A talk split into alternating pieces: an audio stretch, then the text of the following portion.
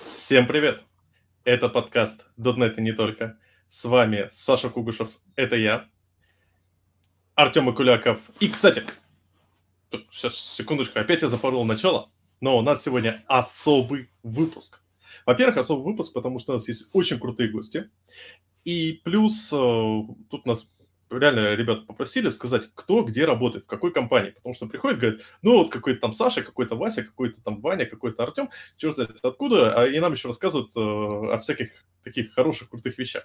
В общем, да, всем привет. Саша Кугушев из ЕПАМ, Артем Каль- Ак- Акуляков из э, ОСР. ОС- Я правильно назвал? OCS. ОСР. OCR. ОСС. ОСС. Да, из OCS Distribution. Привет, ребята, всем привет. архитектор из OCS, э, э, Стас Флусов э, из э, компании Мо- э, как ты, руководитель Монополия, сейчас бэкэнд он разработки, да, руководитель бэкэнд разработки из э, Монополии Э, и как бы человек, который с нами, как говорится, хотя стоп, Стас, ты, ты с нам к нам тоже не приходил, наверное. Не, на подкасте я ни разу не был. Я только в чате комментирую.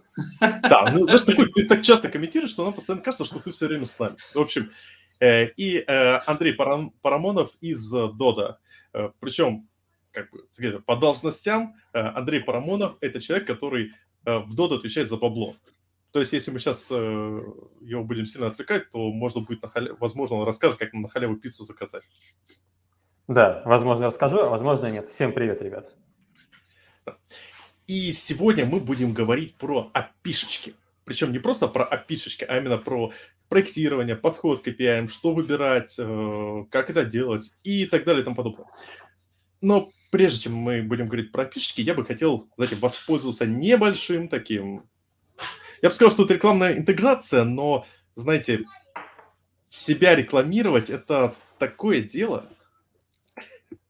В общем, э, у нас э, в ближайшее время будет э, доклад, не просто доклад, а большой доклад, посвященный э, спикерству, ответственности спикеров. Э, Это будет круглый стол, э, в котором будет четыре э, таких довольно активных э, спикера, в котором будем обсуждать вообще, если м, от понятия ответственности спикеров, должен ли спикер э, вообще с- э, должна быть у него какая-то моральная ответственность, э, или же он должен, э, может делать все, что угодно, э, и так далее и тому подобное. То есть приходите, ссылка есть в описании, также я закинул сейчас только что ссылку в чатик, Э, там можно закидывать свои вопросы на тему, что делать, если спикер козел, и такие вещи. В общем, приходите, это вот просто о- от меня, Э, я это рекламирую не потому, что я там буду, а потому что в свое время э, очень часто смотришь на разных спикеров и возникает ощущение, ну что человек занесет, почему он там себе позволяет такие вещи. Э, Смотришь на то, как э, люди за этими спикерами следуют, э, и думаешь, блин, чувак, ну з- ты своими действиями просто влияешь на карьеру людей, на их жизни. Вот обо всем этом мы будем говорить. Закончилась не рекламная, не интеграция. И поехали по пишечкам. Так, и в первую очередь я хочу немного раскрыть такой небольшой опрос. Э, Сегодня с утра я закидывал вопрос в наш чатик с этого .NET э, NMO подкаста, где я задал вопрос, что вы используете для своих API. Там были варианты. Простенький REST, не простенький REST, я не знаю, что я имел в виду под словом не простенький REST, но мне просто захотелось написать. Э, OData, GraphQL, SOAP и велосипед и другое. Вообще, хорошие новости, никто не сказал про другое. 75% используют простенький REST, 37% используют непростенький REST. Это хороший вопрос, потому что, ребят, если кто-то из вас, кто ответил про непростой REST, напишите, пожалуйста, что вы имели в виду. А, были 6% про OData, 12% GraphQL и 12% SOAP. Это самое прикольное, вы представляете? То есть, что такое GraphQL? Это хайп. Что такое SOAP? Это SOAP. И то, и то это по 12%. И 6% делают велосипеды. Вот вы, уважаемые коллеги, скажите, что вы используете? Вот как бы вы ответили на этот вопрос? Давайте, Артем. Ничего себе. Ну, короче, смотри, что мы используем. У нас в основном RT... э, господи. вечер, вечер, вечер понедельника. В основном у нас э, ресты, на самом деле, есть немножко э, REST, который такой RPC-like, да, э, на некоторых сервисах, там, где невозможно REST сделать полноценный. У нас есть, наверное, полтора сервиса на Адате, а, у нас есть примерно два сервиса на GraphQL, но это зачастую какие-то CMS, которые просто из коробки его выдают. Вот. И, и, и у нас есть э, побуждение добавить себе gRPC, вот в этот вот букет радости. Радости. Вот. А у тебя как? Нет, ну погоди, я не буду отвечать на этот вопрос, просто я А, сейчас хитрый. фронтендер. Я ж этот, на юнте Вот, пишу. э- вот это да. Переобулся. Ну ладно. Да, да, да, да. Ребят, Поэтому да- давайте по этой, как, как нас раскидало. э, По часовой пошагово. стрелке? Не, не, давай. по давайте шагу. вот с Андрея Давай, начнем. Слав. Он голос по- попадал, вот вперед. А, ну вот давай, Как давай. его Не, ну, э, Андрей, я думаю, больше всего, можно, с- что можно сказать. Поэтому давай, быстренько расскажи, Стас, а потом Андрей что-нибудь. Хорошо, мы используем не простенький REST. Значение того, что да, у нас есть ресурсы, есть идентификаторы, есть еще команды. Потому что над объектом какие-то есть команды, и эти команды, они по сути там, э, би- ну та бизнес-логика, те действия, которые мы можем э, вызывать относительно этого. Ну и плюс классические хаки у нас есть то, что когда нам нужно реализовывать search, э, мы не все кидаем в query парам, потому что там могут быть condition, там могут быть какие-то сложные выражения, объединения. И search часто делается через пост, что неправильно по ресту, ну, фор- э, что формально неправильно по ресту, но мы делаем, потому что ну, в query парам эту всю красоту не передать, а в, э, в payload это читается великолепно. Мгм. Замечательно. Так. Э, Слушай, ты мне прям две темы, э, ко- которые пред- описал, которые, мне кажется, стоит обсудить. И давай, Андрей, вот у тебя прям, мне А. кажется, что-то можно сказать интересно. Да, я на низком старте. А, слушай, на самом деле в Dodo у у нас есть э, два разделения на, наверное, как и любой большой компании, на B2C сегмент и B2B. И очевидно, что B2C гораздо больше нагрузки, э, вследствие чего э, мы там используем все-таки какой-то REST-подобный JSON RPC. То есть это нельзя назвать JSON RPC по RFC спецификации. Э, Там нет внутри методов, которые ты вызываешь в payload, версий и так далее. Это скорее просто рулы и JSON, и какие-то запросы HTTP-шные. И в B2B-сегменте там чуть более э, рестовые есть э, сервисы, которые работают именно по ресту, какие-то состояния тебе э, предоставляют. Вот, и есть немножечко gRPC, вот пара сервисов. Мы начинали с ним играться еще, когда у нас был Core 2.1, 2.0. То есть как только появилась возможность, мы попробовали в парочке таких не особо критичных сервисов, но тогда не особо понравилось. Вот, и пока поставили на паузу как технологию. Но я думаю, в скором времени мы же к ней вернемся, учитывая, как Microsoft, сколько усилий они вкладывают в ее поддержку на .NET Core фреймворке. Я думаю, следует посмотреть снова. Вот тут сейчас все говорят про gRPC.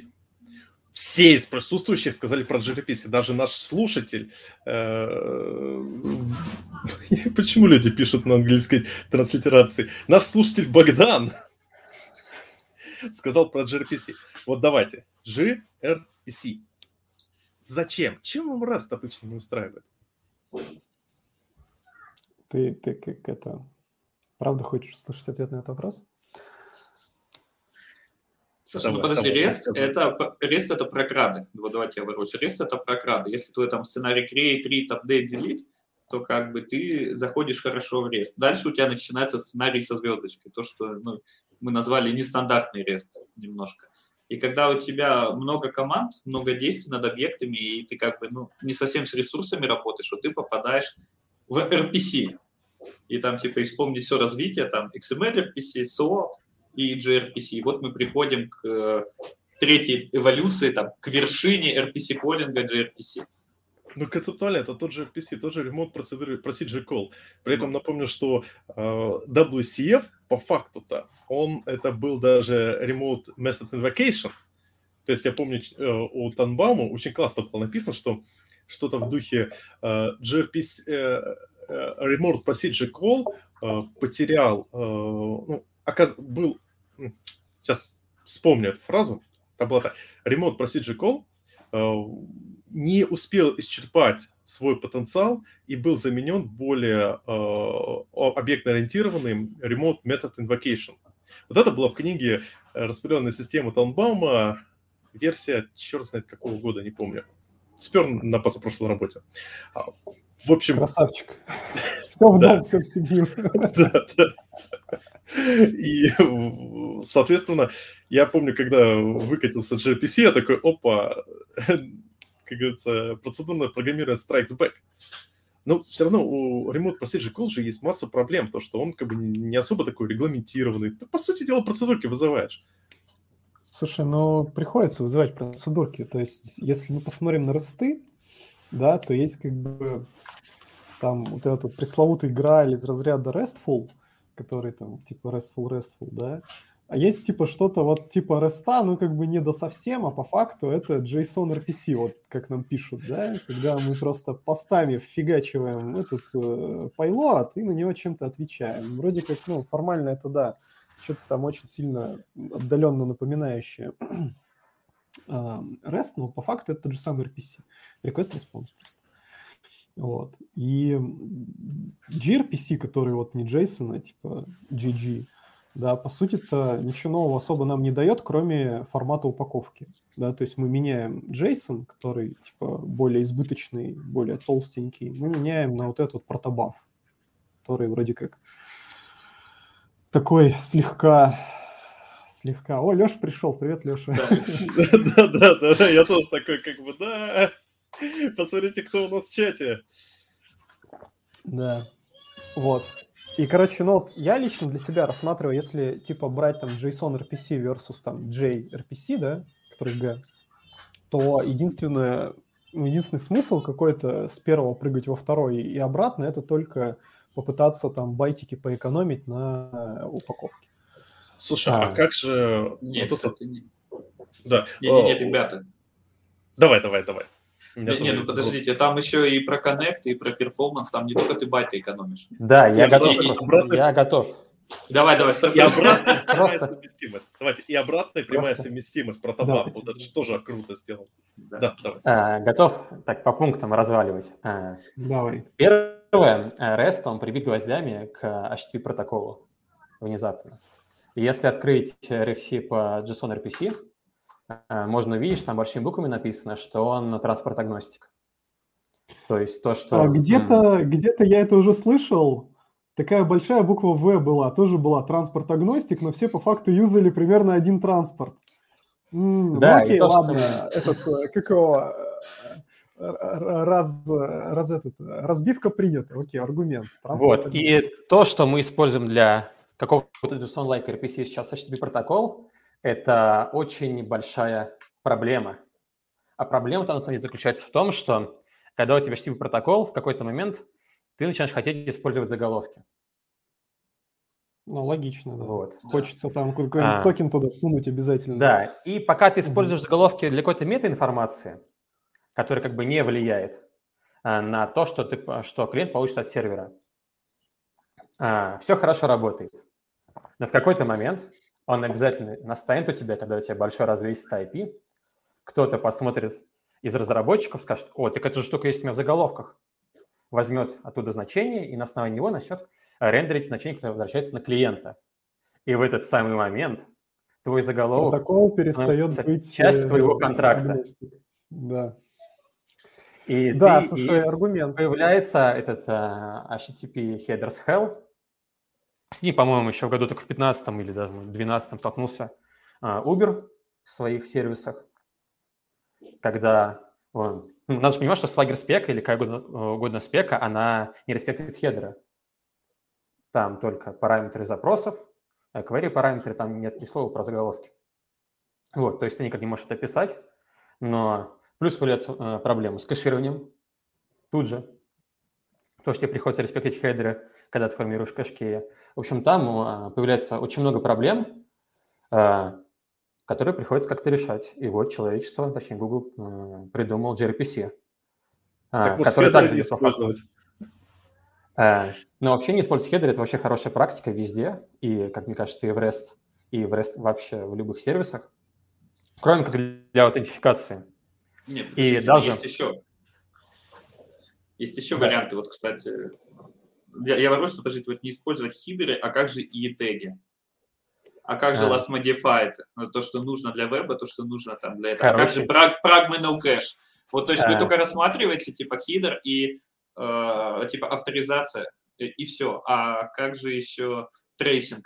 Ну, типа, это А, все, смотри. что дает нам Ну, HTTP. очевидно, очевидно, это мета, то есть э, Да. какое-то ме- мета-описание окей, а когда у тебя типа заголовки начинают влиять на пайло от ответа, да, то есть ну, на логику выполнения обработки кола, то ты как бы это себе могилку начал рыть.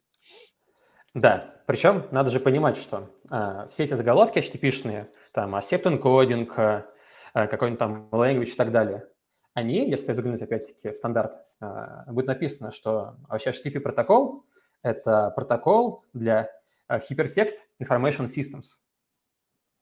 Если у тебя не Hypertext Information Systems, а какой-то JSON RPC, а, не стоит пытаться одно э, использовать для другого. То есть Ну, у- почему? даже у Вот Microsoft Можно сразу у оппонировать? Microsoft. Да. Да, Да. хорошо планируйте. Окей, у меня- меня основной э, момент в том, что м, на самом деле довольно часто, очень часто мы используем одно э, совершенно неприспособленные вещи, просто потому что на текущий момент это наименьшее зло. Тот же самый HTTP, почему вот все так любят HTTP, почему его используют? Да просто потому, что вокруг него очень много оберток, ты в клауде спокойно получаешь из коробки м, load balancing, э, легко настраиваемый, э, вместо того, чтобы делать э, какие-то... Да, что говорить, а? AWS долгое время не поддерживал HTTP 2. Как бы, всё А Давайте сидел на штифте. встречный, встречный вопрос задам. Почему, почему вот э, так много оберток? а Почему удобно? так много оберток вокруг э, HTTP и там, не знаю, недостаточно много их вокруг там какого-нибудь другого протокола? Не, ну Ну, подожди, он расширяемый, потому что HTTP, он у тебя расширяемый. Вот как раз там вот это хидер, и ты можешь все что угодно вталкивать. Да, еще Э, он как бы простой, это- как Он, топор. он, да, он простой, как бы. простой, расширяемый, понятный и, в общем, мы имеем отсюда широкую поддержку и поэтому, ну, это дефолт. Поэтому я вот, честно, очень скептически отношусь к историям про там протокол агностик, потому что, ну, окей, он может быть агностик, но надо ли это тебе? Плюс Ну, огромное теоретически, количество... теоретически может понадобиться, если вдруг у тебя там прям совсем какой-то супер перформанс нужен, и ты хочешь да, там gRPC запустить на голом сокете, например. Не знаю, вдруг. Плюс огромное количество уже готовых э, костылей, уже кос- ну, серьезных костылей, которые уже пофикшены. То есть, знаете, как бы это как шутка, что свой HTTP-клиент делать, это прикольно, но вряд ли не будет продакшн ready, потому что есть много особенностей, в том числе сетевого стека. Э, Вплоть... Я помню, кстати, вот этот вопрос по поводу HTTP задавал ребятам из э, Пиксоника. Типа, почему у них... У них UDP используется для реал-тайм коммуникации. И мы как-то обсудили, что если бы они стартовали сейчас, свои вот какие-то сетевые игры, без того, что они уже потратили хреновую тучу времени на то, чтобы разработать свой, свой как бы э, УДП-ориентированные коммуникации, они все делали на веб-сокетах. Просто потому что как бы куча костылей и велосипедов э, пришлось делать. Вот просто потому что уже готово. Окей. А, так, сейчас я расскажу забавную историю про э, свой протокол. Так, во-первых, возвращаясь назад, ты спросил, а вот заголовки, как тогда, не использовать, что ли? На самом деле у Microsoft есть на GitHub прекрасный просто гайдлайн по проектированию API. Я думаю, можно даже будет ссылочку приложить в конце. И Давай, это там здорово, указано, обязательно. э, что если вы используете, рекомендуется э, стандартные заголовки, их значение также возможно получать через query параметры. И если у вас нестандартные HTTP заголовки, вы обязаны в своем API иметь возможность также передавать их через параметры, Мгм. что как бы решает эту проблему. Вот. А касательно того, что HTTP и э, 1.1 хорошо тестирован, а 2.0 сложно непонятный, а, такая проблема была у ребят из Твича. Вот. И они взяли и э, подружили HTTP 1.1 и протобаф. И э, сделали свой протокол, называется TWIRP. Можно найти его, опять-таки, на GitHub. А, Там, естественно, есть клиенты под все языки, даже самые экзотические, э, кроме .NET, кроме C-Sharp. Вот. Но там суть в том, что ребята используют HT- а, HTTP 1.1 как транспорт и э, мод- э, протоконтракты. То есть тоже есть кодогенерация, клиенты, сервисы, просто иной транспорт. Это, кстати, логично. Я подобные вещи, помню, делал э, в качестве эксперимента на прошлом проекте э, вокруг ВЦФ. То есть у нас был старый, как бы, даже, ну, давай, ну, можно сказать, поверх суапа. То есть, по сути дела, натягивался на э, протобаф просто в качестве сериализатора. Э, вот, кстати, давайте поговорим про, про протобаф. Потому что он, э, вопрос связан с протобафом, очень хорошо коррелирует с изначальной нашей темой, которую мы до сих пор обсасываем, это REST против э, gRPC. А, Ну, ты что ты обсудить хочешь про узнать добав? про, да, про, про протобаф? Вот мне очень в протобафе импонирует э, то, что с точки зрения кодирования протобаф очень удобен, потому что у него есть из коробки нормальная поддержка и прямой, и обратная совместимость. То есть тебе не нужно велосипедить множество костылей, которые у тебя приходилось велосипедить как с апом, так и знаете, с чистым рестом. А, Можно слушай, ну, Вопросик я вам задам. Вот вы как, э, ну, протобаф, да, там прекрасный протокол, но ты используешь протобаф чисто как сериализатор или э, только в, э, вместе с gRPC? Я говорю, сейчас я не использую. В данном случае это был эксперимент, э, который я делал, наверное, года 4 или 5 назад. И, но в целом мы потом перешли полностью на протобаф с gRPC, причем э, архитектурно, когда мы тогда обсуждали возможные решения, эм, вот этот э, вопрос совместимости был один из ключевых. То есть э, про, gRPC, про вопрос gRPC был такой, типа, ну да, хорошо, плохо, есть проблемы, но вот протобаф — это просто бомба именно за счет э, вот этого типа, алгоритма кодирования. За счет того, что, того, что тебе э, не нужно, за тебя уже решены проблемы совместимости. Ну, плюс-минус. а, Подожди, а как они решены-то? У меня Про вопрос. протобаф? Да.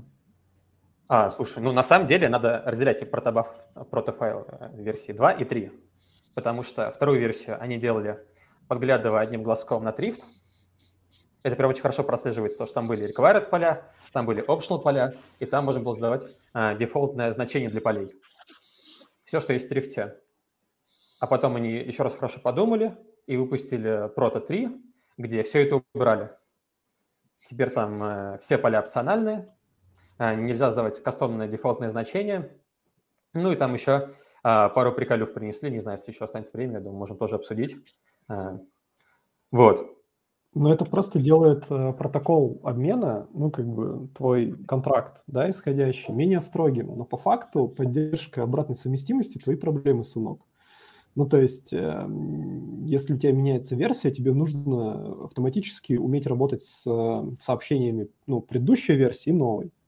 То есть они, может быть, тебе немножко облегчили эту историю, но ну, такое, короче. А, Ну тут же про- а, прикол в том, что м, когда у тебя описана спека на контракт, и там у Мгм. тебя... м, Тебе сложнее ее нарушить. У Ну, тебя она явно есть хотя бы. Да. Потому что э, и плюс... э, э, вот, кстати, я, я просто с протобафом э, ковырялся второй версии. И мне как раз нравилось то, что ты можешь как бы сказать... Ну, у тебя больше контроля было. Э, я даже... Слушай, я могу... Поправь меня, но мне кажется, там были даже дефолтные значения. Да, да, да. Там Я- можно было сдавать да. кастомное дефолтное значение для полей. Вот. А, Это бомба И- просто. Там был интересный момент, как с- можно было э, сломать обратную совместимость. А, Есть поля, которые required, помещаются атрибутом. Вот. И если, допустим, ты написал какую-то моделечку, у тебя там два поля required, одно не required. Потом ты решил добавить туда еще одно поле и тоже сделать его обязательным. И в этот момент ты ломаешь обратную совместимость своего протокола. Ага. А, ну, это такой способ, э, ну, хотя он неявный. да, Так, и- Ну, почему- Смотрите, х- хорошо, давайте предположим, у нас есть Можно? третья версия Да. протокола, да, предположим, у меня есть там, ну, какой-то RPC-стайл история, у меня есть там месседж, на который я должен как-то среагировать, и у этого месседжа там 6 полей. Они как бы все опциональные, протокол не позволяет мне взять и написать э, как бы жестко, что вот эта вот э, штука required, да, но я ее и не могу написать, у меня все как бы опционально. Вот, и тут я как бы, ну, не знаю, меня приходит бизнес-овнер очень злой и говорит, чувак, вот с завтрашнего дня ННН обязательно, ничего не знаю. Я беру как бы такой, блин, долблю себе в базу данных constraint на эту ННН, как бы в протобафе у меня остается опциональным. Клиенты, у которые не, об- ну, как бы не получили от меня инфу о том, что у меня теперь ну, NN обязательно, они продолжают мне эту NN слать а, нулом, и мне как бы все равно руками нужно это разрулить как-то. То есть, ну, вот эта вот история про обратную совместимость, как бы протокол может, конечно, дать что-то, но по факту, как бы, это прострел ноги, моя ответственность на 100%, так или иначе. Вот, А. Поэтому, ну, наверное, да, наверное, с одной стороны, как бы меньше вероятности как-то необдуманно сломать контракт, да, ты, наверное, вот это имеешь в виду, то, что там поменять какие-то поля, и у тебя просто клиент не соберется. Да, это- Вот, но с другой стороны, все равно как бы кучу э, логики, м, которая будет либо компенсировать э, работу старых клиентов, либо их заворачивать, либо еще как-то там отдельно их э, пытаться обработать в отдельные ветки, ты все равно должен написать по факту. Мне в этом смысле, кстати, больше нравится REST, потому что ты там просто явно говоришь, там, бурле, версия 2, а версия 1 будет отключена через 4 дня. Ничего не знаю. И все. Ну, слушай, в этом, в этом- понимаешь, в этом проблема. REST, он как бы хорош таким образом для довольно э, строгих контрактов, ну, для веба, потому что в вебе у тебя э, сколько может быть э, э, длится сессия э, запущенного приложения. Но обычно люди по вечерам все-таки отключают. Поэтому мы как-то и не паримся, и, знаете, такие, не, не паримся о том, что к- у кого-то будет страничка не загружена. Ну, там, типа, де- денек поработает и все. А у тебя болит, э, типа, какие-то игровые сессии, которые, типа, долгие или что? Да я проще И- приведу пример. Проще, Опять да. же, у меня ребята на прошлом проекте, там был Excel от дын. Э, Ребята поддерживали э, обратную совместимость э, три года, где-то так. То есть три года назад э, необходима была поддержка обратной совместимости. То есть э, для версий, которые, для версий, которые еще работали на Windows XP. А, Слушай, у нас есть мобильное приложение, вот, и бэк для мобильного приложения, соответственно. Вот. И поскольку э, с мобильным приложением такая особенность, что м, мобилка, как мы гов- шутим, катится только вперед. То есть ты, когда, Мгм. ты никогда не можешь откатить релиз обратно. Да, это Да, правда. да, это так, да. Поэтому Для того, какой чтобы бы API ты не э, выкатил, пофиксить баг, тебе нужно выпустить новую версию через согласование в App Store. да. И прикол-то в том, что у тебя нет гарантии, что твой клиент обновится. А вынуждать человека, который пришел там и хочет пиццу себе заказать на ужин, об- идти в App Store или там Google Play Market, обновлять приложение, ты не будешь. Поэтому любой IP, которое мобилка использует и улетел на продакшн, но теперь у тебя высечено в камне. И ты обязан поддерживать его вообще всегда.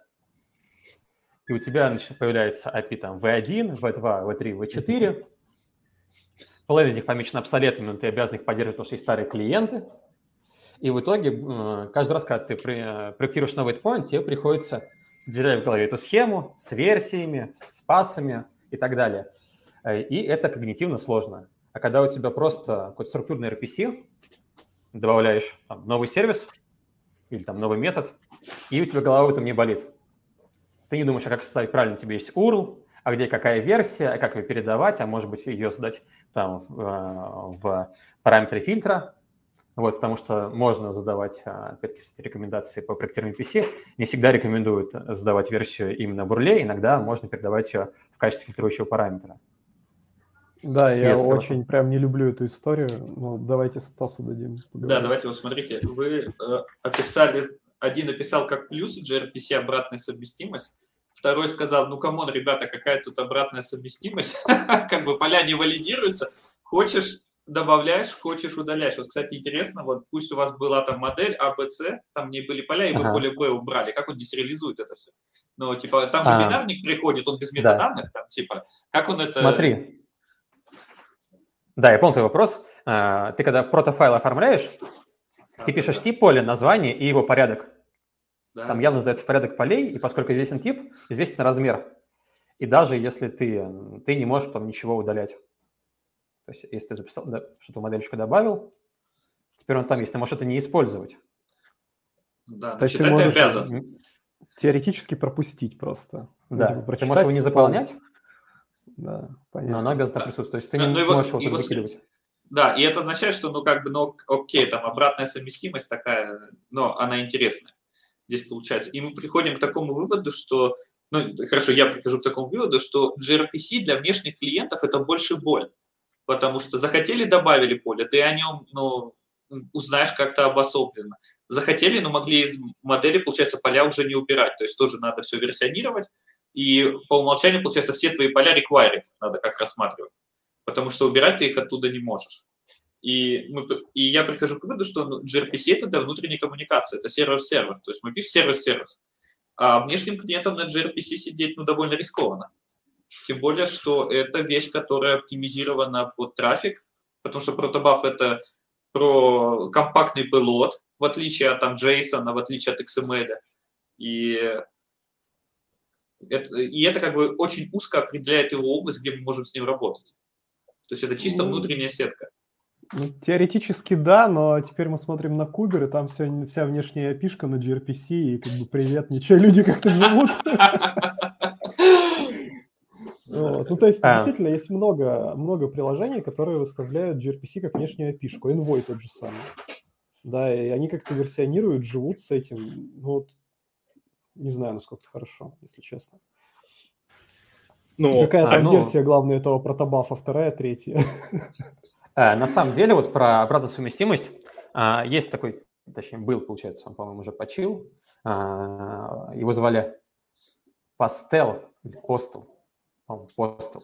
Это один из авторов вообще всех наших сетевых протоколов, которыми мы сейчас пользуемся, там IP, TCP, UDP, э, по-моему, да, KDNS вдруг приложил. Короче, чувак, который писал RFC как не в себя. Вот, и он, я не знаю, приписывалась ему эта фраза или кто-то же потом э, ее от его имени озвучил в виде закона Пастела, то, что нужно быть, а, вам нужно быть консервативными в, то, консервативными в том, что вы отправляете, и либеральными в том, что вы принимаете. И на самом деле вся эта история про обратную совместимость, она именно про это. То, что ты пишешь все поля, которые клиент ожидает получить, а вот те поля, которые ты получаешь с клиента, относись к ним, как будто они могут быть не заполнены. И валидируй каждое сам ручками. И при ну, таком подходе да. А, уже ничего не сломается. Ну тут тоже, смотри, вопрос, если, ну вот как я пытался про протащить этот э, пример с э, ИНН, да, если ИНН вчера была не обязательна, а сегодня стала обязательно, чем мне делать? Потому что старые клиенты продолжают мне туда, ну, незаполненное слать, и мне нужно либо написать на своей стороне логику, которая, например, какую-то дефолтную прости боже, что такое дефолт ННН вообще, ну, предположим, что-то туда всунуть. Ага. Либо мне нужно им явно, короче, ну, падать. Ну, то есть, ну, если я начинаю падать, то я как бы протокол все равно сломал. То есть у них Давай был Клепану. контракт. А, что?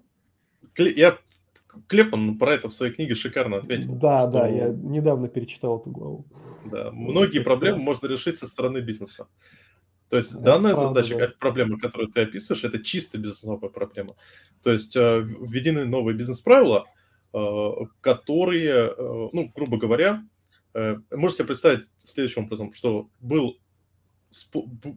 Раньше можно было без ННН, там, не знаю, оплатить, право, оплатить штраф, а теперь обязательно с ННН. А, допустим, людям, э, которые у которых права после, э, заведены после там, 2021 года, нужно обязательно с ННН заводить штраф. Но это не значит, что как бы люди, у которых прав до этого нет, они все штраф, штрафы не оплачивают. То есть не, такие ну... вопросы приходится решать с точки зрения бизнеса, с точки зрения э, организации, с точки зрения управляющих структур. То есть, это правда, да. Это эска- эскалировать правда. до... Э, да, вот тут, тут решение вот с нашего уровня это только эскалация. Эскалация именно до э, людей бизнесовых или, возможно, даже до комплайнс пацанов. Ну, тут да. есть, кстати... Можно я скажу? Один. Вот вы дошли все, молодцы, и сказали, мы эскалируем это все до бизнеса. Но потом-то все равно делать что-то нам, разработчикам.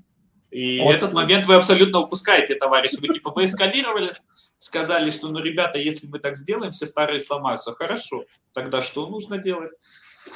Слушайте, а есть решение на самом э, деле? Ты же четырехглазый почини, вот, придумай что-нибудь, ты же умный. Вот, это первый вопрос. А второй, бывают случаи, когда, ну, как бы бизнес стоит в это, неудобной позиции. А, например, ну, у меня контора занимается дистрибьюцией, и мы довольно сильно завязаны на таможенное налоговое законодательство. И бывает, что приходит наше любимое государство и говорит, ребят, с 1 июля вот так – И нас ваша обратная совместимость вот вообще никуда не радует. Так что давайте придумайте там что-нибудь на своей стороне, а мы как бы, ну, потом посмотрим. Может, не оштрафуем вас. И ты как бы сидишь и понимаешь, что у тебя 7 тысяч партнеров, которые твою опишку пользуют, а ты ее менять сейчас будешь. Потому что, ну, типа, с 1 июля. Вот, так что случаи бывают разные. Ну, окей, да, ты прав, что не все от нас зависит, и иногда лучший вариант – это попытаться как-то с бизнесом э, обговорить эти корнер-кейсы э, и решить, что делать со старыми клиентами и так далее. А, я хотел сказать вот про ошибки. Вот ты говоришь, что ИНН стало обязательным. А на самом деле, ну, вы как бы не первый, кто с этой проблемой столкнулись mm-hmm. в истории человечества, к сожалению или к счастью. Вот, и как бы уже все придумано. Класс. А Господи, Люблю, какой же я душный. Придумано. Э, Но я опять скажу слово RFC. Давай. Но Э, есть RFC, называется э, Problem Details э, in HTTP что-то там. Вот, который описывает э, стандартную модель, э, какую модельку стоит э, возвращать с сервера на клиента в случае возникновения ошибок. И там прям расписан, ты даешь код, месседж, там, description, title, ну, в общем, все те э, значения, которые клиент может получить и дать э, человеку показать, ну, какой-то человек читаемую ошибочку. Типа, заполни ННН, теперь оно стало обязательным.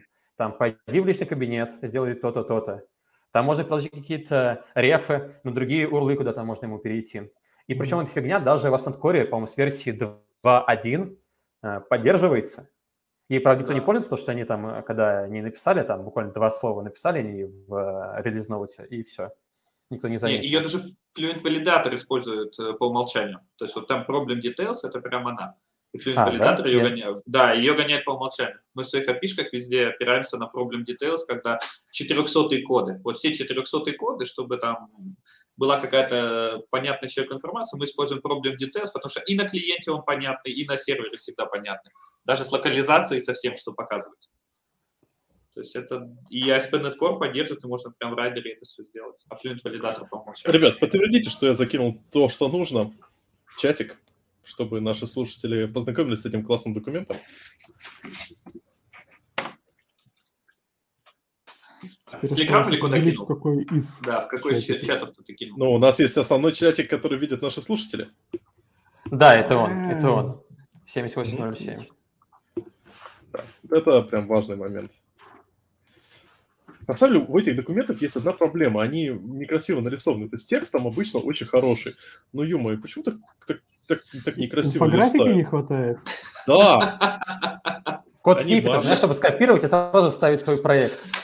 Да, да. И, и выбор твоего этого стека, фреймверка, ты галочки заполняешь, а потом И- Ctrl-C, И, Ctrl-V. и версии ну, И все еще, да. заработало. И все, все, Нормально. все, да. Не, класс, мне нравится, хорошая идея.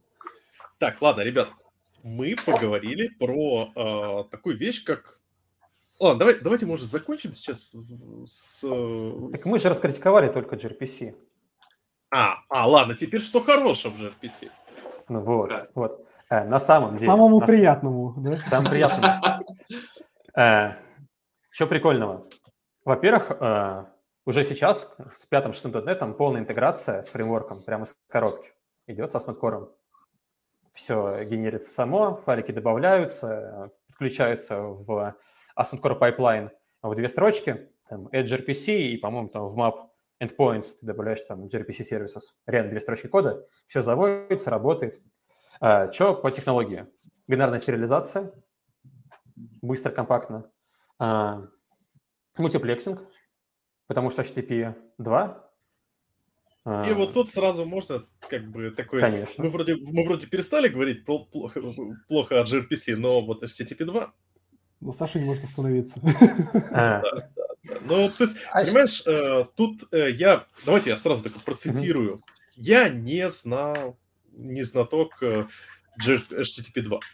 Но я процитирую знатока gRPC, э, вообще HTTP 1 и HTTP 2, э, Женю Пешкова, который в недавнем выпуске Radio.net, как бы он со своей колокольни рассказал, что, типа, ребята, HTTP 2 это здорово, но м, в целом в нем не так много, с- скажем так, количество костылей, ко- с которым сталкивалось сообщество разработчиков браузеров и всего при разработке и с- работе с HTTP 1, такое, э, что уже очень много корнер-кейсов покрыто. Для HTTP 2 такого нету.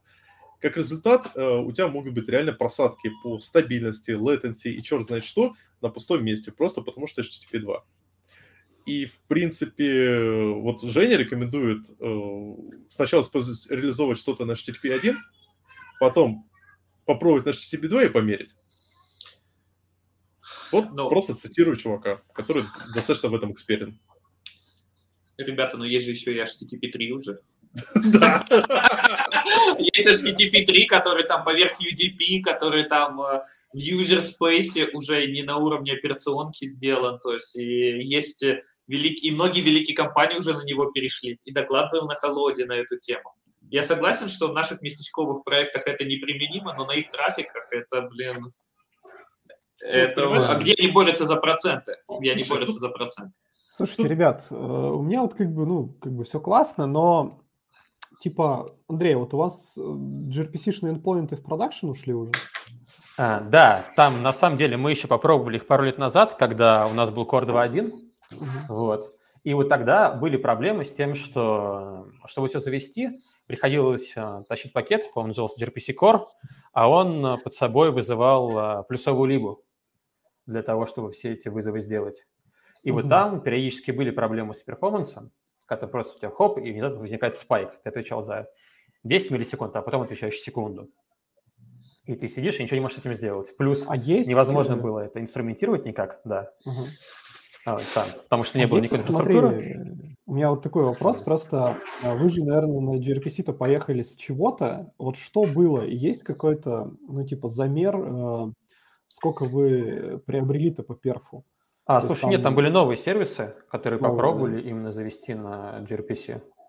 Вот, не критичные. Мгм. М. Там не такой большой трафик, что мы что-то заметили на самом деле. Я должен сказать, что проблема-то не в самом gRPC, но даже то, что Женя говорит, а проблема в HTTP 2.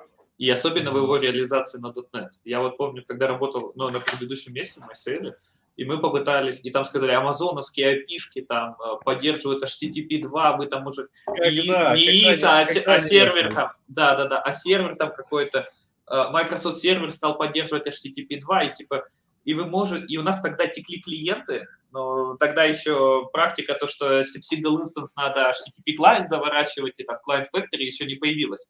Это было только самое начало, и там все юзингами делали, и клиенты просто утекали, точнее порты, и мы думаем, о, Мгм. давайте ради эксперимента замутим этот э, HTTP 2.0. Там же му- мультиплексинг, который сказали, можно в рамках одного коннекта передавать данные.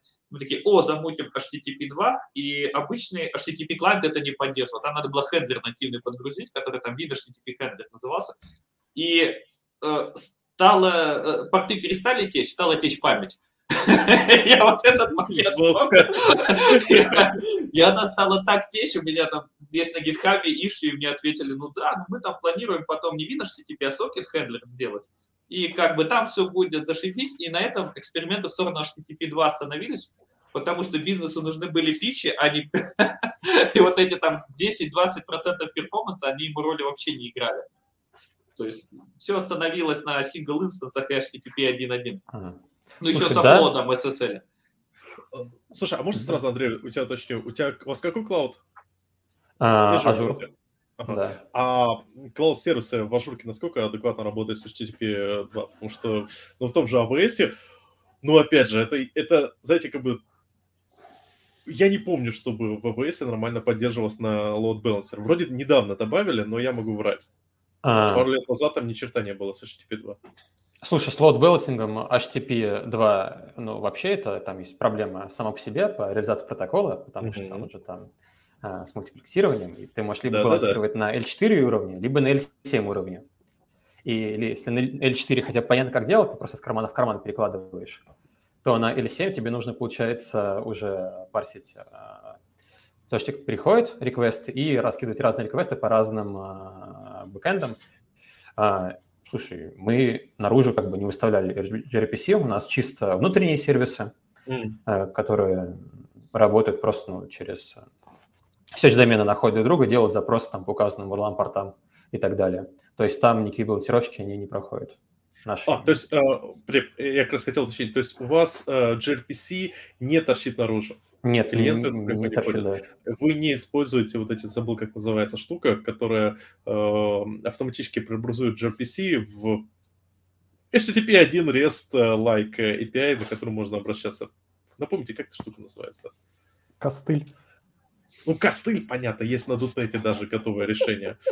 Э, А, Слушай, нет, там, а я понял, э, там есть э, прокся, которая, да, берет gRPC трафик, я понял о чем-то, типа gRPC Gateway она называется, по-моему. по- По-моему, да, сейчас я... gRPC Gateway, да, она называется, э, которая берет и трафик разворачивает. На самом деле, рассказываю вам занимательную историю, опять-таки, в Proto 3 э, в gRPC добавили так называемые JSON-мапы, и ребята из Microsoft это заметили, вот, и есть э, в документации у них э, проект, пока что он в бете, в превью, который позволяет тебе э, описать свои контракты э, протофайлами, работать как нормальный gRPC, но ты также можешь по своим протофайлам сгенерить Swagger спеку и работать как обычный э, HTTP JSON API.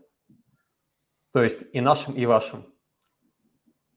Это всё Ну, дело. тут сразу возникает вопрос, как бы, э, не будет ли являться это э, жестким батлнеком? И тот же, давай сразу вопрос, вот по поводу м, load балансинга. Ну, как бы load balancer с внешнего вида, с внешнего API, это да, это здорово. Но есть еще внутренний load balancing, и он зачастую достаточно важен. И там, вот там как раз, как правило, вот эти фишки, э, Вечно, еще в универе я э, левелы э, о- о- оси- Оси. оси- ос- о- осипутал, поэтому сейчас до сих пор позорюсь. Короче говоря, что теперь... что- э, И к- когда мы лот балансим внутри, мы часто такие, ну ладно, давайте там хедры, на хедрах что-нибудь подвесимся и что-нибудь еще, чтобы такой помочь лот балансер куда-то Ага. отправиться. Э, в- то есть, Sticky в- session. да, в данном случае у нас же полный пролет, мы этого не можем делать. Э, Вообще, на самом деле, в gRPC есть два вида балансировки. Есть клиентская балансировка и серверная. И на самом деле клиентская есть два вида. Короче, серверная, все понимают, у тебя есть какой-то сайт реверс-прокси, ты с ним соединение устанавливаешь, он там сам как-то раскидывает.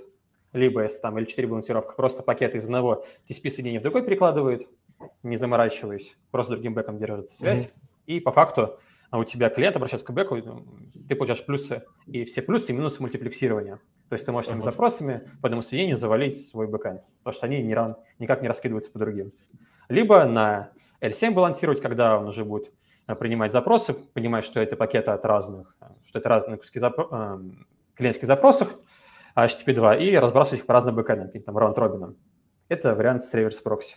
Есть вариант клиентский, когда у клиента есть список а, балансиров, э, список серверов, он там выбирает либо первый, либо раунд-робином, устанавливает с ним соединение и кидает ему запрос, с ним общается. еще А там третий есть, вариант. э, Слушай, а там есть чек э, на клиентской балансировке, э, health чек, э, ну, банальный чек э, нагрузки, то есть позволяющий... Да, Без- да, да, там бэк отвечает, типа, а, там делал специальный запрос, типа, готов ли ты сейчас в процессе с моей- э, со мной общаться, обрабатывать мои запросы? И он отвечает, типа, да-да, нет-нет. Да, это отдельный первый запрос, по-моему, стартует у них там. И есть еще третий вариант, когда клиент обращается к стороннему сервису, м, а, за, те- за списком «отдай мне». Он то ли запрашивает у него список всех доступных серверов, то ли просто «дай мне сейчас э, сервер, к которому мне обратиться». Кто-то у себя собирает статистику по нагрузке своих э, даунстрим-сервисов. К- Короче, меняем load балансик на сервис Discovery. по Да, сути. да, да, да, да, я бы хотел это Это сказать. не совсем сервис ну, Discovery. скорее, скорее как Донецка. а, И не как DNS. Ну, это еще даже- лимитер на ней стоит, если она, он еще логику с балансиком сам выполняет. Там прикол в том, что э, бэкэнд отдают ему э, информацию о своей текущей нагрузке, а он делает, э, соответственно, решение, какому клиенту какого сервера дать. Они же там напрямую с ним дальше общаются. То есть ты не все э, э, запросы гоняешь через свою прокси, а только первые, чтобы понять, к кому клиент обратиться. А дальше он же общается непосредственно с сервисом конкретным. Ну, Вот. костыльненько, но вроде ничего так. Не, погоди-ка, это, можно. это- это очень круто, потому что... э, Кстати, ребят, у меня вопрос. Как лучше, вот так или вот так? А что-то поменялось? Отлично, значит, оставлю этот цвет. Да я тут, понимаешь, в моей студии у меня есть у меня настроено, у меня есть свет, у меня есть, кстати,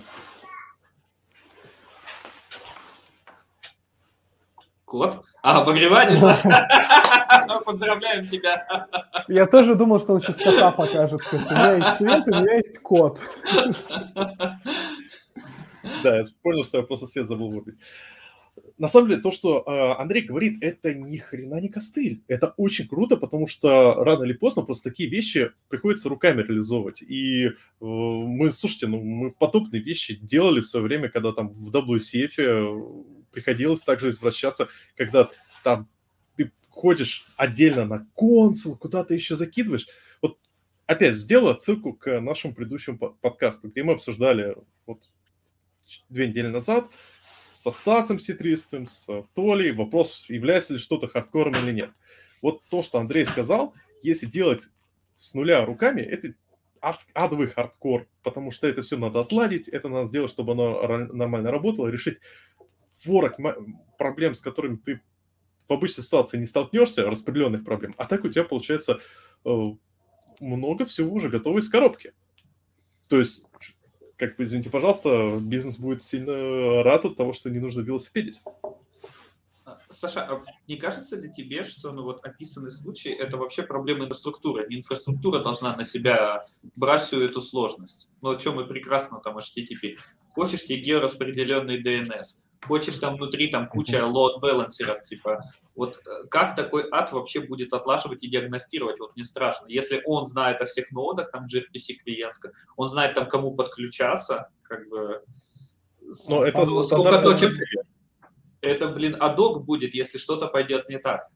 Там, то есть воспроизвести это Получается, все. Нужно еще ее, типа, это, м, э, как его, дублировать, то есть у тебя еще несколько вот этих вот сервисов, которые дают тебе gRPC-шный сервис, ну, endpoint для общения, тебе нужно балансить на вот эти вот сервисы, и на эти сервисы ты идешь, наверное, по HTTP, для того, чтобы потом сходить по HTTP, да, gRPC, уже- уже поработать нормально. Не, на самом деле, на самом деле схема, ну, как бы, да, она немножко такая костыльненькая, но да, она прикольная. То есть, в принципе, можно работать, почему нет? Ну да, Да. здесь прикол в том, что ты, как бы м, у тебя клиенты отвязаны от э, серверов, они не знают их адреса, по факту, они узнают их с какой-то третьей стороны, и потом тоже используешь все преимущества HTTP 2.0. То есть и стриминг, надо понимать, что н- стриминг у тебя не, не получится балансировать, э, когда идет э, в, HTTP в gRPC есть еще стримы, помимо простого мультиплексирования, есть еще и стримы, и там уже вообще от Израиля начинается. А- Вот, когда тебе туда-сюда все летит. Слушайте, Стрима. вот, вот ради интереса, а вот эта вот э, промежуточная штука, э, не знаю, горилка, как она называется, правильно или нет, но будем называть ее штукой. Короче, Д- А как смесь DNS, сервис Discovery, load balancer. короче, классная Называется штука. не забитая. Locusite Load Balancing, я подсмотрел. Локасайт, Locusite. ну, он нормальное Локасайт. название, как бы. Сторонний лот балансинг, все круто. Как бы. Не прямой, а сбоку немножко. Нет, ну, Да. в принципе, логично. А, мне, знаешь, что вот интересно? Крайний load balancer. Да, крайний, э, дежурный. Как, э, как эта фигня понимает, насколько сервисы загружены? То есть там, когда клиент идет, он типа первый реквест делает на нее, получает себе а, какой-то конкретный endpoint, в который он будет ходить, а потом, когда закончил, говорит, я отдал, или об нагрузке говорит ему gRPC-шный endpoint, то есть он там, не знаю, с, како- с каким-то, с какой-то периодичностью ходит и говорит, я загружен, у меня там сейчас активных 15. А потом говорит, я загружен, у меня активных 150. Ну, то есть как эта штука поймет, что вот этот endpoint у нас уже прям ну, вот перегружен, умирает, а вот этот вот Мгм. вообще ничего не делает. А, Вот это вот все. А, Да, Леша, смотри, надо было Лешу взять. Просто Подкаст. комментарий Леши Мерсона. Почему адок? Просто Яндекс. Да, А. кидай ему эту ссылку. Пятым будет. Пускай подключается. а, кажется, когда я читал, как это работает, Мгм. а, там было написано, что м, а, балансировщик дает как минимум at last one, то есть как минимум один адрес сервиса, к которому Мгм. можно обратиться, потому что там в случае передеплоя может упасть, поэтому он дает сразу а, больше одного. Хотя бы один, но, скорее всего, больше одного живого. А поскольку сам сервис он выполняет а, а, с- не- с- сразу несколько функций, и балансировки, и как сервис Mesh, и как сервис Discovery, все сразу он делает. Он, получается, сам опрашивает бэкэнды, потому что ему надо знать, какие из них живы. сам опрашивает их по нагрузке, они, соответственно, ее репортят, и он у себя собирает статистику, и- и оно так Прикольно. работает. А как он дискаверит э, эндпоинты? Ну, то есть забирает, условно, если у тебя кубер, он просто из кубера забирает э, количество поднятых подов, да, и ходит в них. Как он-то ну, дискаверит эти сервисы? Слушай, А вот на этот вопрос тебе уже не отвечу. Я думаю, Ну, как это ты прикольно, это сделал. надо будет почитать. Мне прям что-то интересно стало. А можно вопросик? А вот э, мы упомянули стриминг, и ну, в HTTP 1.1 условно известно, как реализован стриминг, там как раз через заголовки, и ты как сикаешь, типа, одну часть дай мне, вторую часть дай, и условно это все через файл делается. А какой стриминг gRPC? И, э, ну, и зачем он там нужен?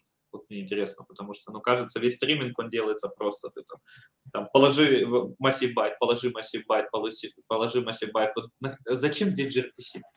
Эффективно вам- Я вот, вот зачем здесь просто байты пишешь? Ну, Мы типа, уже да. дважды договорились не набрасывать на gRPC и, короче, послушать. Но чем я он хочу говорит. разобраться, я хочу разобраться. мне просто Смотри, там эф- э, для эффективного лонгполинга это сделано. А, вообще, надо понимать, что в HTTP 1.1 Эффективный лонгполинг. Да. В HTTP 1.1 э, появилось две штуки, даже три штуки. Три, шту- ну, больше штук, но как бы ключевые три. Это KPLife соединения, интересно. которые, они даже, по-моему, по дефолту все KPLife стали. Да, да, То есть ты теперь, с- если у тебя случилась ошибка какая-то, а, там, не 200, не 200 код ты получил, а тебе что-то еще, у тебя соединение не закрывается, и после того, как закончил общение с сервером, оно у тебя не закрывается, а еще живет какое-то время. Там появился поплайнинг, то есть по факту еще в HTTP 1.1 ты можешь отправить несколько запросов по одному соединению, просто там случается head of line blocking, ты должен получить их обратно по- в той же самой последовательности. В HTTP 2.0 это уже убрали.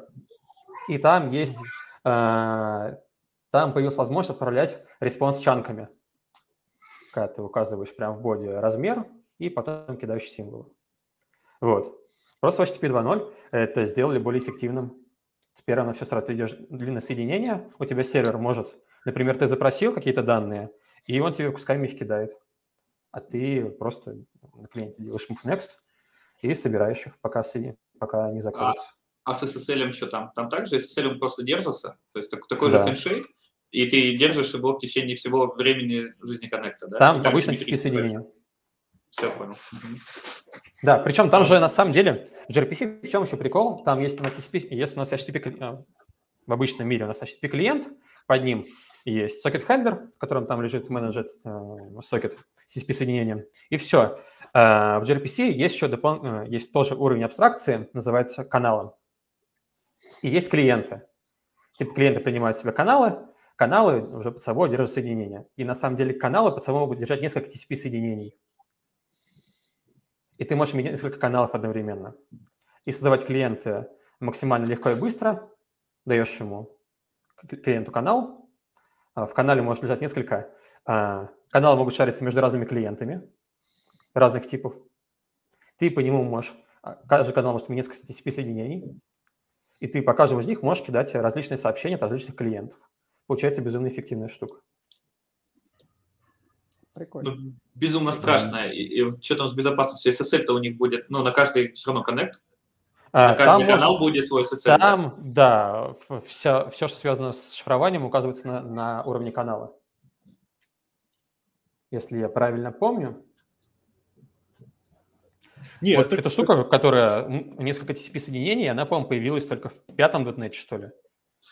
Вот, что можно несколько держать. А, а смотрите, Свободно. вот в TCP, э, ну вот если вернуться, там же все равно все упирается в обычный TCP, там есть буфер типа. И ты пишешь, пишешь, и, и в определенный момент тебе она не дает все там в карте, как бы писать больше в буфер ты не можешь. И, и ты, с- и ты сидишь и ждешь. И как тогда она, видит, если не может писать, она что, второй коннект открывает и в него начинает писать? А в смысле? вот- А, Нет, здесь скорее... а, А, за- да, зачем ну, два? Вот я не понимаю просто, вот типа, да, эффективно, но зачем Там два? есть Вот я... лимит, что ты можешь за счет мульти... э, Есть ограничение, то, что ты можешь послать, по-моему, не больше 100 реквестов по одному TCP-соединению под капотом в одном канале. То есть ты можешь, пользоваться соединением, послать там, с n количества клиентов не больше 100 реквестов. Ну, чтобы они потом, когда респонсы пришли, друг друга не блочили. В ожидании, пока не по очереди все вычитываются из сокета там, и сроутятся, куда им нужно было. Ну, то есть Вот. какая-то хитрая очередь там и, и мэп, там, где он все это держит. очевидно, да. И там есть ограничения, говорю, по- по-моему, это 100 реквестов, которые вот активных, которые можно послать в, в рамках одного канала по одному TCP-соединению. Вот. Но опять все сделано для того, чтобы э, повысить эффективность. Не знаю, ли- у нас был э, случай, опять-таки, на продакшене, когда у нас закончились на нашем сервисе, который крутился на Windows машинах, на ISах, TCP-порты закончились. Да, да, да. Это у всех было. Это у всех было. Как бы. Ну, потому что обычно в машинке-то люди большие ставят виндовые, чтобы денежку сэкономить, балансировать. Слушайте, gRPC клево. Давай, давайте еще раз поговорим. Вот, Андрей, расскажи о нем, вот о проблемах, которые вы с gRPC столкнулись. Просто, на самом деле, я, у меня есть хитрый план. Давайте тему с gRPC да, как-то вот и обмусолим полностью и закончим. Да. Э, Смотри, опять-таки, я повторюсь, что последняя версия вот, э, с интеграцией в .NET с 5 6 мы пока не трогали на продакшене. Там ребята завезли кучу всего, особенно в шестом .NET. Там они добавили и м, ретраи, и экспоненциальные быков и добавили. Э, Добавили, ты теперь можешь сам прямо в с- в sharp коде с помощью там DI сконфигурировать свой э, DNS name resolver и свой load balancing написать. Прям с sharp классом вот это вот все. Если вдруг тебе зачем-то это потребовалось написать, тебе это фреймворк Astrocore позволяет. А, Э, Это, это очень полезно, особенно если э, ты действительно в клауде работаешь, ты банально можешь себе подсосать какой-нибудь там VS API, чтобы загружать из него информацию э, о, не знаю, нагрузке на другие сервера. да, Это, это, мне кажется, полезно не сколько раз- прикладным разработчикам, сколько клаудом. Ты подключаешь себе просто библиотечку, надо посмотреть, кстати, AWS добавит подобные вещи или нет. Просто AW- AWS, там, не знаю, load balancer for gRPC, Мгм. Хотя они там придумают какое-нибудь название, как всегда там, AWS э, э, Shiny Star, Elastic Shiny Star, который будет тот же самый load balancer. Envoy, по-моему, имеет. Envoy имеет, по-моему, в gRPC load balancing. По-моему, даже в L7, но я могу ошибаться. Э, Так вот, проблемы, да, во-первых, проблема то, что никакой интеграции с фреймворком не было. Мы отдельно собирали на CI NuGet пакет из спеки, генерили, и потом его подключали к себе. Вот. Потом были проблемы то, что инструментировать это было невозможно, ну, потому что нет никакой инфраструктуры для этого, поэтому ты берешь, скачиваешь ужасную библиотеку э, Castle Proxy, и пишешь э, async интерсептор, Все. вот, чтобы собирать метрики по запросам, вот сколько у тебя запросов пришло, какие из них успешные. Вот такой вот ужас приходилось делать. Сейчас, конечно, уже есть более, уже все, фреймворки есть, готовые для того, чтобы ты мог свои интерсепторы писать без этого вот ужаса. Потому что, э, не знаю, вы пользовались, нет, в Castle Proxy нет, они не стали делать э, асинхронные интерсепторы, они сказали, это слишком сложно. Вот, поэтому какие-то еще другие люди делают асинхронные интерсепторы для Castle Proxy. И там большие проблемы с перформансом возникают. Там, там, Главное, кстати, сделали. понятно, ты имеешь в виду Castle Dy- Dynamic Proxy, который? М? Ты имеешь в виду Castle Dynamic Proxy или... Да-да-да, Castle Dynamic. Там он, же, Dynamic ме- он же Proxy. медленный достаточно такой. Я говорю, он, он мало того, что медленный, ужасно медленный, так еще там из коробки нет асинхронной реализации для, асинхрон... для, для того, чтобы интерсептить асинхронные запросы, точнее, асинхронные, асинхронные вызовы. Кстати, это интересный вопрос, потому что Castle, большинство тестовых фреймворков, ну, по камере N лет назад, все использовали Castle. Э, Ну, именно мок- м- всякие мокающие фреймворки. И вроде у них с асинхроничной проблем не было. Или они все реализовывают это. Слушай, я вот когда последний раз смотрел, мне тоже нужно было, к сожалению, что-то интерсептить, и я пошел вот к ним в доку, и они говорят, типа, мы не делали, но вот есть список репозиториев на GitHub, в которых ребята сделали. Да, это прекрасно. Такая, ну окей, окей. Вот. Ну и плюс надо понимать, что, во-первых, э, мы не умеем этот трафик сейчас прямо сейчас балансировать, gRPC-шный. То есть там просто за счет search доменов ты в кубере, у тебя название сервиса в какой-то IP-шник превратилось, пор тебя зашит, то делается просто запрос TCP-шный. Вот. Мы никак не можем никакие метрики с этого снять инфраструктурой. Все дается на откуп самим сервисом, как сервис там у себя посчитает. Вот. А, Ну и наружу, сеть, соответственно, ты не можешь его никак выдать. Хотя там есть э, аутентификат, возможность сделать аутентификацию, причем как и хид- хидрами, а, так и в рамках канала. той абстракции, про которую я до этого говорил. Мгм.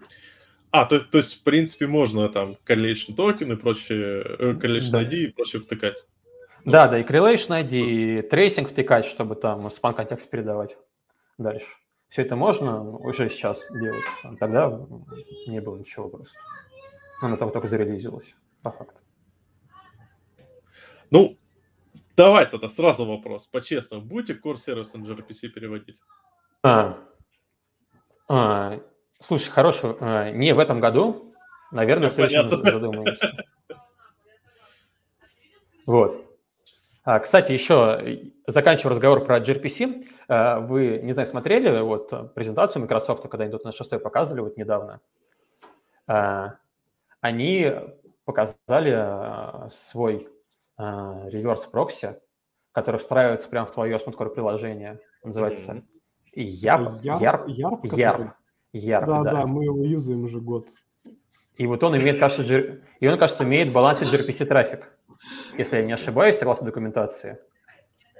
Эм, Кстати, ярп, Сейчас он нам есть ответят, особенный. так что ли? Да, расскажи, что как? Он же только вышел, по-моему, из бета у них в этом Как- году. Да, короче, история какая. Мы до этого, ну, у нас типа ну, несколько гейтов в инфре, да, есть там глобальные гейты, глобальные гейты мы собираем на конге. Вот, и есть какие-то локальные гейты, которые делают там BFF -ку или там что-нибудь такое, короче. Вот. А их мы до этого собирали на Ацелоте. Вот. И Жили мы, короче, на Ацелоте, все было замечательно. Потом в какой-то момент э, автор Ацелота говорит, ну, ребят, короче, я устал, я ухожу. Вот, э, вот вам, короче, ярп. И мы такие, что же делать? Вот, ну и начали юзать ярп. У нас в нескольких проектах есть ярп. В общем, короче, документация сыроватая, на самом деле.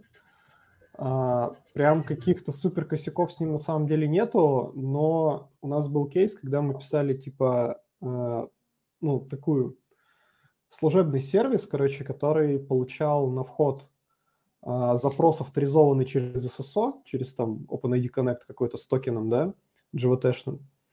А, и ему нужно было обратиться к старой-старой legacy системе, которая не понимает ни хрена, кроме Windows аутентификации. Вот. И он, соответственно, ну, типа, а, проверял этот токен, авторизовался там и дальше уже от своего имени производил какие-то, короче, действия под той учеткой, под которой он развернут. И, в общем, короче, Ярк не умеет пробрасывать э, учетку, под которой он развернут на винде. Вот, ну то есть вообще никак. Мы потратили несколько дней, короче, не смогли его завести, в итоге просто написали HTTP клиент и типа все заработало. Это вот единственный косяк, который мы столкнулись с Ярпом. В остальном, в общем, он работает, полет нормальный, не знаю, пока ничего, короче, не поймали ужасного. У нас сейчас, э, короче, в продакшене, по-моему, по-моему, уже обновили на вот эту первую версию, первый релиз. Вот, ну, в общем, живем как-то потихоньку. а можно вопрос? А, а- а почему не Nginx? Слушай, потому что нужна была логика на гейте, а на Nginx ты ставишь OpenRest и пишешь на Lua. Ну, ну, ну. О, ну, чё- чё- Да, чё тебе всё. Лова-то нравится? Мне не нравится Lua, извините меня. Как бы, ну, типа... Ну, точнее, Стоп. как сказать, я-то, может, и попишу на Lua, но есть еще как бы команда, которые ты говоришь, ребята, теперь мы, короче, будем что-то писать на Lua, и они такие, слушай, чувак, мы вообще .NET тут, это, разработчики, они Ну, какие-то слушай. там Lua, полиглоты.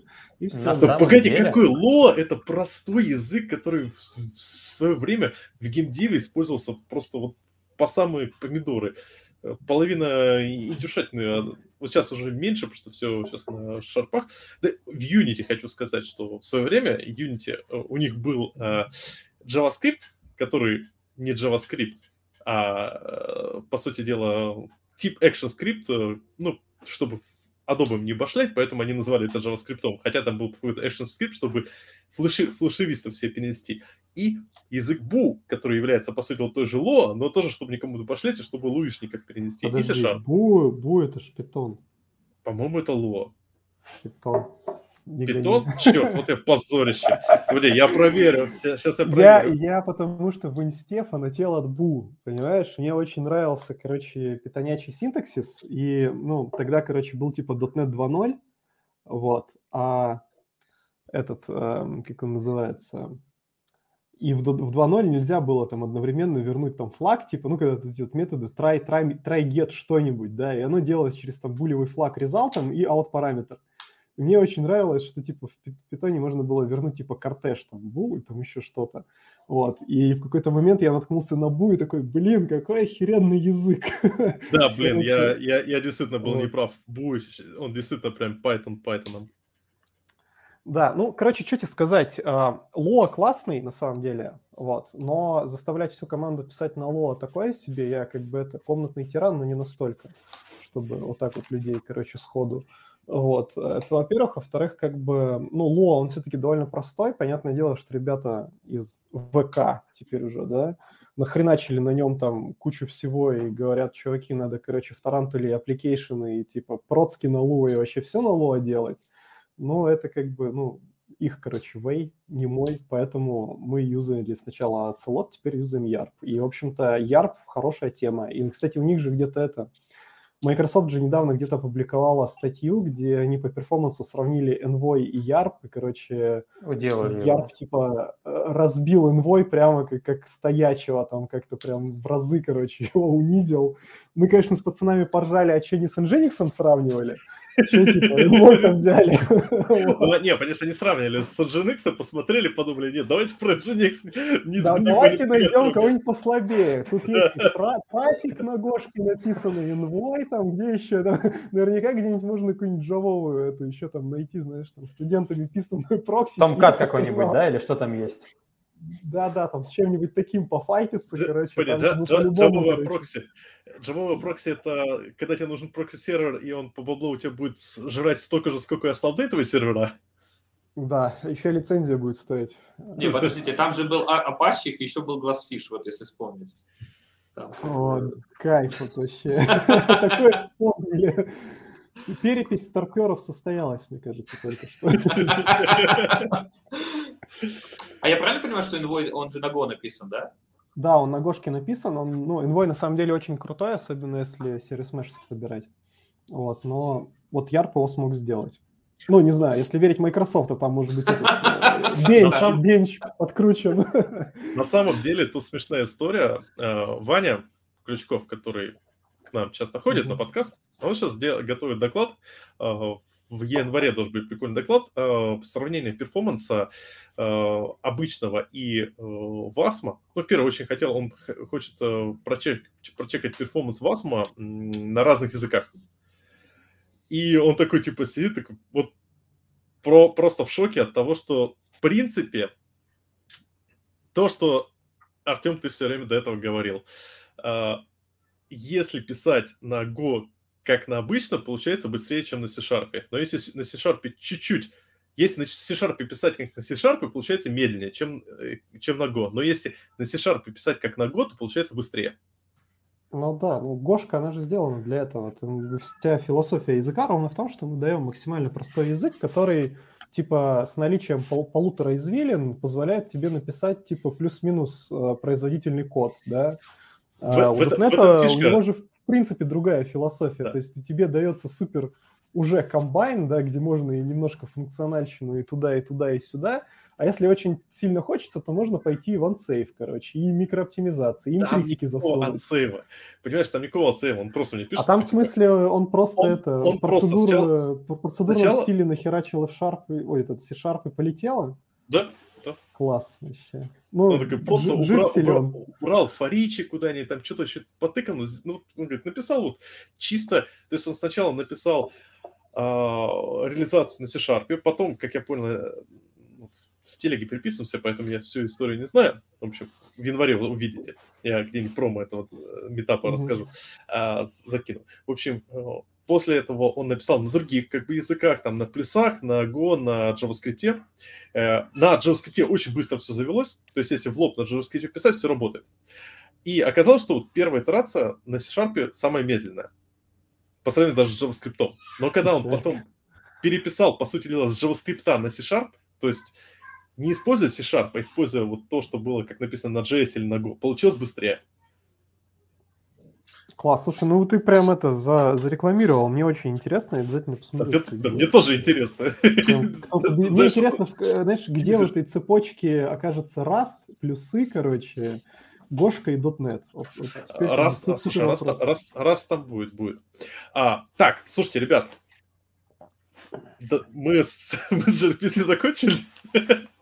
Да, давай на GraphQL уже. Давай на GraphQL. GraphQL, да, а, погоди, а чем мы, чем, вот, чем мы сразу хипстерим? Вот Ну, сразу. Потому что мы на хайпе, ты чё, чувак? Да. Окей, а, ладно, так а мы про REST говорить будем. Давайте, вот, давайте вот поговорим про REST немножко. Ну, GraphQL здорово, хотя... Ладно, давайте проголосуем. Кто за то, чтобы поговорить сейчас просто про самый обычный рабочий крестьянский REST? Поднимите руки. И, кстати, уважаемые слушатели, пишите, пишите плюсики, если вы хотите, если вы хотите послушать про рабочий крестьянский REST. Так, Рабочий крестьянский. я вижу только одну руку э, свою. А если, а если кто-то хочет про барский рест послушать? Барский REST. Джентльменский рест. Богатый Вообще, рест. Да. В общем, Чё сразу? Большинство э, проголосовало за GraphQL. Ну, давайте про GraphQL. GraphQL. GraphQL, Кто окей. использует GraphQL? Слушай, не использую, но очень хочется. Потому что кривая абстракция as IQable меня прям напрягает. И типа выдавать ее наружу это очень стрёмно. Но если бы у меня была задача сделать чисто грид, и там все данные уже материализованы, это условно одна табличка, и никаких джойнов, я бы, конечно, заюзал GraphQL. Но пока таких сценариев нет. То есть А. вообще никто не использует GraphQL. Да, мы не используем. Я вот, э, когда смотрел вопрос, я просто, у меня есть некоторая профессиональная травма, я очень люблю кэшировать. Э, Такой guilty pleasure, да? Чем вы занимаетесь на выходных? Я кэширую. Да, и я ну, так, из любопытства реш- э, пошел смотреть, а как вообще GraphQL можно ли его кэшировать? Оказывается, там есть воркараунды, как можно придумать, что с этим, но они все ужасные в плане э, кардинальности твоего кэша и его размера. В общем, неприлично много, и я... Мне сложно себе представить, как ты можешь в высоконагруженном приложении просто выдавать наружу э, вот так вот данные, нигде ничего не прикапывая посередине. И, и тут мне сейчас сразу возникает вопрос. А у тебя же в GraphQL, по сути дела, вл- Хотя, тоже у меня вопрос и ответ. Что, с одной стороны, у тебя в GraphQL, по сути дела, вложенность э, реляций, связанностей. То есть, Мгм. если у тебя э, GraphQL поверх традиционной базы данных, то, ну, это весело. Но, с другой стороны, GraphQL-то он, скорее всего, хорош не для реляционных э, моделей данных. Не про баз данных, говорю, про нереляционных моделей данных, с- где связи являются агрегациями, а не... э, Да, я понял, о Они чем ты. связаны.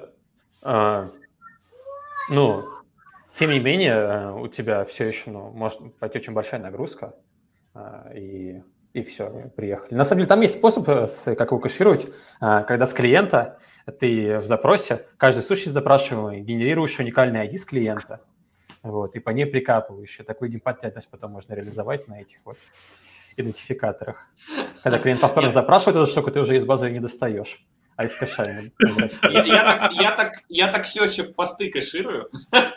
Я первый всё- сёч, кэширую его, пишу его в пост query парам и кэширую прям по нему.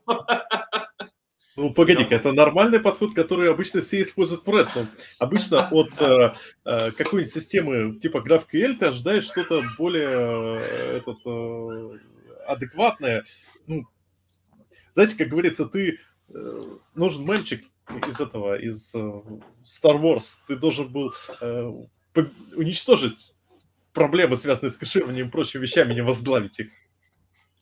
Но как бы получилось немножко по-другому. Ну ладно. А чем хоро- вот просто дайте мы такие. А чем хорош GraphQL? Потому что мне в свое время GraphQL дико разочаровал за счет его функци- недостатка функциональности. Потому что, ну, как бы здорово, вроде бы удобно вытащить свои данные, по сути дела, базку данных фронтендерам, и пусть фронтендеры с этим работают, тебе практически бесплатно гипермедиа идет. Но, как бы, как, и- как бы, есть же OData. Так, так это она и есть, просто вот дата, она была ну, замкнута, а тут тебе вот кросс-языки, кросс-платформы. Как бы вот это Мгм. развитие этой идеи. Почему Да. дата замкнута? Там это есть э, как его, фронтендовская, либо ставь ее и поехали.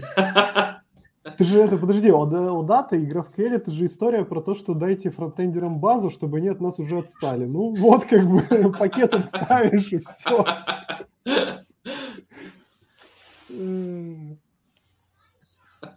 Потом как бы твой DBA приходит, дает им в нос разок. Все, они начинают нормальные запросы писать даже. Ну, там, кстати, да, интересно, как профилировать это все мерить. А, Ещё как- Я, я, я сейчас расскажу классную историю. У меня на прошлом проекте, с которого я уже свалил, но ребята сейчас делают следующее веселье. А, Существует кастомный э, велосипедный способ запрашивания данных. Э, Сделан он, как бы, сделан он на самом деле очень правильно, очень по уму. Э, Я это, э, как бы, говорю вполне объективно, потому что делал это я. Так. Кто бы Вопросов, сомневался? вопросов Конечно, нет, очень Саша, правильно и по хорошо. уму. Всё, Да, всё, да. Вопросов нет. Да, но, но, в общем, история в том, что ам, был какой-то API, короче, для генерирования репортинга. Э, Я тогда как бы поресечил и GraphQL, и OData, и понял, что просто вот э, э, и GraphQL, и OData просто не подходят для того, чтобы э, нормально там, создавать с этим API, и самое главное, что для того, чтобы э, так как API, он, м, ну, точнее, так как э, все это сделано не вокруг данных, которые лежат в базе данных, а вокруг, по сути дела, кода, который генерирует хреновую тучу финансовых э, отчетностей, то ты не можешь положиться на халяву, халявную генерацию вот этих запросов от Адаты, по сути, дела, тебе пришлось бы всю Одату или весь GraphQL реализовывать с нуля саму руками. У меня, помню, там был даже спор с э, э, одним архитектором, э, когда он мне доказывал, что все можно натянуть на GraphQL. То есть там даже э, с- многомерные запросы э, можно натянуть на GraphQL, если GraphQL представить в виде э, этих... эм, каждая вложенность является новым измерением. Вот, я тоже тогда прифигел, но неважно. Главное, что э, на момент, когда мы начали этот API делать, э, мы продавили именно свой кастомный формат. Ну, чтобы просто с ним было гораздо удобнее работать фронтендером. Зачем А- тогда тебе GraphQL, давай честно? а Ты- потом- Ты все вот. написал свое. Да, а потом пришли пацаны э, от кастомера и сказали, а теперь нам нужна интеграция с Power BI. А Power BI, Power BI Odata. И я там... с- Причем, когда первый раз они сказали, я такой, вот это поворот. Вот этого я не ожидал. Вот это будет Правда, жесть, и что вы ли, ни да? черта не сделаете. Они занимаются этим. Там реально сейчас, я сейчас общался с ребятами, сидят э, э, специальная команда, которая э, парсит, э, зап- ну, з- забра- они где-то ну, нашли интерпретатор OData, и его э, парсят в вот запросы, которые в нашем API, э, и дальше он уже по цепочке отправляется в, э, этот, э, в калькуляции, уже все считается и возвращается. То есть у них получилось как бы OData парсится в другой API, другой API парсится в третий API, третий API парсится э, в калькуляции, которые сами э, ходят в базу данных, в доме, который построил Джек. Саша, Удобно. Ты, ты злодей. Саша, Ты это... просто Да пацанам кто ж знал, подла- Кто эти- кто подложил знал, что эти- бомбу. И такой говорит, а ща я, короче, свалил с этого проекта, но там пацаны... А, а еще зачем, если Power BI великолепно работает с базами? Это же Там у просто нас там, это нет детище над, У над нас базой. нет базы. Там, дело в том, что там, с- там вся проблема в том, что э, данные, с которыми нужно работать, это динамические данные. То есть у тебя есть база данных, в которой, допустим, есть 100, ну, допустим, 100 тысяч э, данных, которые введены вручную, э, финансовые данные. Да. А на основе этих 100 тысяч э, генерируются миллиарды показателей. То есть банально, у тебя есть введено, допустим, у тебя есть компания, ты знаешь ее доход за этот год. И у тебя тут же EBITDA, EBIT, э, э, net income, э, gross маржи, ну всё. revenue. Ну gross хорошо, revenue. всё. Вот Подожди, вся, вся окей. пачка. Са- Саш, ну, Кто мешал это всю базу тебе посчитать? Да, мешал Объём, базу сделать объём. продюсер. Ну и что, продюсер-консюмеры погнали, и, и У нас- у валками нас- потом стриминги гонишь. У нас до этого была эта архитектура, от которой отошли лет э, года четыре назад, потому что для некоторых кастомеров база данных превращ- становилась просто... э, э, у нее было две проблемы. Первая, э, база данных пре- становилась сверхбольшой. Вторая, э, недели занималась... То есть они закидывали данные в понедельник, а в следующий понедельник эти данные появлялись в системе, потому что неделю просто база колбасила и все это преобразовывало в этот объем данных. То есть Слушай, ну подожди, э, это- материализация не всегда помогает. Это же, э, ну, классическая Подожди, задача, э, там, и- ее Spark решает, там, NIFI, и как бы люди вот прям стриминг на это все натягивают э, и раскладывают там нужные те проекции. Там Так, за- в, этом, в запускают. этом с- фишка в том, Подожди, что... а прикол э, в том, что типа не все эти показатели нужны, что ли? Да, да, то есть у тебя... Типа ч- люди вводят там 10 миллионов, но по факту запрашивают там по 3 тысячам только. да? Не, э, люди с- деводят 10 миллионов, Ага. допустим. Ну, люди они вводят там... 10, р- 10 э, миллионов. э, От этих 10 распак- ну, миллионов, э, распаковываются, да, Да. становится Не-не, больше. не рас- они не запрашивают распаковываются. Вот смотри, как, как работают э, обычные финансовые, эм, э, фин- э, знаете, бухгалтерская книга, то есть финансовый Мгм. отчет. Вот у нас первая строчка. Сколько мы заработали за этот квартал? Вторая строчка. э, Сколько заработали минус налоги? Третья строчка. Сколько заработали минус э, э, эти э, расходы на пиво для сотрудников? Четвертая строчка. Сколько заработали минус э, э, откаты депутата? Ну, И в короче, конце, да, да, и э, в итоге дошли до чистой прибыли. И вот каждая из этих цифрок, она не лежит в базе данных, потому что на самом деле это, извините, пожалуйста, простейшая арифметическая операция. Она считается на лету. То есть ее дороже положить в базу данных и потом доставать эти данные просто потому что... ну, Это же потому что многомерный дороже. куб в чистом виде. Ну, это- Да, это же многомерный да, куб в чистом да, виде. да, и вы да, сделали да. алаб в памяти, я правильно понимаю? А, да. Изначально даже, и это вообще изначально э, было, э, изначально это было вообще практически чистый алап в базе данных, потом просто отошли от того, чтобы хранить это в базе данных, потому что это просто убивало весь перформанс. Это просто физически для некоторых кастомеров было невозможно. И поэтому пришлось это в памяти, хра- в памяти генерировать на лету. То есть там идет запрос, и буквально за считанные миллисекунды просчитываются все эти тысячи э, необходимых для тебя э, показателей. Они смотрят эти данные типа транзакционно, онлайн, да? То есть Слушай, это там, не отчеты. э, там на самом деле Ну, для конечно, инвесторов. И У инвесторов все просто. У инвесторов э, в private equity там нет какого-то... а, вот, знаете, типа, это- открыл приложение, посмотрел ебеду и такой, «Э, говно какое-то, не буду брать. Да, да. Не, не, в том плане, что э, у инвесторов, вот в отличие от биржи, э, private equity работает гораздо спокойнее. Биржа это что такое? Это скорость. Э, В бирже люди работают на скорости, зачастую там нужно очень быстро принимать решения, и поэтому основные челленджи э, в том, чтобы э, как можно быстрее показать цифру э, пользователю э, и показывать в реальном времени обновления данных. А В private equity челлендж другой. У тебя огромное количество компаний, и те- а private equity – это те компании, которые не торгуются на бирже. Вот. А, Private equity цель обычно в том, чтобы просто показать все эти данные, показать какие-то отчеты, и обычно челлендж в том, что просто этих данных очень много. А теперь, внимание, вопрос. По сути, вот вы писали там граф QL, давали фронтенд, а потом Мы вы не- мы не потянули... использовали по- а граф- потом, мы не- а потом мы не потянули использовали Power граф BI, QL. а потом потянули Power BI и пришли к выводу, а надо писать все в RPC стиле. Потому что все надо оптимизировать под то, чтобы она отдавала мгновенно. Не-не-не, смотри, сначала, сначала вообще все это перенесли в in-memory, в, именно в расчет. Потом через несколько лет возникла как бы необходимость э, сделать новый API для репортинга, Да. и э, о- вот уже потом через несколько лет после того, как этот API сделали, э, возникла необходимость поверх этого кастомного API для репортинга натянуть OData. А, и дата пошла уже в конце, да? Ага. Дата. А Дата пошла в конце. И дата нужна, потому что Power BI с ней нативно работает и сам Да. может фильтровать, отдавая в куб эти предикаты. Да, да. Ты злодей. А я- а я-то Вы столько причём? технологий переизобрели, да? Я- Я-то причем. Окей, Ты так подставил пацанов. Окей, ребят, ну вот граф, Q- ну просто вот мы тут говорим, давайте с- я даже в шоу-ноутах напишу граф QL with OData. Потому что меня это очень сильно волнует. Все говорят про граф QL.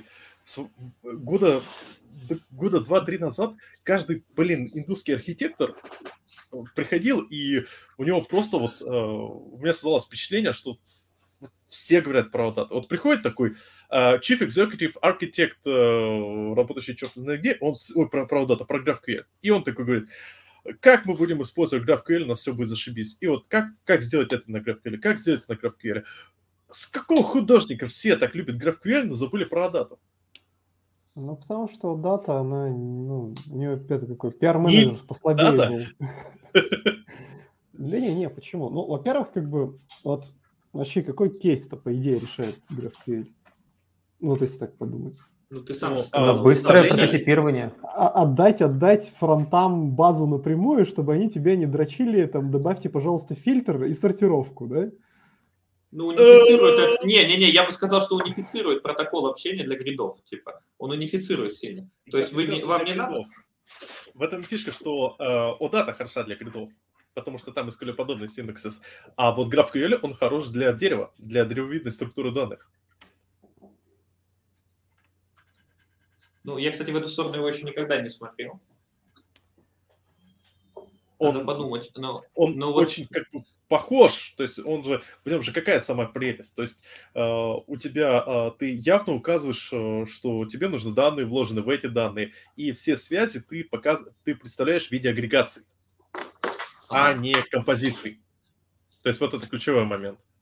Я могу еще, кстати, добавить, ведь зачем они... э, Я недавно смотрел доклад от Яндекса, и у них был э, главнее всего погода в доме, называется, а до всего, до остального есть GraphQL.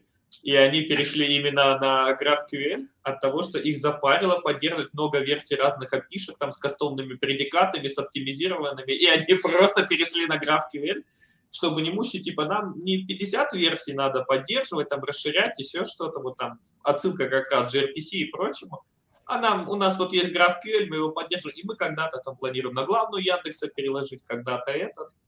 Ну, кстати, Не, после ну, этого это- доклада она там подвисла немножко, Яндекс погода, но все пошли прыгать. Но я должен сказать, что ну, и- идея нормальная. И вот если у тебя реально данные э, ну, нормализированы, и вот так все просто, и тебе там надо предикаты, то GraphQL вообще топ. Э, Почему? не Наверное. совсем. И, и для клиента понятно, ты посмотри там, с какой хайп во фронте. Вот почему? Потому что у него потребитель такой. Вот как бы почему вот GraphQL такая, да ты Ну да, это подумай. же то же самое.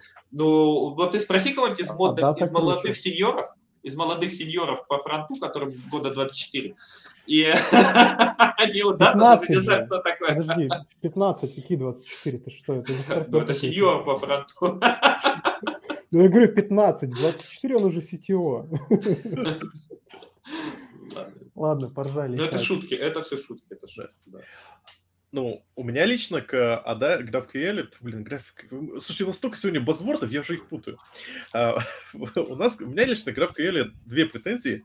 И, уважаемые слушатели, пожалуйста, поправьте меня, потому что э, в данном случае я могу нести немного фигню, потому что я этот вопрос э, ресерчил не сегодня, А, и мои знания могут быть сейчас немного outdated, но я вроде посмотрел. То есть э, у OData есть из коробки и сортировка, и группировка, и чертов ступ, чертов ступе. В GraphQL есть просто нативная поддержка отдельными функциями. То есть ты можешь создать определенные функции в узлах, которые будут э, тебе выдавать все, что ты хочешь. Проблема в том, что мы получаем, да, тоже кастомный REST. Свой какой-то кастомный костыль, э, ска- скажем так, свой кастомный формат. То есть у каждой компании будет э, как бы вроде ADA, э, вроде GraphQL, но там будут э, свои кастомные функции. Да не, Саша, там все это есть. Вот документацию прям how to GraphQL я тебе могу скинуть. Фильтринг, pagination, sorting. Прям восьмая глава этому посвящена. Супер, то есть, то есть они добавили это. Это- Да-да-да, кстати, это, правда. прям стандарт. Это стандартная часть. Ага, но они, но они, м, как я понял, они это реализовали за счет э, стандартных функций. То есть э, в самом языке м, GraphQL вроде нету именно вот понятия группировки, то есть там это реализуется как функция стандартная. Подожди, Ну, функция называется... Complex file. Ну, функция называется сорт. Да, Вообще, вообще фид. Вообще фид называется. Ну и ладно. да. Да, да, да.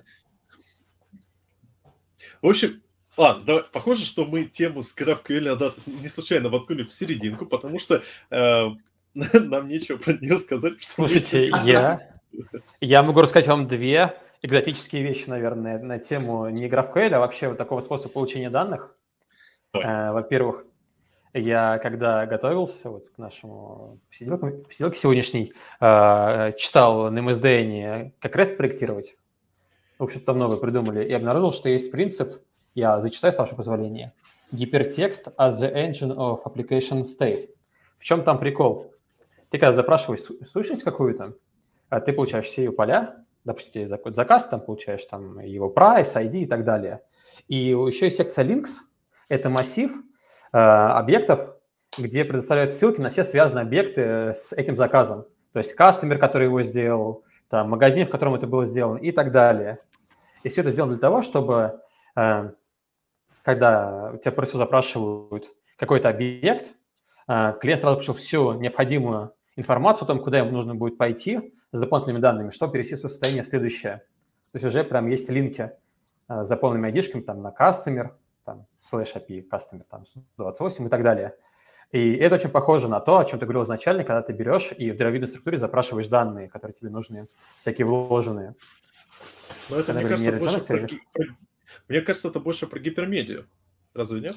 Ну, вообще весь REST изначально про гипермедиа. Ну, Ну, да, а так и как все и след- и как говорят. следствие, и как следствие REST, да. Вот, и вторая экзотика. А, Ага. Короче, я тут, а, опять-таки, а, есть а, драфт RFC а, по добавлению в HTTP протокол метода query. А, В чем прикол? А, Обычно, а, когда мы делаем get, и нам нужно пофильтровать как-то хитро, мы начинаем придумывать к, э, с параметрами фильтрации там ордеринг, там, да, вот только эти, ну, какое-то кастомное решение, каждое свое. Так вот, Ага. предлагается сделать э, отдельный метод query, где ты в боде будешь э, что-то в SQL подобном синтаксисе описывать, какие тебе поля тебе нужны и как их выдать наружу. О, это, кстати, бомба. Да А, чё, просто, я просто могу сиквел ста- туда загнать и... это. И лови, да? Да, я устал в чат скинул, я не Чё знаю, как переживать? в чат на YouTube, возможно, кому-то это будет интересно ознакомиться с этим делом. Ага, это э, драфт. Давай тогда сразу, Да. сразу в комменты. Вот так закинем. Э, не, кстати, вот это... Давай, давайте это сразу переходим к вопросу. То есть мы абсолютно, совершенно неожиданно, легко перешли к вопросу уже о том, как делать сложные HTTP э, REST API. Правильно? Потому что вся эта экзотика, которую ты описал, мы и так уже сейчас это делаем. Э, По факту, если тебе нужно что-то запросить, и у тебя э, объем гета не влезает в сколько там, 255 символов, то Ну, ты, да, там делаешь, есть ограничения. ты делаешь пост. Ну, не Да, там же 255, был всё-таки прикол. Побольше, побольше. Я не побольше, помню, 250. честно. Это же сделано, да, там побольше, но сделано изображение безопасности, потому что, кажется, можно было основное приложение еще, когда не кор, завалить, если отправить очень большой э, набор параметров в запросе. Вот, Так там еще браузер, э, в самих браузерах это ограничение стоит. Э, Ну, в общем, окей. Там, по-моему, Сразу. 2000 символов с чем-то. Разве- Да, я да, да, уже да, не да. помню просто. Там, Там э, 2042 или что-то вот того. Кстати, в майкрософтовском гайдлайне это определен, этот момент тоже определен. Если вы открываете там любой ну, гайдлайн крупной компании или сравниваете, там вот прям есть примеры, то, как делают сорты, ордеринг, там, как фильтрацию, и все это, как правило, сделано. Но нюансы начинаются, когда тебе надо какую-то комбинацию энды, оры сделать и сложный предикат передать. Вот тогда это вообще весело. Ну, потому что у тебя... Что такое... Давайте так. Что такое Это REST? скилл. Вот есть, есть такое хорошее понятие, как Glory of REST. Вот я даже специально найду это и закину в э, ссылке. Это некоторый набор правил э, по тому, как наш API э, представляется. И э, там много пунктов, э, точнее, там всего пунктов, э, сколько? Немного. Не помню, сколько их всего. Э, то есть level 1 это, э, да, там 4 пункта. Э, Level 0 это типа, блин, swamp the pox. Я не знаю, как Когда ты правильно. XML, -ку, ну это, короче, вот JSON RPC, когда ты постом хреначишь XML, Ага. тебе в ответ XML. -ка. Ну, А это вроде ну как бы, да, работаем по HTTP, но как-то не, не это, не Ну, следует. главное, что с точки зрения Glory of REST, Семантики. это типа, это уже REST. Нормально. Ну, то есть, как бы, э, знаете, как говорится, это норм. Второй э, пункт э, Glory of REST – это э, взаимодействие, к- рассмотреть объекты как ресурсы. И тут уже мы приходим к моменту важному, что в REST все ресурс. В REST нету...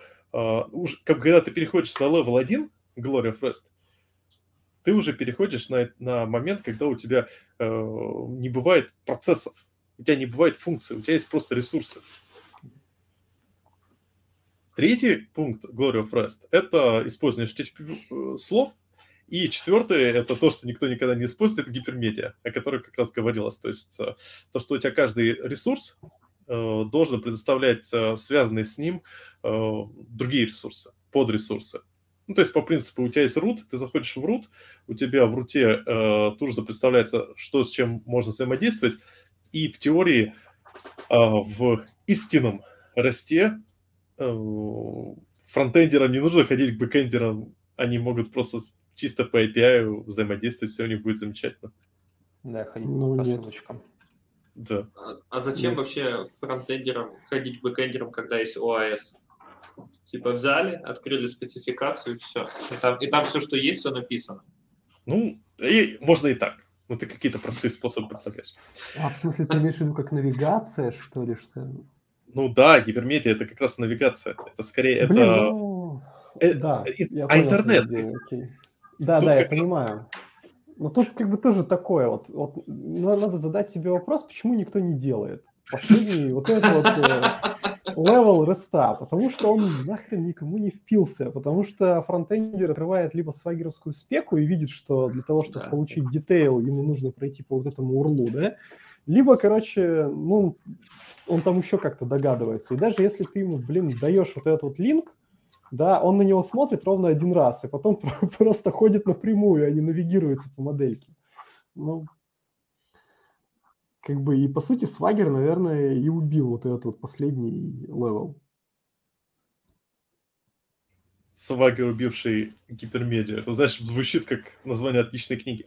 Окей, давай, давайте реально тогда поговорим о таком важном пункте. Я вот себя отметил в шоу-нотах, которые потом прикладываются к э, и видео, и аудио. REST API – правила и костыли. Вот какие у вас какие вы костыли у себя в рестах используете? Ну, что правила понятно. Типа, правила, в принципе, стандартные. Берем, пишем код, пишем. Э, ну, вот мы уже писали эти правила. Доходим до третьего левела э, Glory of Rest, и все у нас замечательно. Но ведь этого же не хватает. Но основной консиль мы уже, костыль, мы уже обсудили. Это когда у тебя, типа, нужно делать выборку по множеству, по множеству параметров, да, например, не знаю. Ты хочешь посчитать цену на товар, да, ты не хочешь там по каждому айтему считать, ты хочешь сразу пачкой и передать их там, ну, штук 200 или 1000, и сразу по 1000 посчитать. Вот. Ну, и, почему это бы, Ну, потому что в URL-то это не пролазит, а у тебя как бы, ну, семантически это get. Ну, как бы да. в URL не пролазит, и поэтому а ты подумай... берешь, делаешь, делаешь ресурс, называешь его там как-нибудь слэш batch, там, или multiple, а вот или что-нибудь такое, и постом туда. А вот это не по ресту, потому что технически ты можешь... Зачем ты называешь это batch? Ты пытаешься таким образом раскрыть техническую вещь, но ты можешь это назвать request. И ты, по сути дела, постишь request, ну, ты сам а, за идеологию любишь. Query. Тогда да. query. За, за идеологию query. ты любишь поговорить, да, да, да. да. Ну, а за, зато представляешь, как у тебя идеологично получается. Я запустил query, или, допустим, у тебя есть ресурс, например, допустим, у тебя есть ресурс, э, э, не знаю, финансовые данные, э, аналит, ну, или просто у тебя, допустим, пользователи. Вот классика. У тебя есть пользователь users, и ты пишешь users slash request и постишь, по сути дела, request, и типа я от, постю request пользователям, а в качестве респонса ты получаешь все следует правилу Glory of REST. Все не, правильно, не, все ты хорошо, получаешь... идеологически верно. А, тогда ты должен получить 201 created, и, и, и ресурс, accepted. и айдишник, и айдишник, и по нему потом сходить с результатом. Да. Да, да, да, да. И, и, и, кстати, в гайдлайне так и написано. Вот в майкрософтовском там так и написано постишь search, типа, и тебе айдишник приходит, а потом его запрашиваешь. Ну, там, там не совсем, там э, Нет, используется слушай, ты это, а, а, сначала accepted должен, ты сначала должен отправить, да, по идее, accepted. Ну, то есть э, клиент, э, при таком подходе клиент должен уметь э, принимать э, 200, э, 203 accepted. Э, 202. И 202. Э, после ждать э, 201 created. Ну да. мы же все люди. Зачем Еще нам надо ждать? Реализовать возможности потом отменить эту задачу, которую ты поставил, создал, ты сложно да, да, да, это про лонг Да, это про лонг все правильно, да, да, да. Ладно, мне Ну, больше нравится. Ребята, а, по- а если... пощадите, мне просто нужно цену посчитать поста э, с превьюшком, пожалуйста. Можно я не буду это все делать? Поэтому возвращаем 200. 200. Окей. Я такой, Окей. Посчитай. Окей. Нет, возвращаешь 200 окей, а внутри error. Не-не-не, это э, error true, error true, да. Please, error true. Да я недавно только ребятам э, для API, э, ну, чувакам API-шку, которую мы используем на проекте, как раз закидывал таску, типа, слушайте, а с какого художника у вас э, возвращается 200, а внутри error? Я такой, да ладно, переправим. Мы не, мы не думали, что вы это будете использовать. Мы это написали просто так, думали, поработали Для в стол. галки, да, да. Но, но этот кто-то его дернул, твою мать, придется сделать хорошо. Да. А, нет, слушайте, я вру. Нет, это тех, тех ребят, с которыми сейчас работаем, они норм, пацаны. Это на прошлом проекте э, тоже было. А Где ты топовый игра в QL написал, да? Да, да, Кор- да. короче, Да нет, я понял, я Саша не такой, использую. короче, проговорился, потом такой, блин, мне с этими пацанами еще работать, они меня побьют. Завтра, Такой, не, да. это не эти, это были другие. Ну, это хитрый жук. Ну нет, ладно. там, там были прикольные ребята, которые э, выкидывали тоже на 200 э, error. И мы такие приходим, такой, почему у нас ошибка сериализации идет? Мы такие, так, что-то какая-то странная ошибка. Ну, то есть у тебя пролетает э, 200, ты думаешь, ага, все окей, и у тебя просто сериализуется в непонятную чушь. Начали, короче, разбирать. Просто в итоге э, после того, как мы уже воспроизвели вот эту ошибку, начали уже смотреть, э, э, ну, перехватывать запросы и такие 200, окей и error. Такой, Замечательно, просто молодцы. Да, Ну вот это, это, это, да, это такой бывает. Ну окей, то есть, ну, то есть вы считаете, что пост для запросов это неправильно? Не, подожди, пост для сеча это прям best, best practices. Ну, это, это- это- я бы сказал, что это best вынужденность. Я просто скажу, что это правильно, ребят, это все как бы удовлетворяет Glory of Rest, все кошерно, Мартин Фаулер как бы ничего плохого не скажет. Окей, давайте, у меня следующий наброс. Put versus option. Чё? А, а разве... В смысле, это же разные Не, не вещи. разные. Это разные, разные. Ну я бы думал, я бы я думал, что сейчас ты идемпотентность спросишь или еще что-то. Пут, пут против пост, там, а тут пут против options. Вообще разные вещи. Не, ну почему? А это, кстати, важный момент, что э, он, эм, скажем так, когда ты используешь option, то в целом ты э, решаешь проблему э, гонок, гонки. Ну, не решаешь проблему гонки, но ты уменьшаешь вероятность гонки. Потому что вот надо, у тебя есть список пользователей. Если ты используешь put, то э, Васе нужно поменять э, у пользователя имя, а у Светоч- Светочки поменять у пользователя э, не знаю, возраст. Э, Оба забрали себе пользователя, потом Вася отправил с измененным именем, и потом Светочка отправилась с измененным возрастом. В итоге имя, имя перетерлось, потому что пут, что он делает, перетирает значение. Не, подожди, это решается версионированием. Это решается Да, и версионированием, и все. И- И- и да, так, и теги, или там- матч. Как правило. заголовок. Заголовки, те- да. Ну, тебе нужно Заголовки, дополнительно- да, еще всё? Тебе, о, смотри, те- тебе, надо в заголовок дополнительно еще допол- э, добавлять пейлот, который э, ты в свайкер не засунешь и прочее, или же, э, ну, именно версионирование, или можно просто option использовать и э, просто говорить, что типа, окей, я хочу поменять вот это поле.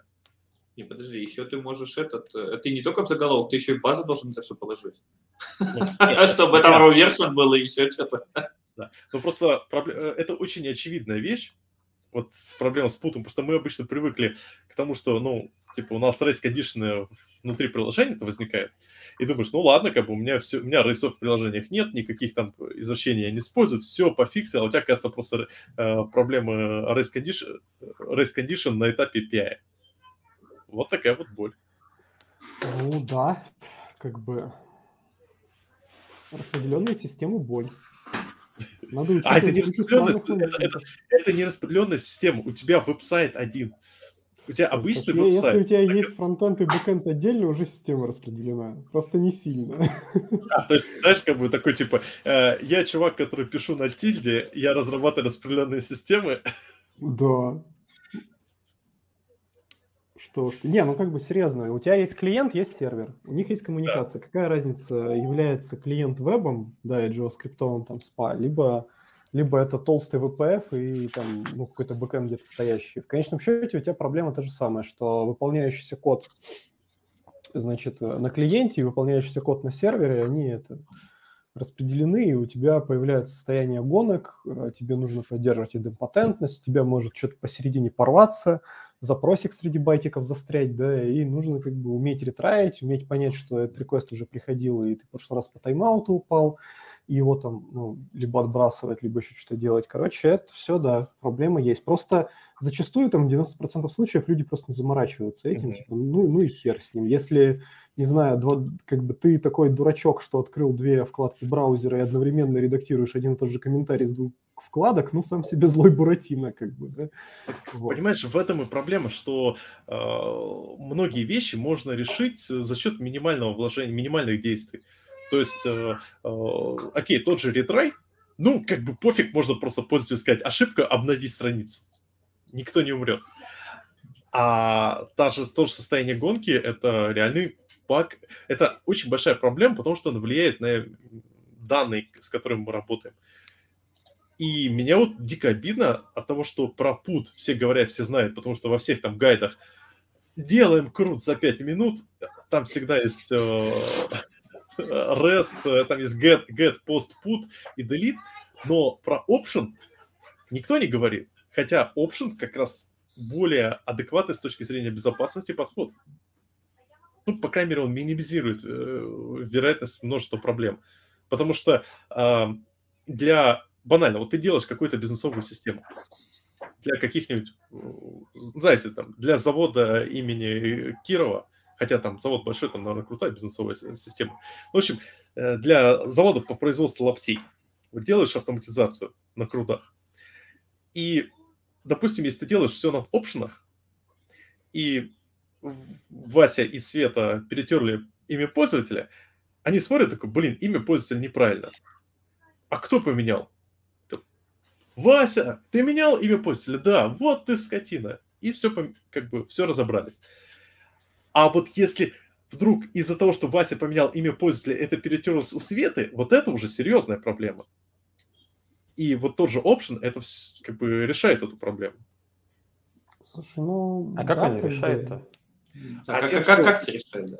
Смотри, у тебя поступил запрос, по сути, уже в базу данных, летит на банальный как бы апдейт одного поля. И уже э, вопрос взаимной блокировки решается на самой базе данных. То есть разработчике не нужно даже код писать.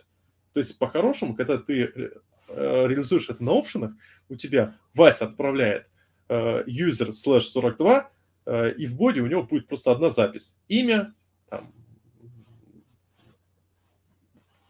ну хорошо, какой-то еще. Вася Вася. Да, Понял, Вася да. Вася. Да. да. А Света, она для user slash 42 отправляет в боде у него будет просто age 18 возраст. И когда да. это прилетает в базу данных, у тебя, по сути дела, будет э, э, результатом запроса Васи это update user where э, ID 42 э, set э, name Вася Васечкин, а для Светы update user where э, ID 42 set э, age 18. И в базе данных у тебя как бы у тебя стартует одна транзакция, лочит запись, э, производит запись, э, разлочит запись, и дальше база данных э, записывает, обновляет пользователя. То есть у тебя прозрачно решена проблема э, вот этого Саша, рейса, это а, патч, ты не про патч, ты, ты про патч прям говоришь. Ну, блин, твою ж налево, я про патч. Я и напрягаюсь, ты про патч говоришь и про мерз значение. Я прям А, да, так. да, да. Но ты же race condition все равно не решаешь в этом. Ты делаешь частичное обновление. И э, ты можешь попасть в эту да, же ситуацию, когда один ставит age, ну там 17, а второй age 18. И типа, и welcome, кто первый в очереди обработается, то ты это, то ты запишет. Ну, А просто... Бизнеса, это другой кейс. Понимаешь, с точки зрения бизнеса, э, это кейс, когда Васе дали задачу, а, поменяя имя пользователя на э, Вася Вачкина, Свете э, поставили э, задачу, поменяя имя пользователя на Вася Вачки, Васечкина. Это две разные бизнесовые задачи, и вероятность то, что они будут... Э, и если они пересекаются, то это совсем другая задача. Это, скорее всего, проблема... Э, ну, бизнес... Это, это уже проблема э, на стороне как бы бизнеса, и это то же самое, что а, они оба пришли в картотеку. Сначала Вася поменяла имя, потом Света поменяла имя. Ну, как Саша, бы, Саша всё это пошло. прекрасная отмазка говорить, почему вы не добавили вершина. Да, Это проблема на стороне бизнеса. Но да. как бы тебе самому это не стыдно такое рассказывать? Нет, так, так слушай, а, в этом же и фишка, что свер- вершининг, а, он решает конкретную проблему, а, и самое главное, что вершининг, он, а, скажем так, его долго реализовывать. Это приходится реализовывать отдельно, руками. а, То есть тебе, тебе по сути дела, что, что ты вносишь изменения, окей, замечательно, получаем как бы э, айдишник, как бы версию изменений, с ними уже э, взаимодействуем, то есть тебе приходится много-много-много дополнительных э, телодвижений э, сделать. Когда с патчем ты, по сути дела, за счет просто смены подхода, вместо пута делать патч, ты решаешь одну из самых больших проблем. Практически бесплатно. А, Ну, но она же согласись. решается только по разным полям, когда у тебя... обновление идет. Не, просто когда два человека пытаются пом- поменять одно поле, одно и то же поле, это уже несколько другой кейс. Саша, ну понимаешь, вот во, во многих системах нет понятия поля, а во многих системах есть понятие Мгм. объект. И надо говорить, что объект целостный, типа измененный. Потому что там, ну ты поменял поле name, допустим, а тот h, это, блядь, это уже другой объект. Абсолютно. И ты как Согласен, бы- нет, ну, согласен. То есть, э, если, если говорить о каком-нибудь, э, ну, опять же, возьмем там классическое м, документооборот. Документы обычно, они, ну, ну, по сути дела, иммутабельные. То есть ты туда можешь вносить изменения, но э, дополнительную ревизию проделывать. Хотя, опять же, кстати, многие системы документооборота э, в этом, ну, они не требуют этого. Просто потому что есть документы, просто, ну, складской учет. Вот у тебя ск- система складского учета. Какая разница у тебя, э, кто ж- куда вносит Нет. изменения? Саша, это зависит. Изменение в ряд документов – это новый документ. Ну, Мгм. допустим, если договор, и ты там, Ну да. э, ну, или контрагент, и ты меняешь все это, это все это новый договор, чтобы Ну да, там да, да, ничего да, со да, старыми да. не снимать. у, тебя, у тебя еще генерируется отдельный как бы м, э, договор отмены, договоры Ну, и прочие а- вещи. От, отмен-то не знаю, но тут закрывается, и этот как бы открывается, и это уже все, это другой договор. То есть там это так проблема решается, а не Ну, глаголом то патч. Ну, то есть, э, у тебя как бы объекты мутабельные. Но э, очень часто люди работают, ну, говорю, вот система складского учета. Сис- Классический подход, и э, в таком классическом подходе у тебя э, вполне реальная ситуация, когда вот есть запись, что там есть товар. Понятное дело, что если э, Петрович и Сидорович, э, Петрович меняет значение товара там с 10 до 20, э, а Сидорович меняет товара с э, 10 до 17, то тут, тут как бы как бы ты этой системы не версионировал, как бы ты ни делал, все равно проблема в том, что Петрович и Сидорович где-то накосячили с э, э, задачами. Это бизнесовая проблема. Но от того, что у тебя Петрович как бы будет э, э, менять там, не знаю, э, состояние, кондишн товара, а Сидорович меняет состояние, и из этого что-то поломается, это уже бизнес, э, техническая проблема. Ладно, черт с Сидорычем. У меня Да, давайте другой про вопрос. Давай. Знаешь, какой? А, знаешь, вот бывает иногда, короче, тебе нужно обработать набор элементов. Ну, не знаю, например, там, делитнуть не одну запись, а три. И у тебя, короче, вот три, ну, как бы вот, две делитнулось, а одна нет. Что делать? 200 эррор? Ретрай! Да, 200 евро. Не, ну вот реально, как бы есть такая история, когда иногда но операции выполняются частично. Да? Вот что вы делаете в ваших REST-like API-шках, когда операция выполнилась частично? Например, смогли посчитать там из э, 100 элементов 90, а по 10 там ошибка какая-то.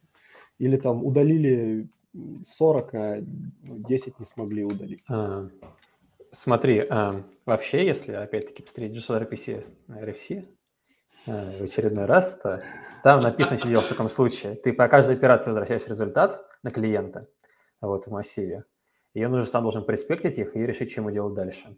Но вообще мы просто, ну, ты падаешь с ошибкой какой-то, надо просто, чтобы твое удаление было идемпотентным. А вот И оно и нравится. если это, если я возвращаю, типа, ну ладно, с удалением, наверное, такой себе пример. Я имею в виду там какой-нибудь расчет или это, не знаю, а, ну, такое какая-то операция, да, ты, тебе нужно посчитать цену по там 15 товарам, по 14 смог посчитать, по одному не смог. Вроде как падать из-за того, что ты не смог посчитать одну цену, как-то ну, стремновато, вот. А С другой стороны, ну, вроде как не можешь ты там отдать ноль и типа интерпретируй с этим как хочешь. Тебе нужно как-то явно промаркировать, что, ну, типа, вот, не смог ты посчитать по, этой- по этому товару цену. Вот, но как бы, ну, для этого там часто заводят там два, э, ну, в JSON там два поля, там, result и errors, в result все, что хорошо посчиталось, в error все, что плохо посчиталось, с каким-то читаемым описанием. Но меня всегда, короче, вот выворачивает немножко то, что ты такой, типа, отвечаешь сервису, ну, типа, назад клиенту 200, и там такой errors. Ну, слушай, э, это же 200, это не- там же написано не success, там написано окей. Окей. У меня- у меня, кстати, у меня, кстати, в этом плане, я помню, делал реализацию, при которой эм, для данной задачи использовался полиморфизм. То есть у тебя э, одна запись могла быть либо э, этим, э, значением с метаданными, которые нужны, э, либо э, этим э, эррором с э, опре- ну, необходимой информацией. Ну, как правило, user- ю- user-friendly message. И это дерьмовая идея, не делайте так. П- Полиморфная сериализация, десериализация – это… Да, полиморфа, сериализация, десериализация, она как бы... а, У нее есть одна большая проблема. А, Если ты э, решил все проблемы полиморфной сериализации, десериализации на бэкэнде, это не означает, что ты решил проблемы де- полиморфной сериализации, десериализации на фронтенде. И даже когда ты решил проблему полиморфной сериализации, десериализации на фронтенде, это не значит, что у тебя с- генерируется нормальный свагер. Это правда. А Вообще- вообще, как бы, смотри, есть еще такая штука, типа, а, статус 207, по-моему, типа, мультистатус, да, когда, типа, частично, но не до конца. Вот кто ее, как бы, ну, кто, кто вживую юзает этот статус? Вот в таких случаях. Я Уважаемые думаю, слушатели, что никто. напишите плюсик, напишите 207. Вот, уважаемые слушатели, напишите Слушай, в сообщения в чатике, 207, какие статусы вы если любите. используете. Вот какие статусы вы используете. Вот Просто, что вот... слушай, Потому ну, что да. вот у меня всегда, короче, два демона внутри, м, короче, дерутся, когда нужно вот возвращать вот этот, вот, типа, result и errors, ну, типа, на 200. Я такой думаю, блин, короче, ну, 200 это неправильно, но надо возвращать 207. И потом ты такой примерно вспоми- вспоминаешь фронтенд, где, короче, если не 200, то... И такой думаешь, ладно, 200. Вот я каждый раз, короче, типа, ну, семантическая правильность э, versus то, как это будут использовать. Вот, не могу для себя разрешить эту историю. О, мне, мне Ой. нравится от, от Леши Мерсона. Полиморфно десериализовали, десериализовали, да не вы десериализовали, не вы десериализовать все-таки не смог, блин. А, Саш, тебе надо лучше тренироваться к- с скороговорками каждый раз, возможно. Лучше его Да я- десериализовывать. сможешь Победить Не- да. Лешу. Да не вы десериализовывали. Окей, слушайте, ребят, мы тут много говорим про вообще много best practices, но А мы... можно отвечу на тот вопрос, типа, ну вот э, Давай. пра- правильный ответ ну, на, на твой вопрос это как вы договорились в контракте.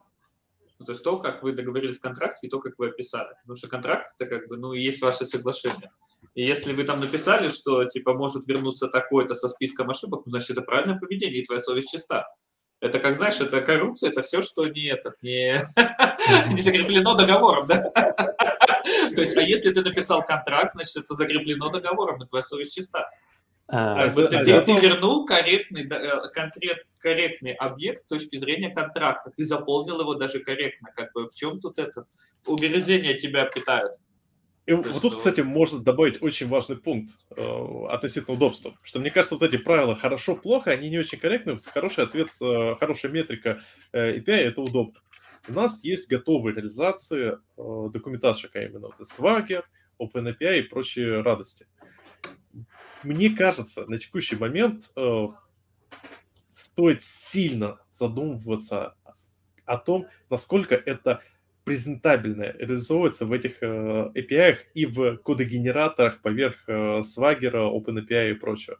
Потому что э, если ты придум... если ты возвращаешься 207, но э, кодогенератор для TypeScript э, 200... просто нафиг игнорит все, что кроме 200, то... А, кстати говоря, OpenAPI э, кодогенератор, он реально в свое время этим грешил. То есть он, ты, если у тебя 200 возвращается, у тебя все хорошо. Если у тебя возвращается много R-кодов, он просто забивает на то, чтобы э, сгенерировать э, ну, нормальный как бы респонс. То есть тебе, по сути дела, приходилось возвращать... Дви... То есть если ты хотел использовать OpenAPI и OpenAPI клиент-генератор, то тебе, тебе, тебе необходимо было делать все на двухсотых, с двухсотках. А, слушайте, не для TypeScript, а для, для C-Sharp была такая проблема.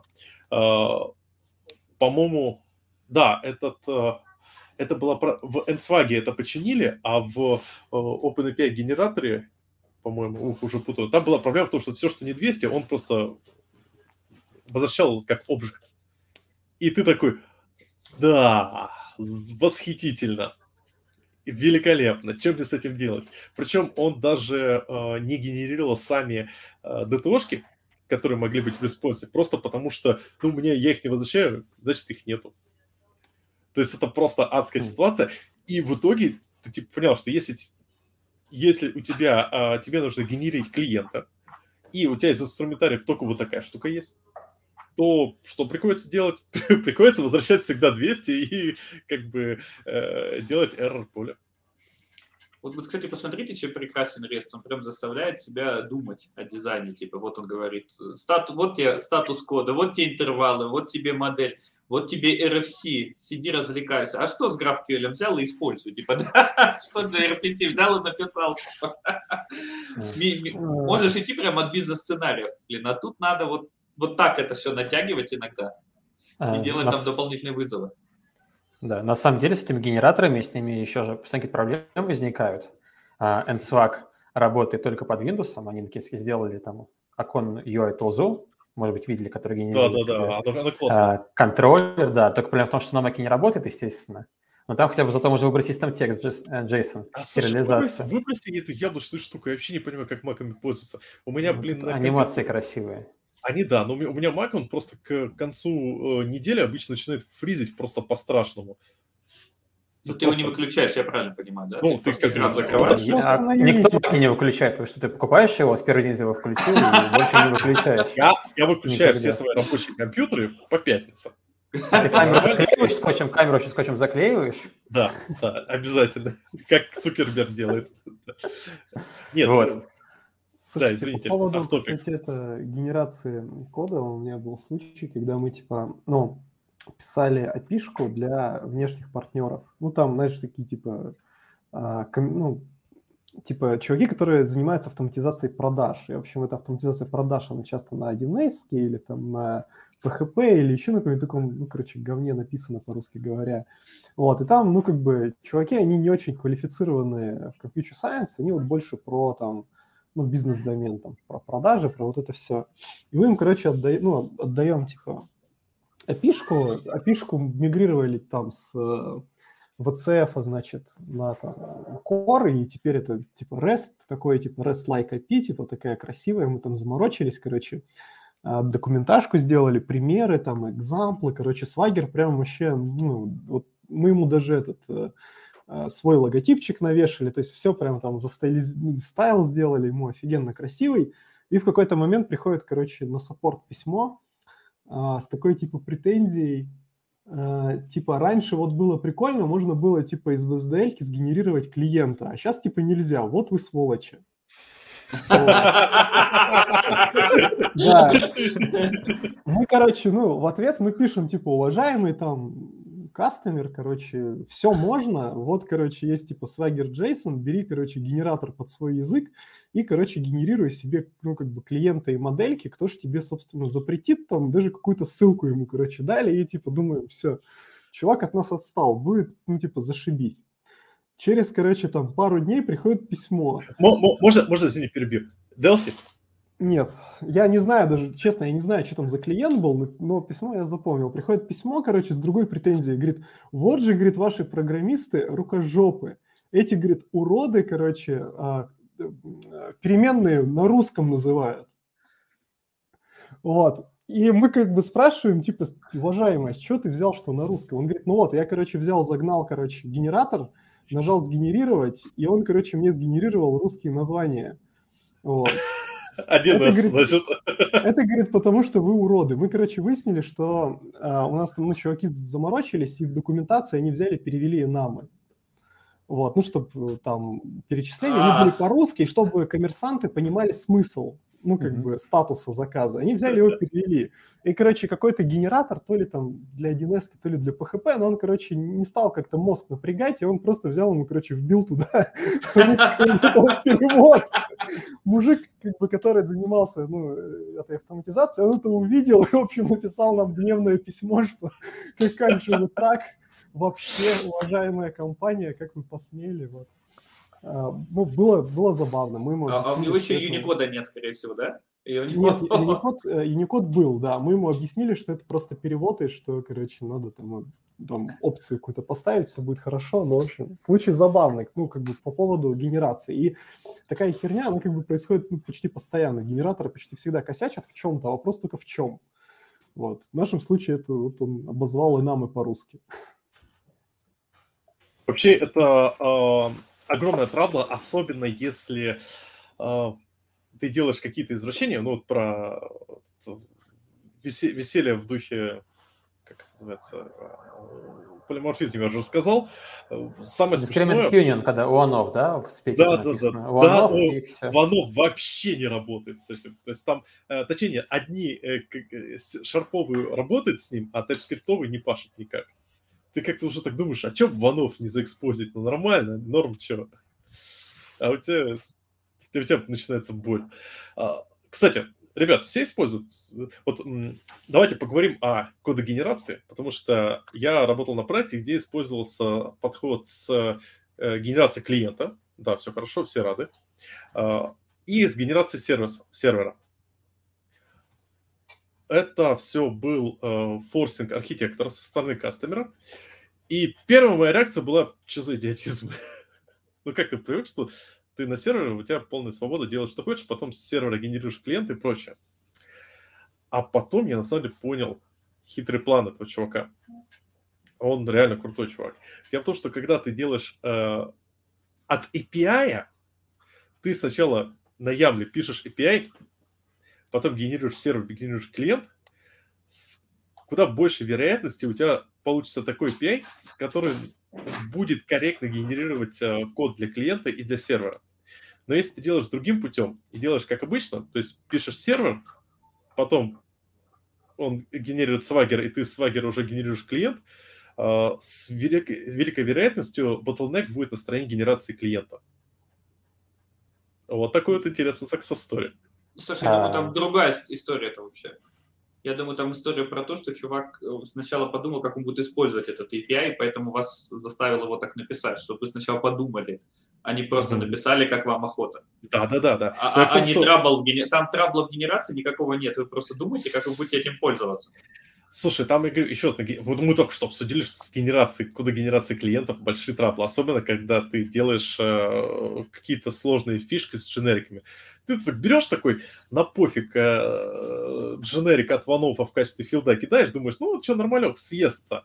Ну, причем как бы э, сериализатор ест, а вот свагер ни черта не ест. Вот тебе реальный кейс. Попробуй это проследи э, на этапе э, взаимодействия. Слушай, я А. думаю, этот чувак, он просто был этот э, спек, э, спек first э, подход просто юзал. Да, всё. ну да, да, да. это Я Speak думаю, First. он, знаешь, как бы взял какой-нибудь там, не знаю, макун или что-нибудь такое, на- ну, как бы, или постный, постный, по-моему, тоже можно. Накидал там, короче, контракт, потом, короче, взял этот контракт, выдал вам и сказал, делайте вот так, а потом Не-не-не, взял, он и нас- отдал своей команде и сказал, вот, короче, Не, здесь будет Он, вот это, а, и все. Он процесс поставил в команде, когда каждый э, сервис owner должен действовать по спекфесту. То есть э, у тебя э, генерируется спека, а, на спеку э, ты делаешь, генерируешь сервер, работаешь с этим сервером по спекфесту. То есть сначала генерируется спека, э, заливай, э, генерируется сервер и генерируется клиент. Ну, то есть проталкивается спекфест именно как, ну, как процесс, чтобы э, у всех был, была корректная спека. Я говорю, вот э, это тот кейс, когда на первый взгляд кажется лишний геморрой, оказывается крайне удобный, потому что он позволяет энфорсе всех делать спеку. Потому что э, если ты сначала делаешь реализацию, проверил, что работает нормально, ничего так фронтенд работает, то у тебя зачастую спеку, очень часто спека будет дерьмовая, по которой ни черта сделать невозможно. А, да, слушай, я с тобой согласен, потому что ну, часто ты сначала пишешь э, в основном своем приложении моделечки, а потом по ней генерируешь свой контракт. Вот. Да, да, да. И там у тебя мало того, что а, у тебя, ну, получается, ты вдруг не совсем корректно последовательность делаешь, тебе еще теряется информация о налах. И там, и там. О, да. Зачастую. И потом начинаешь тебе нал летит с клиента, а ты как бы не рассчитывал. А когда ты генерируешь, оно там хоть как-то там, да, там тэш атрибуты, но хотя бы разметит, провалидирует. А когда уже сервер, то никак. Кстати, есть а, реб такая компания, Solanda, кажется, называется, у них был доклад на Хайлоуде, где они рассказывали, как они микросервис пилили, и вот они тоже пришли к подходу спек first и написали офигительный гайдлайн по тому, как писать спеку а по API своему сервису. Вот. И там прям написано, типа, should, must, и типа, ни в коем случае не делай. Как в RFC, все как ты любишь. Да, да. А Как в RFC, все ключевые слова использованы, да? Да, именно так. Э, На самом деле в этом подходе есть свои плюсы. Э, Например, вот мы сейчас, опять-таки, немного в сторону иду, э, пытаемся, точнее, присматриваемся и пытаемся привнести трифт в наш стек. В трифте ты тоже сначала описываешь на языке э, спецификацию, потом из нее генери- генерируешь как сервер, так и клиента. И в итоге они у тебя получаются, ну, респект один тоже контракт. То есть рековорд поля. Причем в чем прикол трифта? Он, он там использует свою собственную сериализацию, десериализацию моделей. Поскольку протокол может работать как формат JSON, так и бинарным, э, ты не используешь Newton Soft, там, поскольку сериализатор известна структура моделей, он сериализует ее максимально эффективно, прямо идет по полям. Э, Респект это required, не required. Ругается где нужно, где не нужно. Все сериализует бинарно и очень быстро. И у тебя получается контракт, он как бы максимально э, такой железобетонный. То есть это, это именно скорее как э, э, сериализатор и генератор контракта. Кстати, да, меня... да, одновременно. Одновременно и контракт, и сериализатор десериализатора, и клиенты, и сервера. Ага. Меня тут просто закинули, мы тут перед э, нашим выпуском обсуждали, и тут кто-то из присутствующих сказал, что стрит умер. Я не буду показывать пальцем.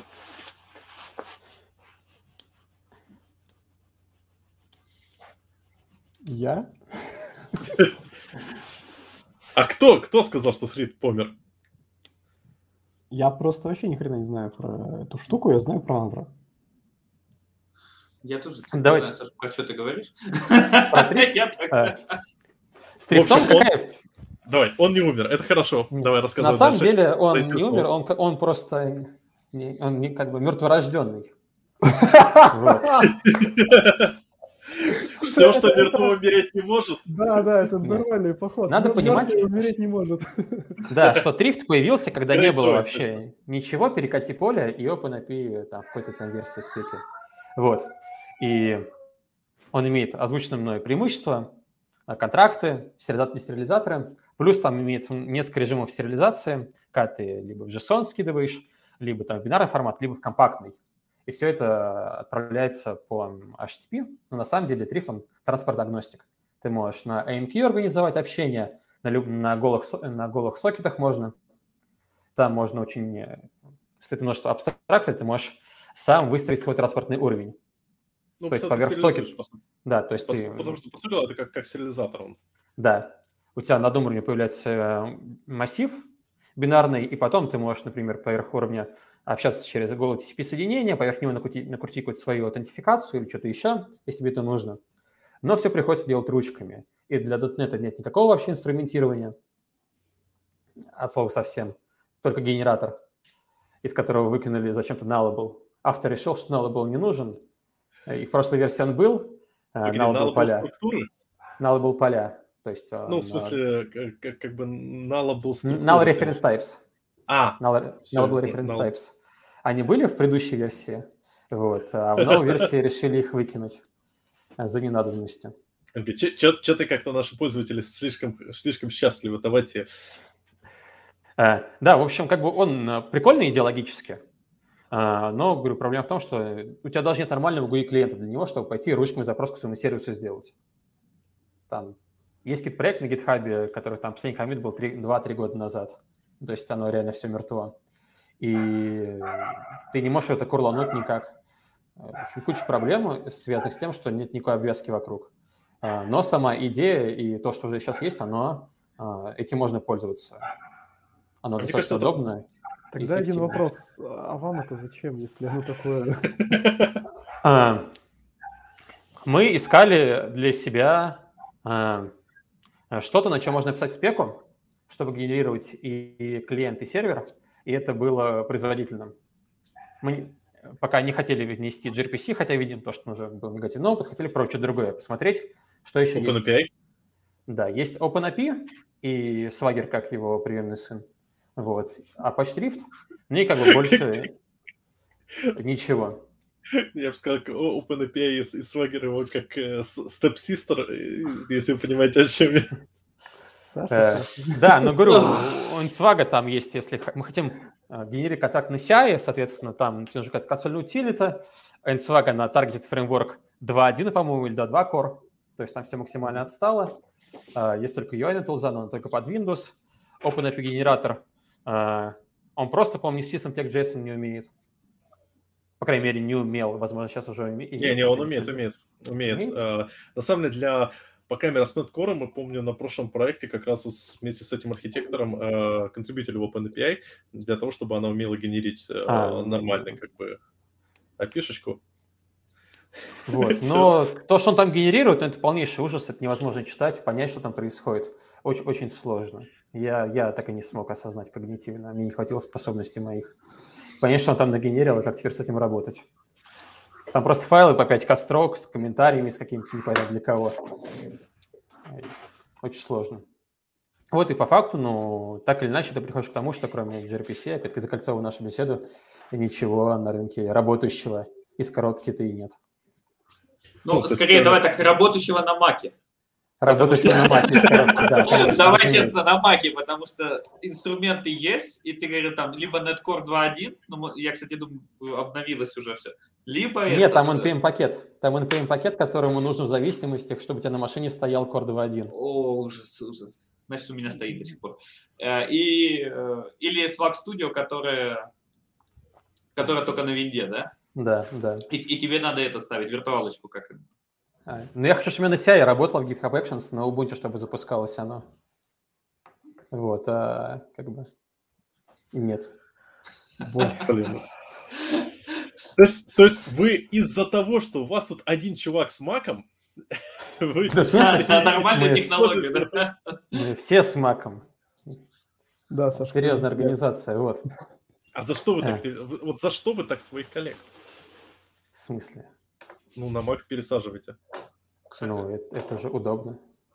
Удобно. Слушай, Ты у нас... э, Открываешь да, MacBook в, в Старбаксе, смотришь... э, И тебе сразу э, смузи Да, материализуется. тебе из- приносят, тебе приносят смузи. У тебя... в Открываешь эр- ты MacBook в Старбаксе, и тебе тут же его заливают кофе, и ты такой, так, минус 200 тысяч. Нет, у тебя сразу твои расселение, готовится. сразу э, новости мужской моды, соответственно. Вот тебе.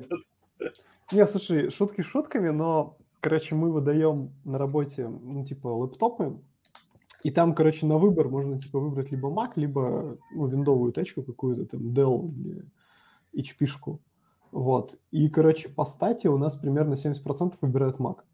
Но Так есть потому как бы что три- ты, э, 30% э, ретроградов, кто это остается на- на Слушай, ну виндах. потому что люди, скорее всего, приходят и говорят, э, приходят э, и думают, и мне- просто я- у меня тоже Mac на работе, и э, первый месяц, первый, до того, как мне выдали, я думал, блин, я умудрился забыть, как я пять лет назад долбался с этой яблочной херней, когда под, э, на Замарине писал. Э, И я такой подумал, блин, как же здорово, снова, типа, Mac, все же подкастеры на Маках сидят, так прикольно. Буду Ты- своим. Да, до сих до сих пор матерюсь. Просто настолько неудобная вещь. Вот, вот, вот, э, пока я себе там не, не поправил некоторые вещи с альтабом, вообще у него главная проблема, он не может нормально работать на низком мониторе. Вот очень неудобное взаимодействие. Ну, там из-за масштабирования, потому что... Тебе надо Не, модик именно правильно. Потому что моник Слово маковский нужен. Да, моник эппловский. и через- И- Или аудишный, который делает матрицу для, для Apple, а, да, тогда все зашибись. Не, секунду, там другая... про- Не, то, что у тебя как бы ты такой перетаскиваешь окошко на другой монитор, у тебя оно сначала выгляжу как дерьмо, а через несколько секунд я пре- перестаю выглядеть как дерьмо, это, к этому я привык. Как бы это нормально. А я скорее про то, что у тебя вообще флоу такой, что тебе э, на тачпаде приходится прям переносить куда-то. У тебя нет никаких нормальных хаткеев, скинуть мне на другой рабочий стол. Э, у тебя просто переключение между рабочими столами абсолютно дурацкое. Саша, Блин, давай я- честно, в Маке есть свои плюсы, вы не можете это использовать на фреймах. Типа, и написать сервис Legacy вы не можете. Вы компании бабки экономите. Типа, ну вот мы тоже выдаем э, синкпады, либо маки вот сейчас начали выдавать тоже, но, на- но они по цене там отличаются не капитально в э, оптовой закупке, там небольшая разница. Ну, потому что Ну, вы, п- правильно, правильно понимаю, что у вас вариант либо нормальный, хороший, дорогой ноутбук, или самая нищебродская версия MacBook. Но Ну, я бы не сказал, что цена, которую Слушай, вы они озвучили, одинаково а- стоят. они этот, нищебродская, и это мы М1 выдаем. И мы выдаем М1, все нормально. Да. Но они сейчас, наверное, все М1 уже идут. И, Не, и ну, у доля меня ещё- у взяла меня ещё М1. на Intel. Да, да, да. И мы, выда- мы выдаем М1, и там прикольно все, что те, кому выдали маки, и они попали в команду, где есть еще нет фреймворк, и пришлось еще виртуалки поднимать и выдавать еще систему. Но А зато на они М1 там же не прикольно- работает, да, до сих Ну, Да, пор да, в Даде? Да, да, Да. да. Ну и пришлось еще один комп выдавать, чтобы они могли работать. Где-то найти системник, потому что нам как сказать, вы отказываетесь от системников, но мы покупаем маки, типа. Ну или там э, ноутбуки нормально, типа их там отдают другой отдел. Мы Говорим, ну окей. И тем, кому выдали маки, они попали в с- прекрасный проект, у них вот теперь стимулов больше в Кубер это все затолкнуть и это. Так что с точки зрения бизнеса это неплохо. И Starbucks тут, я думаю, вообще ни при чем. Типа, Хорошая хе- стимуляция, да? Да, ты, хе- ты хрен заюзаешь там, м, там NetFramework, какую-нибудь там тулу, которая не будет вся и запускаться. все прикольно. И сразу терминальчик вспомнишь, если надо. А, а п- вот тоже, извини, пожалуйста, но iTerm такая неудобная херня по сравнению с э, этим, э, господи, как на винде называется, которая все пользуются? Ну, Наверное, давай, ты про давай. PowerShell. Windows, Windows терминал это Нет, называется. Или нет, нет. КМД, э, КМД. Нет. э, как же- Не, не, Windows терминал, Windows терминал охеренный, А. чё Да, Windows терм- он- у него нету квейка. Как же это называется? Возможно, слушайте, напишите, как вы. называется. Конэму. вот. Кон, э, кон, Эмо. э, Кон Эмо. чего-то там. Да. Кон Эмо. Кон Эмо. Кон Эмо. Вот, Кон Эмо. По сравнению с Кон Эмо, iTerm жутко неудобная фигня, лагучая, глючная. э, с хрен как настраиваешь. Самая, вот самая уродская вещь, у тебя несколько рабочих столов. Ты нажимаешь кнопочку хоткей «Появись терминал». А дальше начинается великий рандом. Он либо появится на твоем рабочем столе, где тебе сейчас нужно, либо он появится черти знает где и тебя пере- перенесет на другой рабочий стол. Причем ты его можешь там скрывать, пок- закрывать, перекручивать, все равно он в, этот, в, в эту секунду этот терминал подумал, что он хочет быть на рабочем столе точка А. Просто. Слушай, Ну, не знаю твоих проблем, никогда такого не было. Ты используешь iTerm? Да. Ты используешь как бы его по хатке или у тебя там висит на каком-нибудь рабочем столе? и ты Я просто переключаешь? на рабочий стол его раскрываю, у меня никаких проблем. Ну, то есть я к тому, что у тебя он на э, одном из рабочих столов валяется или же... Да, просто full в этом... в full Постоянно. моде. Да. Постоянно. А, И он full постоянно screen. там висит, и там 3-4 да, и он- и он на него переходит. вкладочки. Да, я просто это... А, то есть свап и- и и- полетел и- в терминал, все. Да, и ты вот так, знаешь, как бы, э, мне нужно зайти в терминал, как бы, нормальный вариант э, с, э, ну, как, как Колнему, очень круто. Нажимаешь там э, Windows э, тильда, и как Да, в Windows Quake у тебя тильда. появляется терминал сверху. А, вариант на MacBook. Там 8 рабочих столов. Шлеп, шлеп, шлеп, шлеп, Зачем шлеп, тебе шлеп, 8 шлеп, шлеп. рабочих столов? У меня их максимум там 5. Ну и то, как бы, скорее всего, если ты работаешь с, э, ну, как бы, с АДЕшкой или, не знаю, чем-нибудь и терминалом, то у тебя они два соседние. И тебе нужно сделать один свап. Это, как бы, во-первых, во-вторых, Да, если он ты же работаешь еще в АДЕшке, там, то ты назыв- нажимаешь Command-T, и у тебя выезжает терминал, как бы, в АДЕшке. Ну, если ты райдер используешь. или да. Ну да, да, ну, как бы, если- Да, это, это или я вы- использую райдер, я сижу на маке, у меня как бы выбора не особо Да, ни да, хрена, да. если что. Ты можешь VS Code использовать. Или Visual Ну, Studio for Mac. Подожди, та- там, тоже что-то по Ctrl-T выезжает. Да, там есть, есть, есть, есть, там тоже терминальчик. Там билд все так везде же. выезжает, проблем нет. Ну, Не то знаю, есть- ну, то есть, не- понимаешь, у не тебя- чувствую твои боли. А, возможно, проблема в том, что у меня какой флоу. Я привык к флоу следующему. У тебя один рабочий стол, это один скоп задач. То есть э, ты э, сидишь, там, допустим, а, делаешь какую-то штуку в клауде. Там, вот сижу, на- настраиваю на терраформе очередную долботню. Э, это в одном рабочем столе у меня VS Code с терраформом, страничка с браузером с AWS, э, страничка с брау- дополнительно еще страничка с браузером со, сп- со справкой. Все хорошо, на виде замечательно работает переключаюсь на другой рабочий стол, у меня там Райдер с э, Unity и прочими другими. Переключаюсь на третий рабочий стол, у меня там Outlook э, с прочей фигней. На четвертый рабочий стол и так далее. Поэтому у меня много рабочих столов, потому что ты просто переключаешься на какой-то конкретный контекст, а не делаешь вот типа, «М, мне надо запустить райдер, Фу, фу, мне надо запустить Unity, шлеп-шлеп, мне надо запустить браузер, подебажить, шлеп-шлеп, и у тебя просто вся- весь день ты шлеп-шлеп-шлеп-шлеп, Саша, хорошо, как это связано с рестаписом? Мы мы- мы нить поменяли. Давай к главному. Давай, давай, как это связано с рестаписом? Справедливости ради, когда мы э, продолжали говорить про REST API, количество наших слушателей онлайн потихоньку уменьшалось. А как только начали говнять макбуки, оно стало увеличиваться. Да, вот все, надо это, как бы, ус- э, рецепт успешного подкаста, нам нужно обсуждать маки, делать обзоры маков, короче. Слушай, нам еще и маки будут присылать. По там на копининг обзор. вот это вот все. Да, интеграции делать рекламные.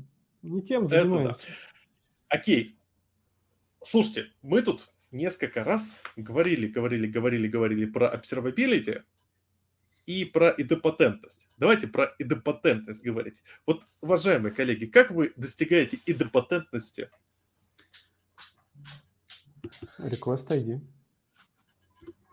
А что Я ты его смотришь прям с в этом, request в ID? URL передаю. Да, мы его прям в URL передаем. Request ID, даже в пост. И вот тебе А- патентность на А все. кто, а кто у вас за идопатентность отвечает в плане этого? э, Кто у вас из request ID и ишуит? Выпускает клиент. Ну, то есть, Проверяет а если, сервер. смотри, у тебя несколько клиентов, у тебя связь, ну, связь один, когда у тебя один ко многим, э, в принципе, да, проблем нету. Когда у тебя связь многие ко многим. То есть у тебя много клиентов, много серверов. Тебе э, надо запустить э, объект э, с множества инстансов одного на множество инстансов другого. Как обеспечить идомпатентность в данном случае? Потому что- то, то есть тебе нужен как бы а, э, тут какой вариант? Либо один кто-то, кто тебе ищурит э, эти request ID, либо выдавать определенные, э, как бы, как сказать, э, каждому клиенту из тех, кто может постить, выдавать, э, как сказать, простое число, по которому ты будешь получать э, э, этот э, request ID. Ну, по сути дела, ты э, к- э, скажем так, э, множителя то есть остатка, отделя- э, ну ладно, условный range, по которому ты будешь получать этот э, request ID, но в принципе это как бы простое число. А которое- зачем? А, а- а зачем request ID? Простое число. Тебе просто надо гарантировать уникальность. Да, Типа, Ну да. бери, Ну, бери- будет. бери GUID и не Будет. парься. Бери GUID Ну, и не И парься. проблема, проблема в чем? Что у тебя условно взаимодействие этой м, как бы веером, что ли, получается. У тебя есть один клиент, один сервер, ты на, на этот сервер, ну, клиент на сервер постит один месседж, а сервер потом а, берет и перепощивает этот же месседж на шесть других, что ли, за собой, Нет, или как? В про- чем- в чем просто у трудность? тебя, у тебя есть два клиента. Два Ага. клиента постят, постят, э, э, по одному месседжу. То есть банальный фронтенд на тильде.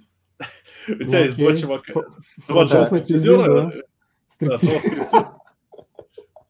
Да, у тебя есть два JavaScript-иза- джа- JavaScript, которые постят тебе э, что-то на бэкэнд. То есть тут даже никакой распределенной системы нет. Вот они два, отправляют два поста. Как э, обеспечить в данном случае депатентность, э, э, ну, адекватную депатентность? Чтобы Ну, эти каждый посты, чтобы эти должен посты можно было отправить. сгенерировать э, уникальный request ID либо operation ID и отправить с ним. Если А как у ты нас как поймешь, что- бы...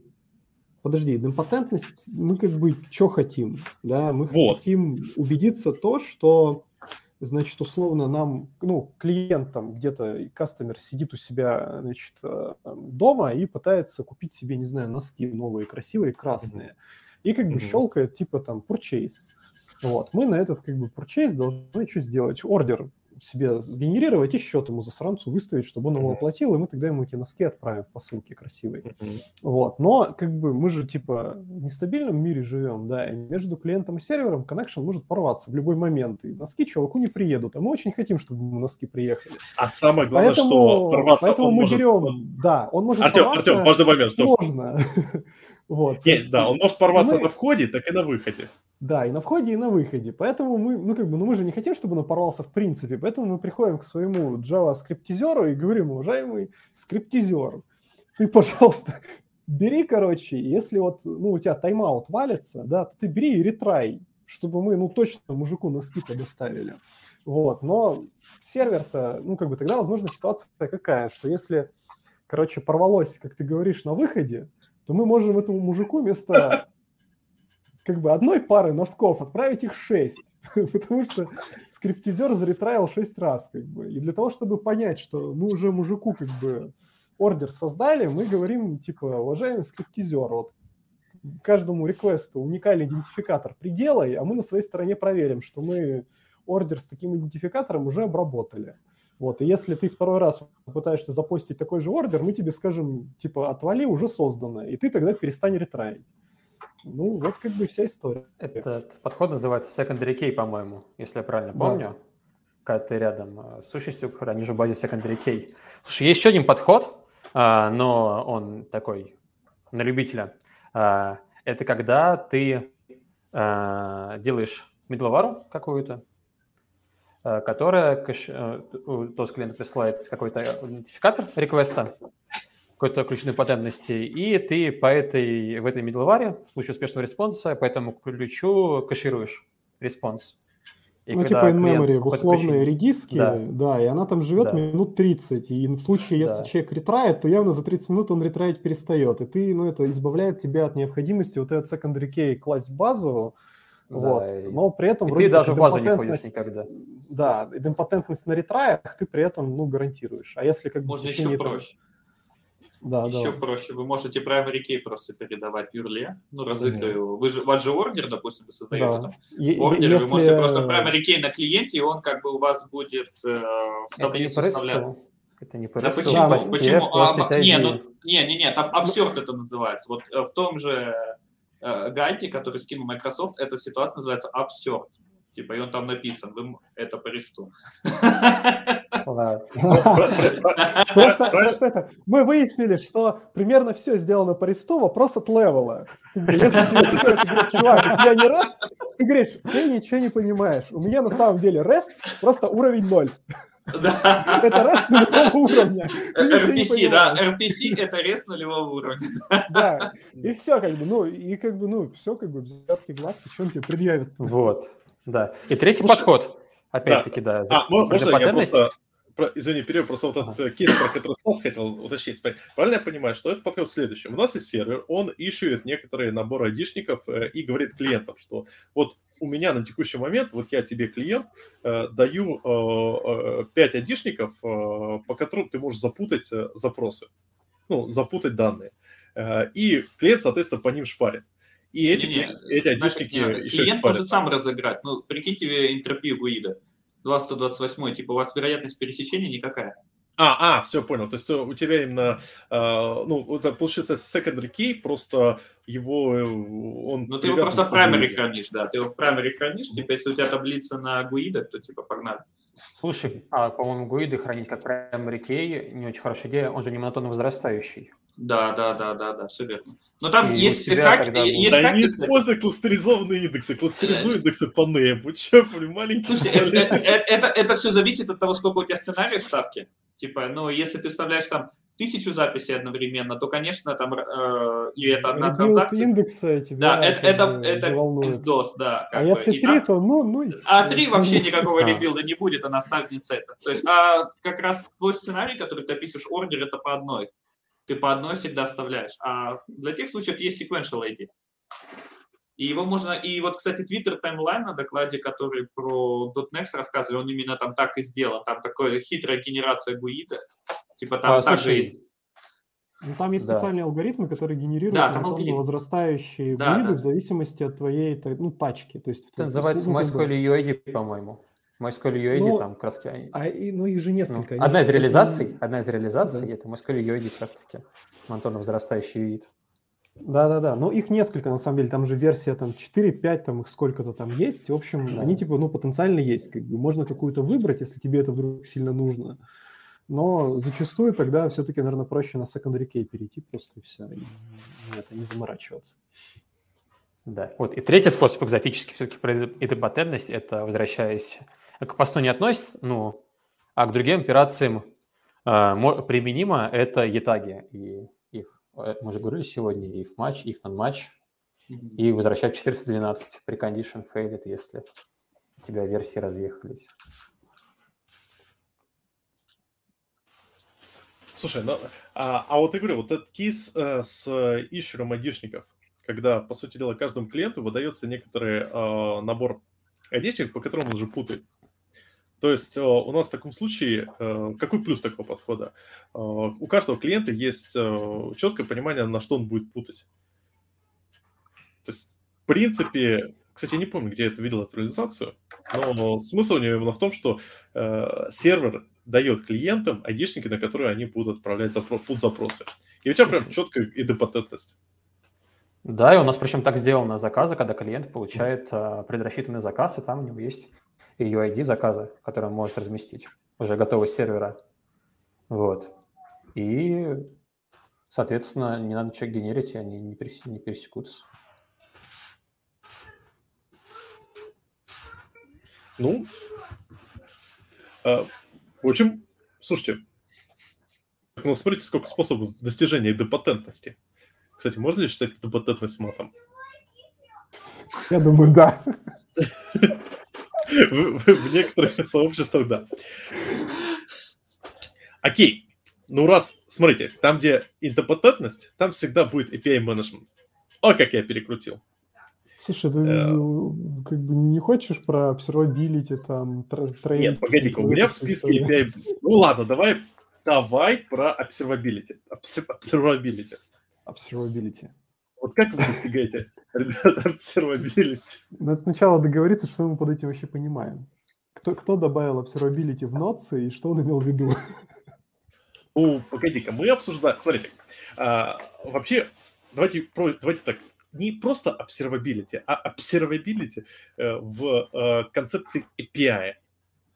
Окей, окей, чё- чё- Это куда интереснее, потому что оно включает в себя не просто такое, ну, обмазались э, э, OpenTelemetry, э, закинули побольше логов, все счастливы.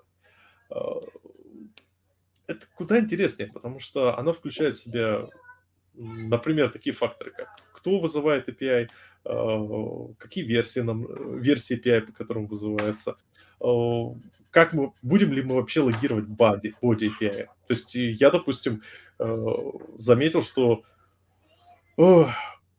На самом деле ничего страшного в том, чтобы залогировать боди э, запроса, пока к тебе не пришли пацаны с э, HDPR. Или пацаны из инфры и сказали, какого хрена, э, как бы все Да. наши сториджи закончились, и мы покупаем шестую железку, и, короче, дефицит дисков уже образовали. Слушай, ну, цик- слушай, ну циклический лог, вот как бы э, наше все. в этом же и фишка, что если у тебя возникает как бы ошибка, то ты можешь легко по там R-коду вы- выдрать очень быстро для этой ошибки инфу, а то, что вот у тебя лог циклический, он там экспарится э, каждую неделю, ну, в, в часть целой недели, чтобы вытрать э, автоматически информацию э, по этому логу или вот этот лог-файлик. Проблема в том, что если ты это логируешь, то зачастую ты нарушаешь GDPR. Потому что если, ты, наруш- если тебе э, прилетает какой-то клиентский запрос, то как бы как понять, что там нету персональных данных? Подожди, конкретного Саша, пользователя. GDPR ты не нарушаешь. GDPR это правило быть забытым. Право быть забытым. Ты должен типа А- предоставить всю информацию и удалить ее потом. Это А не вот- второе А это- вот в, эт- в этом интерес, потому что смотри, у нас есть это логи, право быть забытым, да. у нас есть логи, у нас есть какая-то пользовательская информация, которая э, попала с лога в виде траблшутов. Мы это добавили, мы это сохранили в таску. Пришел пользователь, сказал, забудьте меня. Нажал кнопочку удалить, ну, удалить пользователя, согласно GDPR, мы должны вычистить все, в том числе эту таску. По этой причине зачастую э, данные пользователи пытаются э, скрывать, типа, просто в том числе потому, что ты потом просто задолбаешься это все вычищать по таск-трекерам, жирам и прочее. И таски, они же не удаляются. То есть тебе нужно Но. еще, получается, логи, которые ты приоттачил к таске, тоже их почистить от, от персональной информации пользователя. Подожди, ты должен просто в системах передавать ID юзера, а не там полный пейлот с его имейлом, там, телефоном. И тогда ты как раз просто ну, хэш, хэшируя, допустим, или там э, опусыруя как-то а эти если... данные, ты решаешь эту проблему. А если он логирует редактирование профиля пользователей? Там, ну, еще логин он логирует. Логин и пароль тоже надо Логирует, логин и а Вдруг война. а Ну, Ну, Я бы спросил у Андрея, потому что пользователь, когда заказывает пиццу, он же заказывает, наверное, говорит, отправьте меня по адресу такой-то, такой-то. Э, Но мы же в России, в России GDPR нет вроде бы. Э, Слушай, я не уверен, что могу прям... ФС есть прям а? рассказать все детали. Э, Вот, но вообще мы приходим к тому, что у нас есть какой-то отдельный э, сервис, который затворяет законы, который персональные данные хранит, и просто пересылается между сервисами айдишничка. Mm-hmm. То есть она фигурирует э, везде, и если надо, ты уже обратишься к нужному сервису с данными. Но мы их не размазываем, в логи не пишем. Ну, то есть, Саша, везде просто айдишники должны быть, и хоть логируй, что да. хочешь. Ну, кроме аутентификации. Да. А Observability, здесь же, ну, как опять-таки, если возвращаться к тому, как у нас сделано, у нас есть балансировщики, которые пишут ACS-логи. Ну, у нас Nginx, он пишет ACS-логи, то есть какой сервис, по какому там хосту, с каким там э, реквестом обратились. Там чисто урлы, я даже не помню, есть там query параметр или нет, возможно, даже что нет. И каждый сервис сам логирует а, то, что ему нужно, соответственно. Но вот по классике, а тут именно специфично для проектирования API.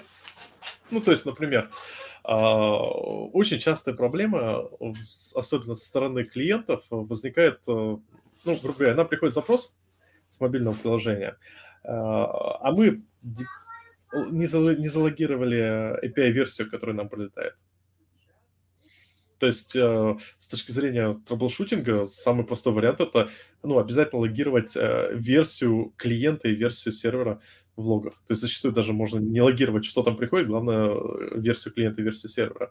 Ну вот ну, мы для э, этого... Этот серелок настрой, чтобы он выдирал эти значения и подставлял в лог. Ну, это не проблема. Да. Не обязательно прям весь пайлот туда отправлять.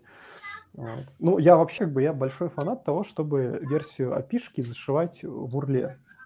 Вот А, потому что это пипец какой явный вариант. Вот ты как бы неосознанно вторую версию никогда не вызовешь. Потому что у меня была как-то раз история, когда чуваки, которые работали в одном, короче, крупном банке, А у них, короче, было версионирование, и версия передавалась в этом, в хидере. Вот, ты в хидере указываешь таргет-версию, которая тебе нужна. И, короче, клоуны догадались, э, что, короче, самая последняя версия, она дефолтная. Вот, а если ты хочешь предыдущую, ну, это как бы явно укажи ее. Но, в общем, в какой-то момент банк влетел на какой-то охеренный штраф, потому что там что-то, короче, куда-то не вовремя отправил. Вот, а, ну, начали разбираться, выяснилось, что, ну, просто как бы пацаны версию апнули, по дефолту она как бы главная считается, а клиенты как бы, ну, версию никогда не ставили, потому что до этого версия была одна, ну, как бы зачем ее ставить? Вот, и все, как бы, ну, прилетели. Вот, поэтому явная версия в опишке, вот, ну, на мой субъективный вкус, это просто must have. Кстати, вот а. немного степ-бэк, когда мы говорили про э, прямую обратную совместимость, я вот как раз хотел рассказать интересную реализацию, как э, вот, на, про- на прошлом проекте ребята э, смогли поддержать э, трехлетний backward compatibility на VCF, с VCF. Э, у них была следующая фишка. Респект. Лишь... Э, для каждой новой версии копипастилась моделька. То есть у тебя был namespace, где было в каждом namespace там v1, v2, v3, v4, v5. То есть они так, копировали просто, ну, как да. бы все. А потом, то есть весь input прилетал, он с версии как бы прилетал, а дальше происходил автомапер magic. То есть э, Ну автомапер да, да. копировал с той версии, которая прилетела на, на а, актуальную версию. это такой прикольный подход. То есть, как Ну, это бы когда- классика, Саша. Это Да. прям классика, так все Нет. делают. Понимаешь, самое это смешное, что мы, по-моему, холивали тогда с ребятами на тему использовать автомапер или нет, и э, до сих пор народ холиварит, использовать автомапер или нет, потому что я заметил, что люди сначала не надо использовать автомапер, потом говорят, надо использовать автомапер, откуда говорят, только, только не автомапер. Вот тут такая как бы трасса работы с автомапером. Но вот это реальный кейс, когда э, у тебя просто вот без автомапера ты бы эту вещь не сделал руками, потому что это прям такой прям жесткий кейс. Извините, что перебил, просто хотел рассказать этот кейс, в прошлый раз пропустил. Да, еще про заголовки. э, Вот если, опять-таки, возвращаясь э, к логированию, мы логируем э, еще приложение у нас мобильное, оно шлет в заголовках всякую метаинформацию о себе. То есть платформа, версия, там, город, в котором находится, а, в котором производится там заказ. Это тоже помогает при разборе логов. То есть зачастую тебе достаточно там, плюс-минус информации в заголовках, какой-то базовый, и ты видишь, какие эндпоинты были обращения, чтобы понять, а, что происходило плюс-минус. Ну, концептуально. Не в деталях, конечно. Без Для, боли. для деталей есть там трейсинг контекста, Да. всякие correlation ID, а все остальное, да. Ну, то есть observability, вот видишь, Артем, observability это скучно. Давай, API management. API менеджмент. Ну давай, API менеджмент. Вот Ну, ты сам предложил тему API management. Говори про API management. А, то есть, я- окей. А, короче, я сейчас, ну, основ- одна из моих прям основных команд сейчас, это команда, которая пишет интеграционную опишку, вот. И как бы там опишек прям вот сильно много, и все системы, ну, в e-commerce плотно друг с другом взаимодействуют почти всегда, то есть там PIM обменивается данными там с какими-то внешними сервисами, вот, с магазинами, вендоршопами, маркетплейсами. Вот, это все обменивается там с внутренней CRM-системой, ERP-системой, вот этим всем. И получается, что опишку, которую ты пишешь, её прям много команд потребляют разных. И там начинается много вопросов, что тебе нужно вообще, в принципе, понимать, кто а, потребляет твою опишку внутри компании, да, нахрена они ее потребляют, а, как они ей пользуются, как они к ней имеют доступ, откуда ходят, а, что еще, чем пользуются, не пользуются. Ну и, соответственно, тебе нужно с ними как-то взаимодействовать из разряда, что пацаны, у нас скоро будет новая версия, текайте со старой, да, вот. а, И мы вот последнее время очень плотно смотрим на такую историю, как API менеджмент, то есть, условно, это каталог сервисов плюс Gateway, а, плюс некоторая система а, а, самообслуживания, когда, условно, ты как консюмер можешь сам себе там токен доступа выпустить или там какие-то креденшалы, клиент ID сделать к опишке. Это все автоматически, вот к слову про observability, да, регистрируется где-то, и ты можешь потом посмотреть, кто тобой пользуется в реальности. И там, условно, если ты ломаешь там обратную совместимость, так получилось, из-за того, что какой-нибудь ФЗ вступает в силу, то ты, по крайней мере, знаешь, кого оповещать. Вот. И мы вот сейчас как раз в процессе типа выбора внедрения, вот, ребят, у вас стоит, стоят такие проблемы, вы что-то юзаете для этого? Мгм. И такое молчание тягостное. Я, знаете, да, я- да, да. я- я бы начал с вопроса, кто-нибудь вообще юзает API Gateway. Да, API Gateway юзер. Ну, юзер. Это позволяет как бы сервисы потом делить и- и перед командами. Ты типа ставишь им Jinx, а потом ты делишь по командам, по приложениям и типа. И там можно этот Кубер уехал, это там А, а у ближайший вас, Railway. э, а у вас API Gateway именно в Nginx. Ну, Nginx реализован. Ну да, да, да, там просто тачка поднята, типа, и на, и на нем все собирается. И на нем как и добавляются новые сервисы, так и это. То есть это одна точка входа, и То есть- через нее там То всё есть вы на трекается. ло, на лоа пишете. Ну, не я конкретно, но да, ребята пишут на ло и не испытывают никаких этих там. Ну, Девопс вообще не испытывают никаких, по-моему, А это. Нет, понимаешь, тут, тут вопрос в том, что... э, Консерва. Девопсы, бездушные люди, не испытывают никаких чувств. Пишут не- на они лоб, просто- очень хорошо. Да, Господи, люди, которые могут э, норм- э, целыми днями сидеть и ковыряться в э, AWS э, каком-нибудь там API, это люди, наверное, которых... Саша, а AWS API еще не такой плохой, ты не видел отечественной клауды. Давай честно. Если бы у нас был бы AWS API, А, я бы с- позавидовал нашим девопсам. Ну ладно, ладно. У Он, вас э, он великолепен. Ну, там есть прекрасные вещи, он просто сделан Ну, ты чужими просто для хищников. пере- перейди в другие компании и сравни. Я говорю, там, там просто вещи, сделанные вещи чужие для хищников. Э, Поэтому, но в целом он просто неприятный. Короче, вот про API Gateway это просто важный момент, потому что как бы по-хорошему API Gateway он должен э, всегда матчиться с э, какой-нибудь той же спекой. Вот, кстати, классика API Gateway – это э, наличие веб-сайта мобильного приложения. Вот, ребят, у вас в Dodo есть, API? вы используете API Gateway? А, Нет, у нас два разных BFF, по факту. Ну, наверное, в какой-то степени это BFF можно с каким-то API gateway, потому что там идут походы в сторонние сервисы потом за ним. То есть он выполняет по факту проверку аутентификации а, и дальше э, пробрасывает запрос дальше в какой-то downstream сервис. А у вас получается э, аутентификация Ну, они чисто, разные. за, чисто, чисто за ним. Э, То есть, э, Чисто есть два BFF, а он Вот. ищет, ищет э, GVT-шку после себя для того, чтобы дальше гонять, или уже внутри оно нет, всё даль- гоняется? дальше, дальше уже все доверено. М.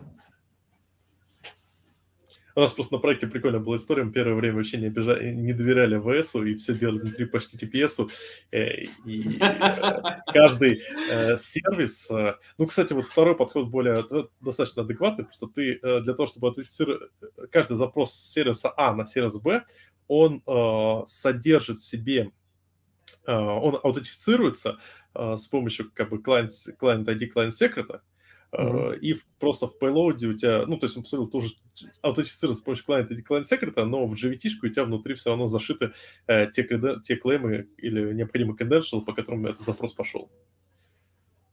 Ну, то есть, если как бы, такое достаточно компромиссное решение, потому что у тебя э, аутентификация прис- происходит с сервиса А на сервис Б, потому что сервис А просто он пытается аутентифицироваться на сервис Б, и сервис Б может сказать, кто к нему может ходить, но при этом как бы payload э, необходимый есть от того, чтобы понять, как только пользователь.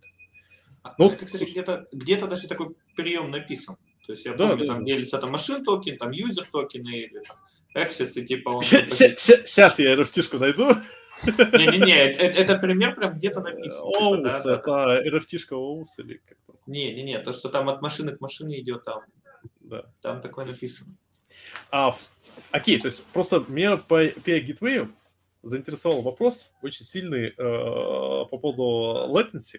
Не, влив- не вливает. То есть, точнее, два вопроса. Первое – это э, как много приходится дополнительных геморрой, то есть тебе, получается, api нужно дублировать. То есть, у тебя есть api твоего кода и э, api в API Gateway.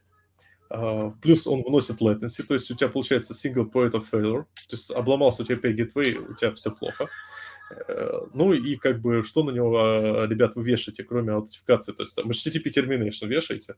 А, нет, он а, за, у нас, Нет. к примеру, за балансировщиком, то есть балансировщик Да, да, держит да. э, cell terminating, вот, дальше идет HTTP HTTP, запрос, да, да, да.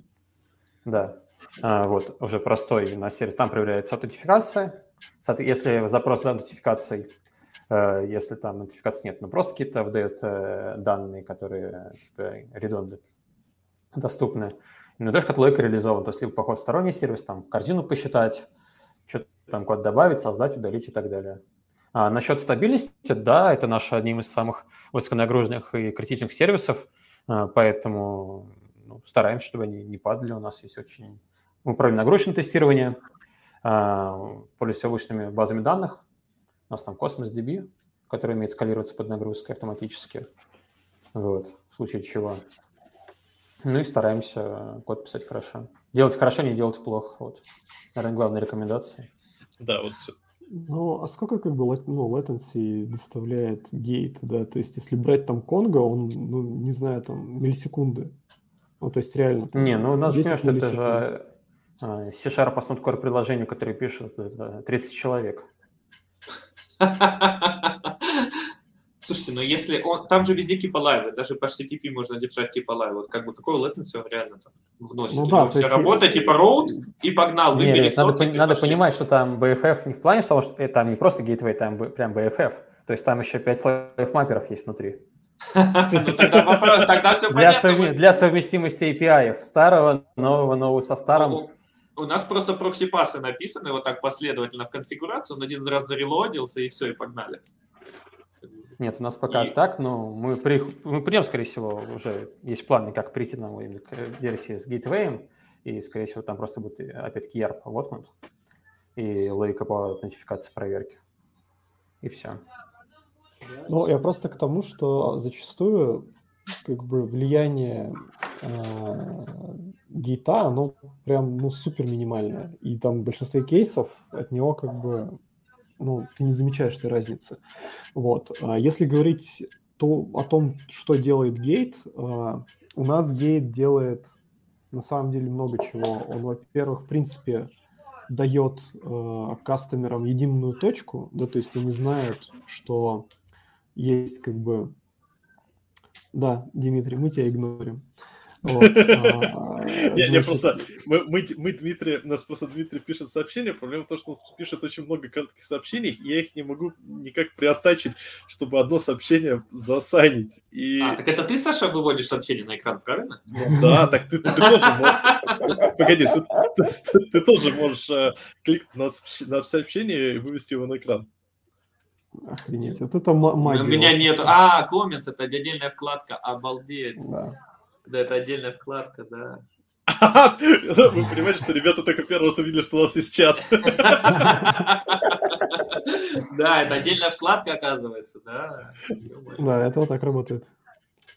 В общем, Дмитрий, э, мы тебя не игнорим, можешь просто написать в одном сообщении ш- общий смысл. И да, миллисекунды это много. Ну, смотря где, Ну, и- блин. Да. Ну, давайте честно, господи, 90% гоняет кру- как бы джейсоны туда-сюда, и как бы, ну, типа у них там ответ трехсекундный, и, о, господи, будет 3 секунды а- и еще 10 миллисекунд. Спин, можно показать спиннер и красивую анимацию, как пицца едет. И Как будет пицца готовится. классно. И Как как крутится, да, классно. Ну, Да, да, да. да. как бы вот.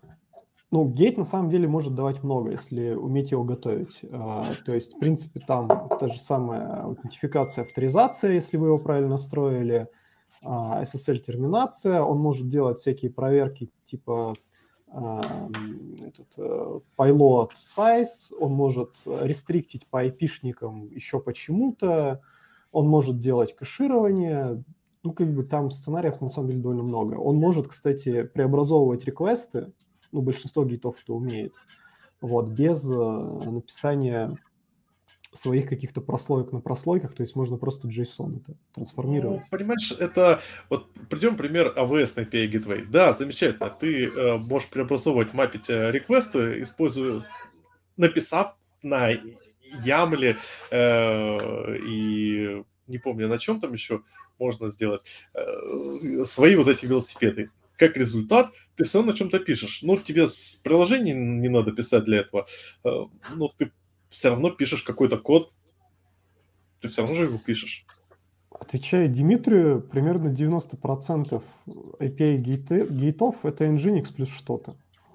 То есть если брать Kong API гейт, то это Nginx, то это OpenREST плюс управляющий слой, который на запросах вообще никак не, ну, не участвует. И фактически там вся история в том, что ты через запишку конфигуришь этот Nginx, он как бы ну, сконфигуренный просто стоит и все, и сами то реквесты обрабатывают у тебя Nginx.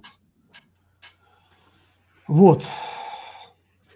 Кстати, вот ты говоришь о том, что в API Gateway много фишек. На самом деле, э, если говорить о клаудных API Gateway, там еще куча всяких приколюк.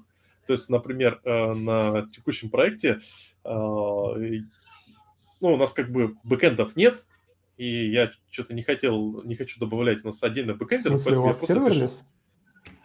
А, понимаешь, у нас... э, Или у нас- у нас, ноу-код? э, У нас- Лямбда похожа. У нас э, бэкэнд, э, э, скажем так, у нас, блин, как бы так сказать? Ну, говори честно, Вообще, Саша, говори честно, честно. есть, честно, есть индусы на стороне кастомера, которые э, отвечают за бэкэнд, поэтому чем меньше ты бэкэнда сделаешь своими руками, чем больше, чем меньше тебе бэкэнда понадобится, тем лучше. Поэтому э, плюс эти индусы на стороне кастомера являются тоже э, ребятами, которые э, лю- к- работают в компании, э, к- любящей плавать без парусов, э, поэтому э, с ней коммуникация довольно веселая. Это, если честно. Ну, короче, грубо говоря, по этому проекту мы сейчас э, эм, ну, не используем бэкэнд. В итоге я сижу на Terraform, просто пишу на чистой API Gateway э, весь необходимый код, потому что тебе нужно что? Ну, небольшие возможности, чтобы в Unity отдавать э, бантлы собранные. Поэтому ты со стероформа сразу ходишь на S3. И обратно. При этом все красивенько получается. Это как прям... Ну, точнее, из э, API Gateway ходишь на S3. Значит, Причем- ну, этот человек, этот человек отказывался писать на лоу в Nginx, чтобы не поднимать ничего. И потом нам рассказывает, что пишет на Terraform, и это, ну, чувак, там, Ну, ты- ну, ты погоди-ка, во-первых, не я, ко- не я хотел писать, это Артем сказал, что он на Лоу не хочет писать, ты нас путаешь. Не, мне, мне это, кстати, норм. Команда не хочет писать на Луа. Команда хочет типа- писать на дотнете православном. Я ее не отговариваю в этом. Имеет право. А, Кстати говоря, про вот этот подход, на самом деле это безумно классный подход, когда ты выносишь логику по э, либо кэшированию, либо по раздаче каких-то редкомесячных данных на балансировщик. То есть ты Да. не в самом сервисе там кэшируешь у себя там дата-цеслы или там какие-то вьюхи, там Васкор позволяет тебе там медловары добавишь, а прям респонсы кэшировать, а, условно говоря. Вот, а выносишь эту логику либо кэшируешь на самом балансировщике, либо он умеет понимать, что это за- э, запрос на какие-то статические данные, какая статика редко меняющаяся, и, редир- и сам идет э, либо редирект тебя на CDN или на блок, либо сам входит и забирает тут данные и выдает их тебе. И это вполне себе классный подход, позволяющий очень сильно задержки уменьшить и снять нагрузку своих сервисов. А еще, кстати, гейт, ну, гейты, в принципе, если их правильно готовить, могут помочь а, сделать э, backward compatibility, да.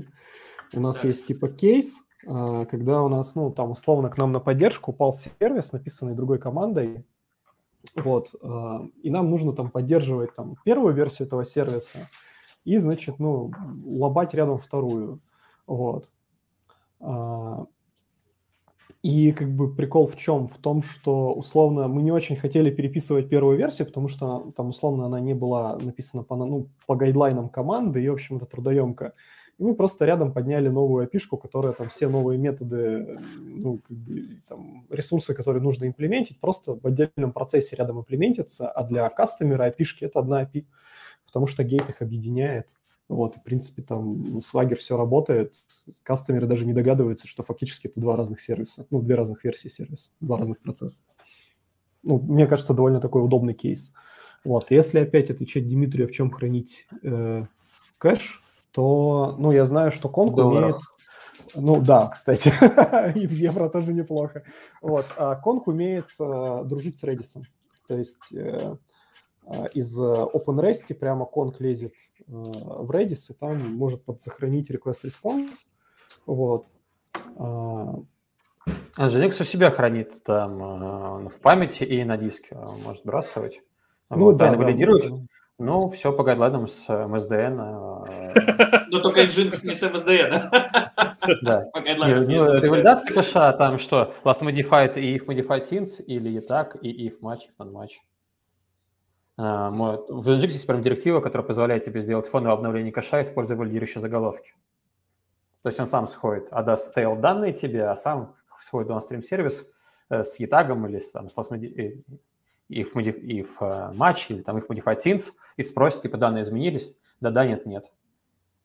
Та- Там еще красиво ключи можно выбирать для кэширования, Да. по которому он потом все это разложит, и ты можешь прям закрыть иерархию, понять, там, чего как пользовали, и время задать, и э, ты как раз реализуешь так single responsibility нормально. Ты там, вот у тебя один за кэширование, один за проксирование идет. М, Можно даже load balancer сделать, если так нужно. То есть, ну, никаких вопросов. Ну, кстати, да. И знаете, что мне это все напоминает? Сервис Smash. Да, да, да, да. Вот мы А, Если с начинаем Terminating, просто... Да, да? мы, не, мы начинаем просто говорить, типа, вот, а давайте там... а, ну, как бы начинаем на гейт, короче, скидывать всякую хрень, которой мы не хотим в приложении заниматься, да? Ну, типа, нахрена, ну, типа, вот, ну, там, пи- 15 раз в 15 приложении реализовать кэширование. Давайте один раз, как бы, на гейте это напишем, и, как бы, все сервисы, которые мы в гейт вставляем, они автоматически получат кэширование. Идея с сервис Mesh, например, такая же. Давайте везде сайткаром инвой это вкорячим, и на инвое, короче, напишем вообще все. Авторизацию, аутентификацию, кэширование, и вообще всю инфу туда к чертовой матери скинем, короче, она там будет крутиться, а сервис у нас будет чистый, красивый, и тупо это э, би- бизнес джейсончик отдает, и все классно. Никакой инфраструктурной задачи. Крутяк же. Кстати, Да. есть у Microsoft этот проект же Dapper. А, Distributed application, что-то там. Кто-то, Ну, кто-то А. там же не обрывался. про Dapper, это. Погоди, Dapper это же скорее э, что-то типа... Distributed runtime. Ну, по сути, это как бы идея же тоже схожая. Ты с сайткаром ставишь рядом вот эту дапровскую хреновину, и она через Да. опишку тебе отдает всю инфру, и ты как бы в своем э, приложении, в своем процессе реализуешь только бизнес-логику, а все, что как бы out of scope, оно должно быть типа, ну, на дапре сделано. Вот. Ну, идея похожая на самом деле. Да, они Мне же там, по-моему, интересно, еще любой Ага. транспорт могут использовать в качестве, то есть и, AMK, Да. и Rabbit, и HTTP, и, чё, чё- и gRPC, Во, вообще всё, вот, что смотри, угодно. и транспорт-агностик заодно. Да. Все классно. У меня вопрос такой, вот кто-то юзает это вот из живых людей, кого можно потрогать за, за локоть? Кто-нибудь юзает дапр в проде? Я два доклада видел на Ютубе, это все, что есть. про- Да, про. А мне кажется, у Microsoft вообще какие-то проблемы, как только они выкатывают крутые какие-то штучки, э, но получается интересная ситуация. Они нафиг никому не нужны, кроме дутнетчиков. Ну, вот тот же Ярм, Я- Ярп, э, ну, Не, все говорят, Ярп, нафиг э, этот Ярп, подожди. если есть... э, Вот еще раз, все говорят, зачем Ярп, когда есть э, gRPC? Э, зачем Ярп, когда есть, есть Nginx? Такой, ну да, окей, Nginx лучше, быстрее, Не, все такое. подожди, И я потом могу все тебе берут и объяснить. уходят на вот эту гошную фигню. Я могу написанную тебе на год. объяснить, зачем, зачем YARP, если есть э, Nginx. Потому что как бы на Nginx тебе нужно там сетапить OpenRest и на Lua писать кучу скриптов, как бы э, это не очень удобно. Удобнее на .NET нахреначить, если у тебя там какая-то логика сложная на гейте. И ну, с этой точки зрения, как нишевое решение, YARP имеет место быть. Никто в жизни не откажется от Nginx, от Nginx, да, и YARP это вот реальная история только про дотнетчиков. Это когда дотнетчикам понадобился API-гейт, и и они не захотели учить Луа, да, или там еще что-то. Вот, но в случае с дарпом, вот этим, вот, или дап- дапром, как он там правильно Дапр, произносится, дапр, да, а он же вообще как бы язык э, фреймворк агностик, то есть там можешь, э, там же такая пишка, она такая рестовая, типа, то есть у тебя сайткар поднимается с рестовой пишкой, через эту рестовую пишку ты с ним работаешь. И по сути ты можешь там хреначить, ну, вообще на всем чем угодно, на гошке, на перле, там, хоть на ло, кстати. Слушай, ты понимаешь, когда говорят про дапор, с одной стороны, это интересно, с другой стороны, ты понимаешь, что ты прям, ну, жестко э, отдаешься, все, всего себя отдаешь дапру. То есть это то же самое, что взять и э, сделать весь свой solution на, лям- на serverless application, на лямбдах, AWS. -ах. Это как бы многие делают, но многие боятся, потому что, ну, не то, что как бы у тебя клауд... э, Ты, ты от- продаешь свою задницу полностью клауду. Ну да, ты продаешь свою задницу полностью одному сервису. То есть ты на Dapper... По сути, Dapper это с- вот этот локу, разве нет? Ну, ну такое. Ну да, может быть. Ну как бы да, ты инфу туда это ну, скидываешь. Ну, собственно, сервис Mesh тогда тоже, по сути, лоу-код, потому что кучу инфраструктурных задач ты просто на сайткар прокси скидываешь и говоришь, я это только JSON сгенерирую из базы, отстаньте от меня. Ну да. При этом как бы каждый, э, к- каждый этот, э, к- как же, это- к- каждая вот эта штука, она, э, ну, довольно специфичная. То есть, э, блин, как же, как называется штука, которая м, активно используется? А, твою ж налево, забыл все эти крутые названия. Намекни, мы тебе скажем. Э, Инвой, Истя, давай какие-нибудь умные Istio, слова. да, Istio. Istio. Да. Ну, то есть, вот Истия, прикольная штука. Ну, ты пос- То есть, тебе нужно сначала з- з- засетапить весь свой, как бы, бэкэнд на Истию. Но... А потом тебе нужно это все дело еще, э, как бы, д- долго поддерживать, обновлять. И если ты поставил Истию, у тебя все на Истию. Все. Не, ну как бы формально ты можешь Istio выкинуть и зам- поставить там какую-нибудь, не знаю, что там есть, Кума, да, по-моему. Ну, есть какие-то альтернативы, но п- по сути, да, вся вот эта вот история, она примерно вот такая. То есть если а, ты затащил к себе вот этот дапр, то потом ты с него как бы, ну, не слезешь. При этом, если тебе нужны какие-то вещи, тебе... Ну, что ты можешь делать? Э, Ты можешь э, контрибьютить в Dapper и туда засовывать какой-то свой дополнительный код. Тебе нужен дополнительный какой-нибудь там трейсинг, э, который не поддерживается. В том же Istio... А, забыл, куда он там... э, очень х- С, как- с какой системой метрик он так хорошо работает на P, блин? Как же? Прометеус? Да, с Prometheus. То есть, а, а с другими он насколько работает? Насколько помню, с, С костылями. Подожди, Istio работает в Кубернетесе. В Кубернетесе есть А, ну, э, да. Prometheus, и как бы остальное не работает. Все, Да. вопрос закрыт. Это не проблема. А тут же еще момент есть в том, что когда ты тащишь такую штуку, ну, как бы основополагающую для всего твоего, э, вообще для всей твоей инфраструктуры, надо понимать, что она должна быть какая-то широко использоваться комьюнити, иначе, ну, ты оказываешься в ситуации, когда по твоим проблемам вообще даже ничего не гуглится, на Stack Overflow. Да, это, слушай, это решается легко. Компо- Почему эти штуки являются настолько open source? Почему все, все вот эти штуки являются open source? Потому что компании, которые их э, разрабатывают, деньги зарабатывают на крупных э, игроках, которые покупают версию с саппортом. То есть э, тот же Dapper, вот я даже ткну, я поищу сейчас, я сто процентов уверен, что найду э, у них в возможности, блин, не нашел. Саш, ну это как реалка где-то идет, но Ага. часть проектов развивается по-другому. Часть проектов начинают с open source, как бы завоевывают аудиторию, а потом уже выпускают как коммерческое решение. Ну вот я, я бы с этим поспорил, потому что э, если посмотреть на то, как работает open source, то вот такой, знаете, истинный open source, когда сидят ребята, которые вот э, душой болеют за ПО, обычно ну, он не существует. Э, Это Ну, окей, крупный э, э, identity, identity сервер. Че, его, его кто-то разрабатывал? Он, он был open source, раз стал коммерческий, да, в пятерке.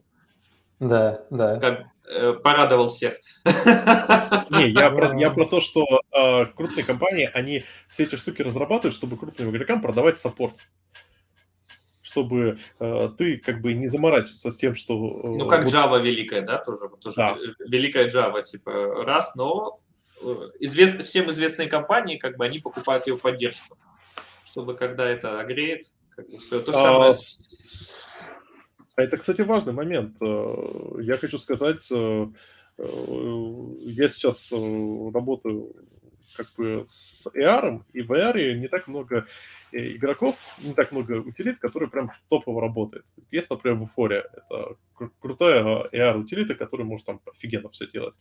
Э, Когда ты используешь там базовую версию, которая бесплатная, и она не сильно лимитированная, у тебя все хорошо, но у тебя нету ни доступа ни к исходникам, ничего.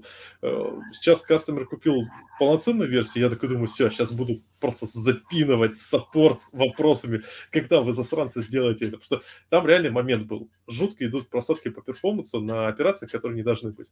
А, В те части исходников, в которые можно залезть, то есть не бина, ну, шарповые, там непонятно, с чего должно быть. А все, куда можно, з- куда, э, где должна быть информация, там C++ код бинарный, и ты как бы что, в ассемблер будешь лезть, пытаться понять, как там у них сделано. Ну вот, приходится как бы ждать, когда они саппортят. Ну, ты им дамп уже отправляешь, наверное, метрики какие-то там, в режим Ну, дебаг с- переводишь. Я пока надеюсь, что меня Интересно. хотя бы с ними соединят. Это Просто гневные письма пишут. не Оскорбление. работает, не работает. Да, просто трейсики, логи присылаешь там, еще что-то, и они говорят, да, но... Ну, Слушай, а смотри, о- open source- за open source платят, ребята, когда open source э, часть твоего большого продукта, вот тогда там как бы за него начинают там, платить. Но так, блин, все, все начиналось как open source, ну, большинство. Ну, Тот же Linux возьмите, там, тот же это, ну... ну, Linux это единственный, как- который начался прям true open source. А Ну А, Слушай, теперь, слушайте, короче, вопрос. Это как о, Red Hat закрывает Santos, да? Ну, а, там- кстати, а, что за история? Ты что, проспал? Ну как, ты что, не знал? Я, про- я вообще пропустил. Я, в- У слушай, я Red щас вспомнил, Hat'ов пошёл. было два этих, два дистриба. Red Hat типа энтерпрайзный и Centos. Centos это была песочница. Там, короче, Погоди, а чуваки- Федора? Федора это песочница от песочницы. Вот, короче. И типа они, ну, как бы, по- можно было пользоваться Центосом бесплатно, вот, но как бы там было, типа, такое соглашение, что хрен тебе не саппорт, и, в общем, какая- какая-то, какой-то unstable к тебе может заехать, ну и, в общем, ты подопытный кролик, потому что, ну, как бы, фичи, которые заедут в платные интерпрайсы, их сначала на тебе покатают, ну, в общем-то, люди типа такие говорили, окей, как бы интерпрайзного уровня софт, типа, ну, протестированный, там, компания пишет, ребят на зарплате пишут они время от времени под, под- под настроение, да. Ну, вот это вот вся история. Вот. И как бы многие компании сидели на Центосе. Ну, типа, если бабла нету на платный дистриб, то нормальный вариант. Ну, в какой-то момент как бы Red Hat сказала, знаете, ребят, что-то надоело, короче, Центос закрываем, покупайте платную лицензию. Вот, и все, как бы, народ теперь на Ubuntu сидит. Слушай, а объясни мне, каким, вот, а, можешь мне объяснить, каким образом Red Hat смог сделать платную лицензию? И посмотри, потом объяснишь. пот- Посмотрите, кто к нам пришел! О, Лёша. А О, Привет, Лёша! Ты Здравствуйте. долго собирался. Да, Ты уважаемые пришел наши зрители, на на третий третий час, час. 18 минуте. Так, к нам пришел Алексей Мерсон. Ну, вы просто не- не child-friendly, потому что... Погоди, у меня... Я, я проблему свою, э, ты видишь, как решаю. Да, я вижу, и в отзывах тебе пишут, что у тебя ребенок вечно орет на фоне. Чёрт, он Саша, пошиб- ты не пошибает. используешь тот скотч, который мы тебе подарили? Эм, Леша, ты нам хотел что-то закинуть. Я вот прям помню, ты как, как ты там сказал, ну вы тут сейчас полабол, побалаболите, а я вам потом приду и скажу все, что о вас думаю. Или а Я что-то в потом этом вам духе. всеку, да? Да, э, именно так я и сказал, за исключением того, что я так не говорил. Ам, На самом деле, э, с- вот самое начало, когда говорили про REST, э, и э, ну, говорили как бы про какие-то спецификации, там, ну, про вот эту всю э, техническую хренотень. Вот, а на самом деле э, самая большая проблема с рестом, э, ну, это вот в контексте, что говоришь, что это, э, ну, фактически крут, да, к- под крут заточено все, под ресурсы. Так вот, э, самая э, большая проблема э, в том, что нету консенсуса между разными разработчиками на тему того, что такое REST и как э, делать API на REST. И поэтому э, на проектах, вот сколько я сталкивался, э, если есть, э, грубо говоря, несколько синеров, которые по-разному видят, э, как нужно подходить к ресту, все, можно. Вот, то есть мы проводили э, дни в баталиях на тему, да, не в баталиях в плане, не мы не били друг другу морды. Э, А но, зря. э, ну да, возможно, это было бы эффективнее, но я боюсь, что вряд ли я Это было бы выиграл при этом. быстрее. Э, Ну, да, быстрее, да, это факт, но боюсь, что этот результат меня бы не порадовал. Короче, э, начинаются дискуссии, э, и эти дискуссии бесконечные, и никто не удовлетворен никогда результатом, потому что все получается компромиссами, потому что по факту, э, если смотреть на вещи реально, любой API включает в себя какую-то часть э, крут лайк э, вещей и какую-то часть RPC лайк вещей. И они просто очень плохо объединяются. И ты смотришь, вроде тут очень э, много ресурсов, э, наверное, ресурс-бейст подход подходит, пускай будет REST. И потом ты встречаешься с неск- несколькими корнер-кейсами, где это явно RPC. Но как его в этот гребаный REST вставить? И вот начинается вот как вот пост-реквест, да, вот это вот то, что Саша там э, говорил. То есть начинаются какие-то костыли, которые вкрячиваются, они выглядят уродски, работают уродски, э, и в итоге получается API уродским. Э, И вот за это REST именно как, как true REST подход я лично не люблю, потому что он реально подходит только для ну, каких-то, я не знаю, очень ограниченных э, случаев, когда действительно модель, она чисто ресурс-бейзд. Все остальное это какие-то будут комбинации. Я за то, чтобы не заморачиваться на тему true роста, просто делать так, чтобы это читалось нормально и использовать это было адекватно, интуитивно, понятно, как. Так в- в этом же и цель была True, э, вот Glory of Rest, в том, чтобы э, это, ну, зна- знаешь, так, найти наименьший общий знаменатель, который показывает, что э, как это сделать более-менее читаемо. То есть мы, допустим, если мы на level 3, на level 2 Glory of Rest, значит, мы принимаем, что мы используем get, э, post, э, patch и прочие delete э, методы, мы принимаем, что мы делаем все ресурсами, э, мы принимаем это. То есть, ну, это такой, как бы, когда ты вносишь некоторые условия, ты всегда э, чем-то жертвуешь. То есть, как бы, если э, нам нужно вызывать функцию, может, нам, чем, чем тогда нам жертвовать? Мне в этом смысле нравится подход э, чувака, который придумал C4 нотацию. Вот Леша должен знать, короче. Типа, там же была вот эта вот великая война, там, 4 point view, там, тагав, не так, так- такая, не такая диаграмма. И пришел как бы человек и говорит, да вообще насрать на самом деле. Вы, главное, между собой договоритесь, чтобы нотация одна была. И как бы нормально. Вот если ну, вам нормально, значит нормально, значит все правильно. Вот. Ну и дальше он придумал все четыре, как бы, он сказал, можете добавлять туда любые кубики, главное договоритесь, что они значат. Но в этом не же ругайтесь проблема, больше, э, да. В этом же Мне проблема кажется, с- С договориться. Ростом также, да. Нужно просто в команде, чтобы либо был этот э, авторитарный диктатор, такой комнатный домашний в тапочках, который всем скажет, что вот, вот здесь мы, короче, хреначим вот так, и вот все. Вот. Либо там еще как-то, ну, Правильно. там, не знаю, консенсусом. Правильно, если работать по модели диктатуры, то любая, любой подход подходит, потому что всегда есть э, диктатор, который говорит, мы будем делать так, э, кто не согласен, Есть. дверь, дверь вон там. Нет, Всё. можно пойти демократически. Ты не прав. Можно каждый случай выносить общее слушание, принимать решение, записывать его Да, и да, да. получать как раз потом свод решений. И Как бы вот ты когда попадаешь, в ADR какой-то кейс, А вести ты смотришь, обязательно. да, АДР вести. Так и ты нет, типа, попадаешь в э, какой-то, как в этом, в английском праве, типа у тебя... э, Как же оно Прецеденты. называется? Да, у те- у тебя, прецедентное право, у тебя прецедентное право, и каждый случай он как бы определяет. И все, вот и демократия, никакой У, эт- диктатуры. у этого подхода есть одна большая проблема.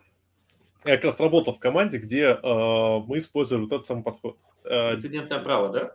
Э, Да, все architecture decision log. То есть каждая команда определяет, э, э, ну, описывает architecture decision рекорды. У нас есть architecture decision log, и когда у нас у другой команды возникает проблема, мы всегда можем прийти в architecture, почитать architecture decision log, чтобы понять, э, что происходит. У этого есть одна большая проблема. В среднем в каждой команде важно то, что происходит в этой команде. Когда у тебя больше 20 команд, э, и допустим, на митинге, вот у нас там раз в неделю был архитектурный митинг, где тимлиды, собирались 20 тимлидов и слушали а, проблемы там тимлида из команды 5, где он описывал, как типа его проблемы, ее решение и прочее. В- Из этих 20, как правило, э, э- не пофиг было только одному, тот, кто рассказывал. Остальные, в лучшем случае, ну, ты сидишь, у тебя и так куча дел. Ты просто забиваешь. И потом просто выта- возникала проблема, что чуваки приходят и говорят, а какого хрена вы сделали вот такую ситуацию, с которой э, мы там справились, э, мы, мы же решили, что мы будем делать вот так. Я такой, Когда вы решили? Ну, там, полтора года назад на архитекту- на, э, в январе э, на архитектурном митинге. Да, класс. То Ну, есть, тут тоже нужно понимать, что как бы вы ну, регламентируете, да, потому что это, ну, мне как бы нравится эта история, типа у нас есть 20 команд, и вдруг один тимлит из 20 команд пожаловался, ж как, что он не знает, как писать комментарии, и мы, короче, всеми 20 командами начали учить его писать комментарии. Да господи, ну, хрен бы с ним, как он там комментарии пишет. Ну, серьезно, 20 команд, да? Вы, как бы, ну, задача там архитектора, либо, не знаю, вашей этой сходки тем лидов а, состоит в том, чтобы наладить коммуникацию и взаимодействие между этими 20 командами, то есть регламентировать протоколы взаимодействия. А то, как они пишут код внутри своей команды, но если им ок там, ну пусть пишут так дальше, хрен с ним. Но мы же говорим про проектирование API. А, а можно вопрос? Вот с- я предполагал, что в уважаемой американской компании уже просто на все, как на Volkswagen, есть инструкция. И типа ты открываешь там, открыть страницу 10, и там написано, это должно выглядеть так, это должно выглядеть так, А, это должно выглядеть Слушай, а HS Market, у них э, процессы неплохо поставлены, но, э, скажем так, э, у HS Market э, там свои заманухи. Нет, я вот думал, у вас по-любому есть гайдлайн. Гайдлайн написанный на компанию, там как устав, там, и он там быстро дан кровью, там с кучей Смотри, ссылок. там. э, тут еще раз, если у тебя, э, ты говоришь про EPAM, то в EPAM, э, нужно да. понимать, что в EPAM есть свои как бы правила, есть архитекторы э, и прочее, и как бы, э, ну да, у нас как бы был архитектор, который все эти вещи проталкивал, и у нас были наборы правил. Э, проблема в том, что это не м, идеально работает, потому что из даже у нас был architecture decision re- log, на основе которого принимались решения. А, У нас э, был, опять же, API-менеджмент э, с э, этим э, спекфестом. Все хорошо, все кошерно. Но забываем про маленькую деталь. А, Когда ты определяешь правила, эти правила надо еще контролировать. То есть, Ты грубо тогда говоря, Ну, процесс как- замедляешь. Ты тогда когда процесс у тебя, замедляешь. да, когда у тебя сидит команда м, ребят из России, которые сидят, что-то фигачат, они им объяснили четко наш, арх- наш архитектор, что надо делать вот так, делайте правильно. Мы делаем правильно. А когда сидит команда из США, которая фигачит со стороны кастомера, они э, им наш архитектор объясняет, как делать правильно, а они делают, как хотят. И поэтому я сказал, что вот в компании как бы EPAM все четко. В компании HS Market есть свои детали. Ну, везде есть свои детали-то почти всегда. Ну, то есть, но, но тут вопрос, как бы все равно, я хочу обратить внимание, это вопрос детализации, да, ты же не будешь как бы в каждую команду спускаться и учить их комментарии писать, либо еще что-то делать, да? Нет, ну ты должен контролировать. Смотри, мы- давайте Но сфокусируемся на Ну, контролировать ты пони- на должен проблеме. то, что важно глобально. То есть тут ключевой момент это отделить KPI. локальное от глобального. Да. Вот, давай, пр- давай пример. Есть комп- команда А, которая начинает использовать полиморфизм у себя в API. Мы вот вроде уяснили, что полиморфизм в Сразу API это очень отключили. плохо. Да, Но мы, но а- они приходят, говорят, смотрите, как удобно. Вот давайте, вот команда А приходит, говорит, давайте использовать полиморфизм в API. Вот у нас API мы выкатили, и ты говоришь, да вы что, охренели? Точнее, как, как ты поймешь, что они А Там охренели? комментарии у тебя в чате прекрасно. Я считаю, что... Ты, ты прога- погоди, а сжечь их на костре или, извините, отпечатки, пришел одной левой рукой? Мне- мне вот- Не-не-не, не, нижний- нижний нижний лучше. Это как раз про полиморфизм контракта. А можно... А я что, уточню? случилось, что случилось с правой? Я- у, меня, у меня есть очень пошлые шутки, но у нас приличный Ну, подкаст. Да, да человек просто, наверное, код пишет правое, а левое пишет Да, я тоже комментарий. так Что ты считаю. сразу... это- Разделение. Single responsibility. Ну, Может, load balancing. Ну вот, ну вот смотри, классные шутки. Но вот смотрите, реальный кейс. Есть команда. э, я ж-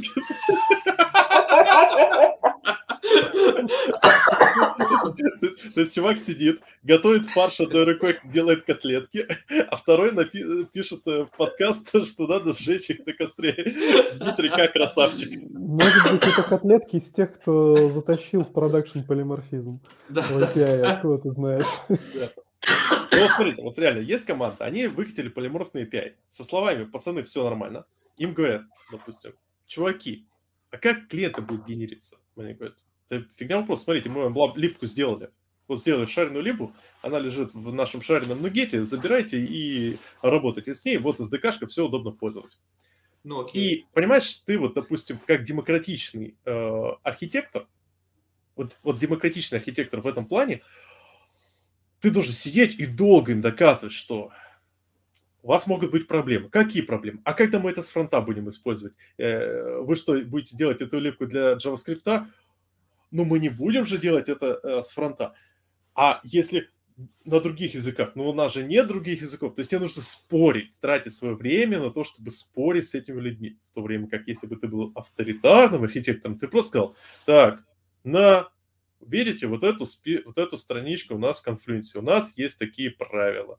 Если у нас вводится API, то он должен быть по спецпосту и генерироваться клиент с помощью такой-то инструмента. Если у вас не получается, смотрите, пункт первый должен Э, Если есть вопросы, поднимайте их там на архитектурном митинге каждую э, четвертую пятницу месяца и так далее и тому подобное. По високосным годам. Да, по високосным годам. То есть, как бы э, в данном контексте я вот считаю, что я не могу быть таким архитектором, что я человек очень демократичный.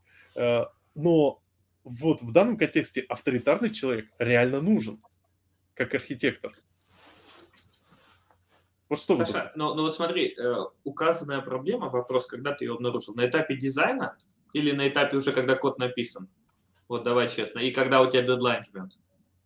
Вот как бы, Ну, вот э, возможно... это, это Во, важный а- а вопрос. это- Это, потому это- что- это важное уточнение. Когда тебя жмет уже дедлайн, как бы, ты и можешь, э, ну, и понимаешь, что, типа, деньги уплачены, как бы, и если не сделать, то, бо- э, то вряд ли вам продлят контракт, то ты понимаешь, такой, ребята, он говорит, вы молодцы, но давайте в следующий раз так делать не будем.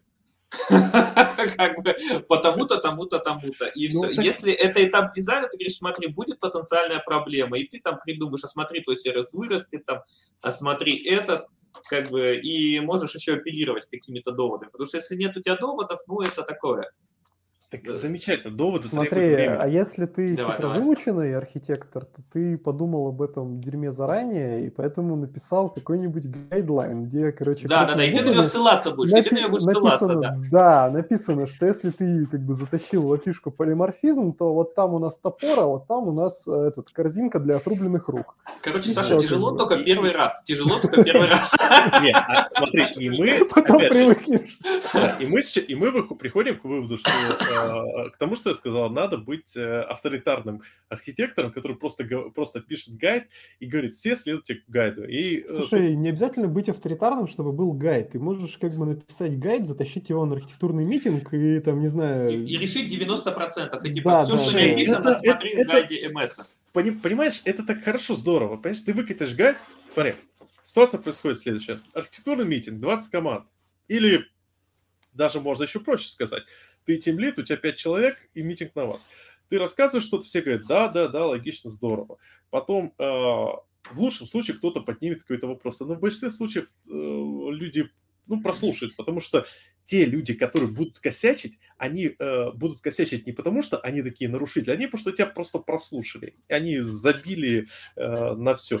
И как результат, опять же, правильно сказано, сроки горят, на ревью выкатывается новая спека, э, новый API, и те такой, ой, а мы не сделали по вашему гайду. Почему? А потому. А вы больше так не делаете, а мы больше так не будем. А того, что они уже сделали, уже хватает для того, чтобы накушаться говна. Э, Саша, ну вот это как раз Ну, про это прецедентное проблема право. процесса. Ты один раз нарушил, а дальше у тебя как бы... Ты включишь это в гайд. Да, Так, А даже замеч- если... это- ну Замечательно, только у тебя уже, уже вред нанесен. У тебя уже Ну. какой-нибудь там из ключевых сервисов э, э, используют кучу всякого непонятно чего.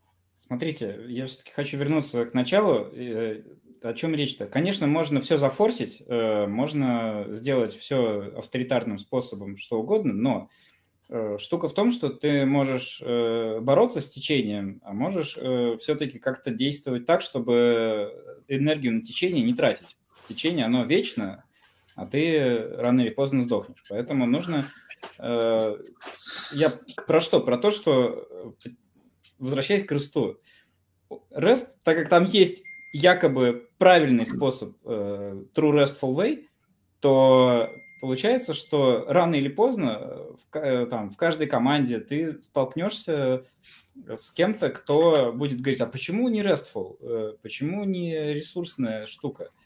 И, и ты будешь каждый раз с этим бороться. И я про это, про то, что за это мне не нравится REST, за то, что ты сколько бы ты ни декларировал и не форсил, э, э, есть во Вселенной якобы правильный способ э, э, организации API по росту, который мешает действительно удобной организации API, которая зависит от контекста, зависит от самого API. Вот, собственно, такая мысль. У нас куда-то делся Артем. Он даже сказал, да ну пошло оно». Знаете, знаете ваши API? Не, ну смотри, я согласен. То есть э, есть какой-то... Ладно, если честно, я не очень понял твою мысль. То есть я понял мысль, что не надо... Можно сделать реверсы на REST, э, но как это нам поможет решить проблему с этими самыми ребятами, которые там делают, изобретают велосипеды, от которых потом все страдают? Смотри, есть велосипеды, велосипеды, э, то есть если что-то не специфицировано, н- нету э, условно правильного пути, а можно идти любым, то там кто-то делает велосипеды, кто-то нет, это, это меньшая проблема. Тут как раз можно договориться. Э, Смотрите, просто разница между договор- э, договориться, это что такое? Это каждый пришел э, с какой-то... Короче, не было э, пререквизитов. То есть каждый пришел со своей идеей и договорились, правильно? Нашли какой-то общий знаменатель. Договорились. А, а- а в росте есть пререквизиты, есть, дру- есть э, то, что считается кем-то правильным. И поэтому тебе нужно не договориться, а опровергнуть. Это другая история. Это сложнее гораздо. И менее конструктивно, и менее полезно.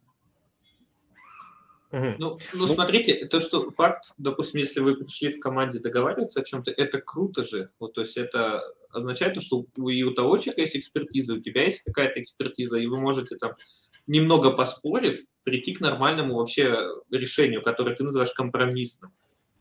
То есть нет? Опыт показывает, что приходишь ты э, к тому, что и тому неудобно, и другому неудобно. То есть Но Ну, всем компромисс- одинаково компромисс- неудобно, да? Всем, одинаково неудобно, и это влияет на продуктивность. Дело в том, что ты, когда пишешь э, api если ты разработчик, то если вы договорились о каком-то компромиссе, который внутренне тебя все-таки не устраивает, ты понимаешь, что ну компромисс надо найти, ну надо, вот нашли. Но вот тебя он не устраивает внутренне. И ты тратишь очень много энергии на преодоление своего внутреннего сопротивления, потому что тебе противно писать так, как вы договорились. Но ты понимаешь, что а иначе другому будет противно. То есть тут нету э, золотой середины. Тут просто вот это Ну, чувак, короче, Дмитрий, прям респект за коммент. Ну, я, я согласен, э, на самом деле, да, поэтому проще делать все самому. Либо, либо ты можешь Либо сжечь их. делать, как бы, делать все самому. В каком смысле? Можно же делать не, не код писать самому, а просто вырастить э, джуниоров самому, так, чтобы они делали Не так, спорили. как, как, как тебе нравится, и не спорили, да. Да, вот там есть предложение на F-Sharp, просто писать и зашибись будет. Да, все будет. отлично. Кстати, кстати, слушайте, я, я хочу оппонировать идеи с джуниорами, потому что как человек, который вырастил некоторое количество джуниоров, хочу сказать, что а, джуниоры делятся на два типа. А, приятные, комфортные ребята, которые слушают тебя и э, делают, э, как ты говоришь. И те засранцы, которые были как я в их возрасте. Я не знаю, как меня не, у- меня не убили в свое время, но я ненавижу этих людей, которые прих- начитаются куча всяких этих докладов, книжек, и говорят, и приходят, тебе начинают тебя учить, говорить, как правильно. Вот с А. такими людьми жестче всего, потому что они часто э, очень много бер- берут из контекста, из, э, без контекста, и тебе нужно тратить кучу времени на то, чтобы объяснить им, им, как вот правильно в данном конкретном контексте.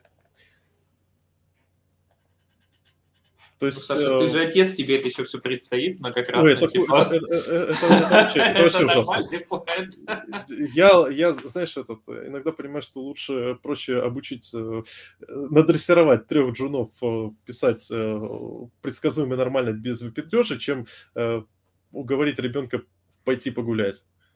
Или уйти с прогулки. А ты растопи, растопи. Да, тут есть настоящий челлендж. Нет, тут, кстати, Но вот, вообще, кстати, возвращаясь к рестапи, да, Леша закинул на самом деле прикольную тему, то, то что проблема рестапи, то что он, он как бы это типа стандартизирует нам что-то, да, но это типа вот, ну, есть как бы большой мир, есть вот такой маленький кусочек, который Растапи стандартизировал. И вот это вот все остальное, как бы каждый додумывает на свою хотелку. Вот. А, И, наверное, выход из этой ситуации использовать более строгий а, протокол, да, который регламентирует за тебя все и говорит, что ну, у тебя для фантазии пространства не осталось. Делай так. Не нравится еще GraphQL. Ну, не GraphQL, это, ну, не знаю, WCF. Кто, сказ- кто сказал WCF, да? Да. э, А, слушай, а извини, пожалуйста, а WCF, он... э, ку- Это вообще ты делаешь, что хочешь, вызывай э, как хочешь. Ты еще калбэками можешь обмазываться, ты еще Да можешь... так, э, э, в этом же ты вся ещё- прелесть, у Саш. те- У тебя еще тебе, есть понимаешь, тебе не наследование. дают э, Full никаких как бы, контракты. правил. Я могу с- вспоминать адские вещи из WCF долго. Они пришли на твое время, да, как раз, когда ты джуном был? Или нет? Да. Так, блин, слушай, ну, я говорю, я, я начинал э, на Дутнете в- вот, как раз э, в 2012 году. Тогда WCF это был вот, ох, самое оно. Слушайте, пацаны, я начинал, когда ремоутинг был самое оно. И после Какой ты ремоутинга, старый. к- когда как бы заехал в ОЦФ, все сказали, о, господи, вот это конфета. А, Так и Сейчас было, вот да. это- Да, да, ну как бы Так и серьезно, было, кто так и пом- было. кто помнит Какая ремоутинг, конфета-то это была? же Карамелька там? Как там? любая. Блин, слушай, Просто, ну- понимаешь, как бы р- раньше тебя просто это били палкой по жопе, а теперь тебя перестали бить палкой по жопе, и тебе уже было не особо интересно, какой вкус у конфеты. Стали бить конфеты, я так понимаю. Да, гла- Главное, что как бы не это. Вот, и все, и, и как бы вот CF был кайф. Люди ходили, говорили, блин, вот это вот А, Б, С там, что там, а, как это, что там биндинг, канал, там еще Да, да, что-то. Да, вот все, говорит, офигенно. Вот сейчас Слушай, заживем, ну, как бы. Вот с Ну, WhatsApp всё. была ситуация, понимаешь, я ж помню, с- когда собеседовал людей и э, спрашивал у них WhatsApp, я заметил, люди делятся на три типа. Первые люди, которые WhatsApp вообще не трогали и не хотели, большая группа. Вторая, очень большая группа, которая говорит, что у них был на проекте WhatsApp, но обычно это был, скажем так, что-то сделанное кем-то непонятно кем, э, и это вообще никто не трогал. И была маленькая группа людей, которые делали вот это что-то непонятно с чем. И да, тут действительно не было проблем, потому что обычно это один и тот же человек пилил. Ну, как, как тут можно... э, только- Хотя я думаю, что истинные люди, которые истинно понимали WCF, у них были проблемы с тем, чтобы договориться со всеми своими демонами и тараканами в голове. О том, как, де- какой делать API. Но это уже отдельная Слушай, ну, тема. да, на самом деле, как бы, я не знаю, вот я помню свою WCF молодость, и там просто чуваки как бы это, ну, хреначили э, request-response, и всем было насрать, ну вот серьезно. Это сейчас А- у а нас щ- какие-то миллиардно какие-то невозможные потому что- дебаты, RESTful это, или RESTless, или Да это REST, Э, ты или REST. вырос. Раньше ты просто, короче, писал сервис, вот как бы в нем есть метод, я удаленно вызываю этот метод. Никаких как бы проблем, я просто дергаю удаленным методом, мне хорошо. Все. Было нормально, я считаю. Да. И, кстати, в- на WCF REST API тоже можно, кто мешает. Да, там был специальный биндинг, можно было это все конвертнуть, я помню. Да. Ну, там, Было там, весело. там приходилось потанцевать. Ну, погоди, кстати, а, в принципе, а, это не basic HTTP биндинг. Там, по-моему, какой-то специфичный был. Там, Да, чтобы там, именно... он- там отдельный был, да.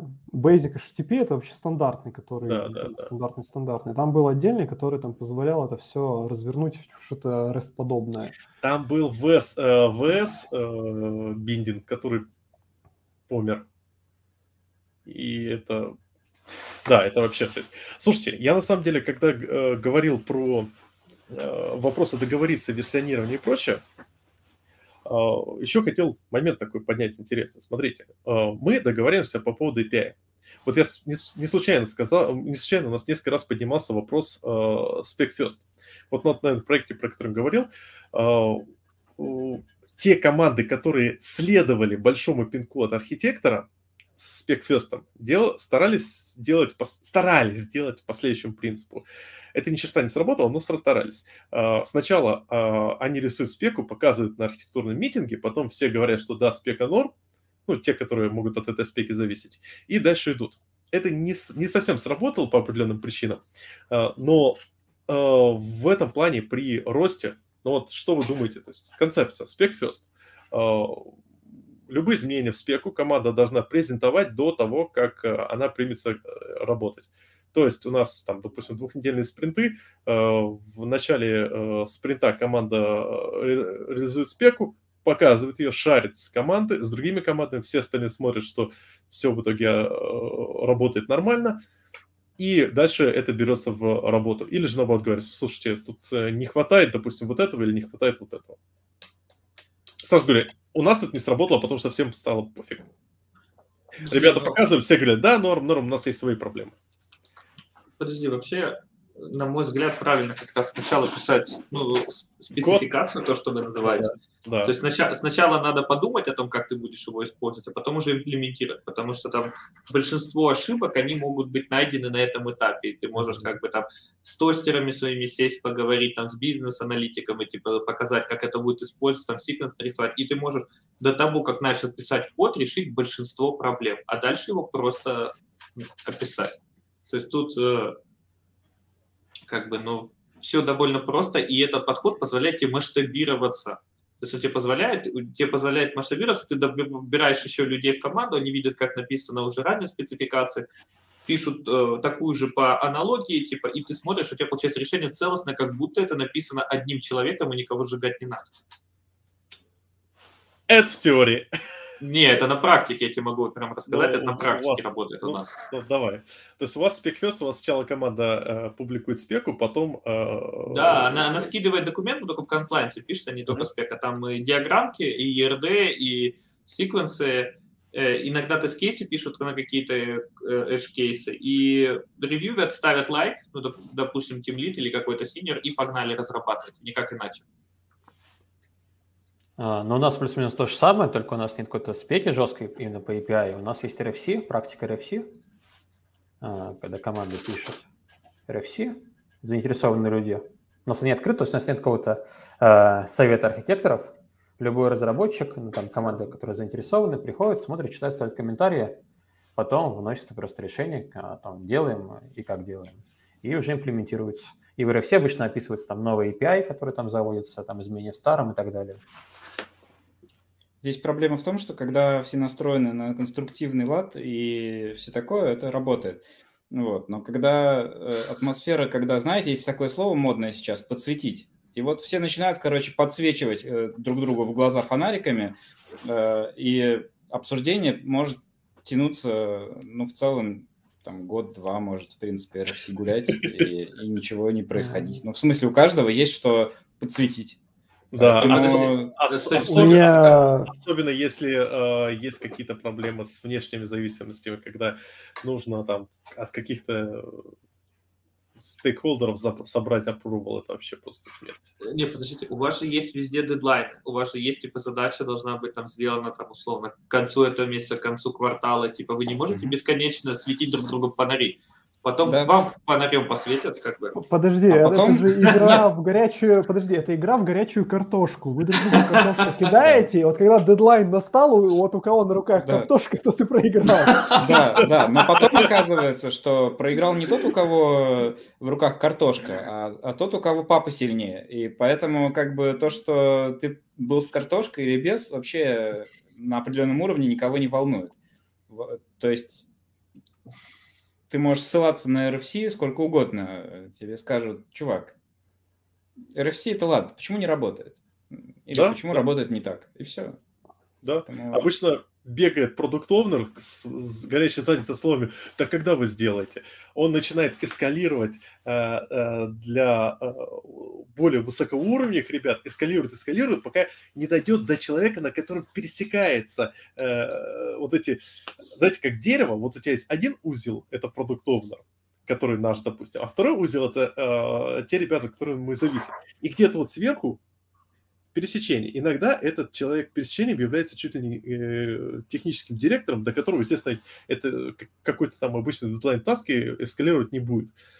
И в итоге возникает ну, реальная ситуация, когда э, задача буксует, потому что нет вот единого пересечения между, между командами. А... Ну, значит, у вас команды не по правильным принципам собраны, если вы вот так буксуете в двух параллельных подразделениях. Это, это проблема э, этих э, организации бизнеса в разных компаниях. Есть компании, в которых э, э, структура достаточно сложно выверенная. То есть у тебя есть, допустим, блок, ну, там, доп, смотри, у тебя есть компания, у тебя есть несколько блоков, несколько продукт э, овнеров каждый под э, area овнеров, area овнеров, а выше них есть какой-нибудь там сетево. И получается, что сетево это слишком высокая птица, и он э, является, ну, прям большим человеком. И, по идее, все проблемы должны решать, все проблемы продукт овнеров должны скалироваться до area овнеров. Но если э, наш продукт зависит от продукта, который находится в другой эрии, то, получается, area овнер должен пойти бить морду другому area овнеру. И они не всегда могут сами договориться, особенно если это какая-то мелочь.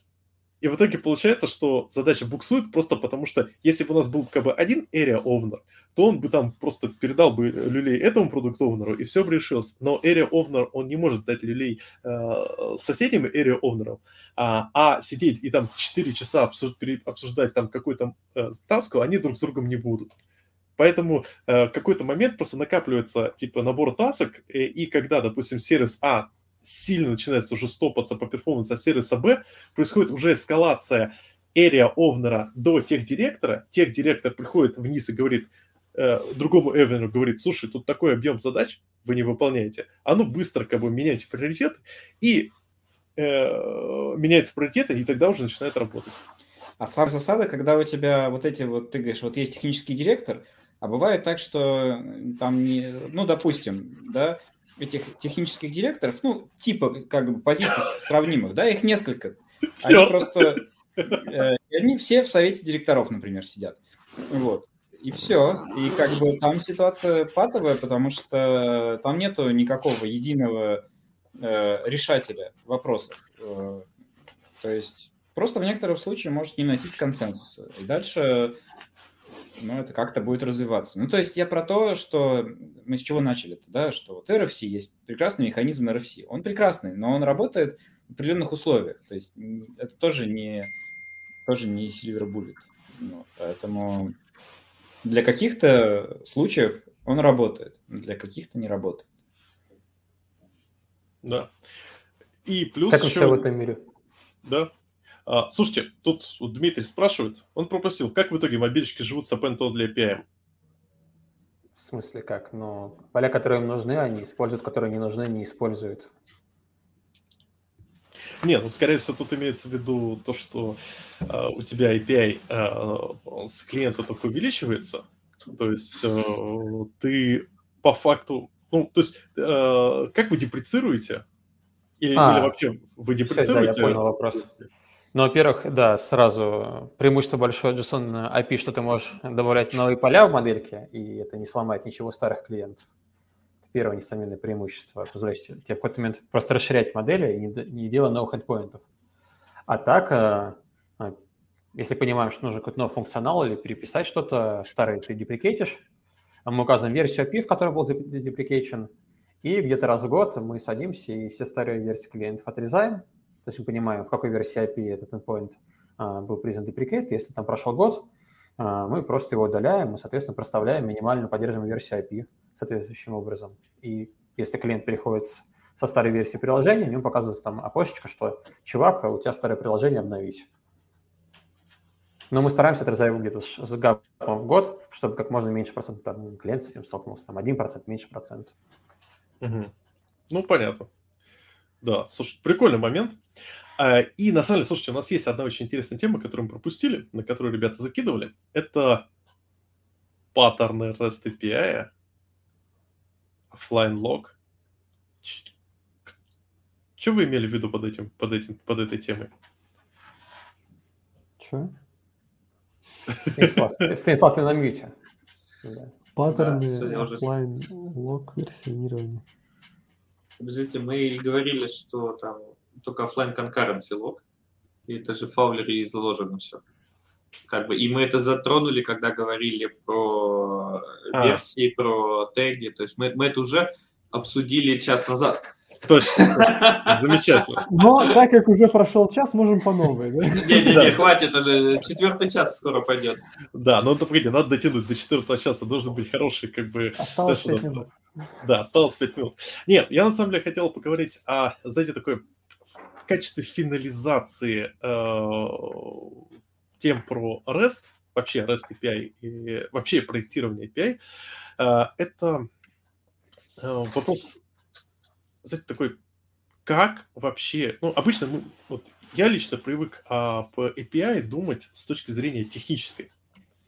То есть, ну, это опишечка, которая нужна для технических ребят но в целом ведь мы его пытаемся обычно делать user-friendly. Вот э, э, есть ли у вас success story, э, когда в спекфесте API показывается бизнес-людям?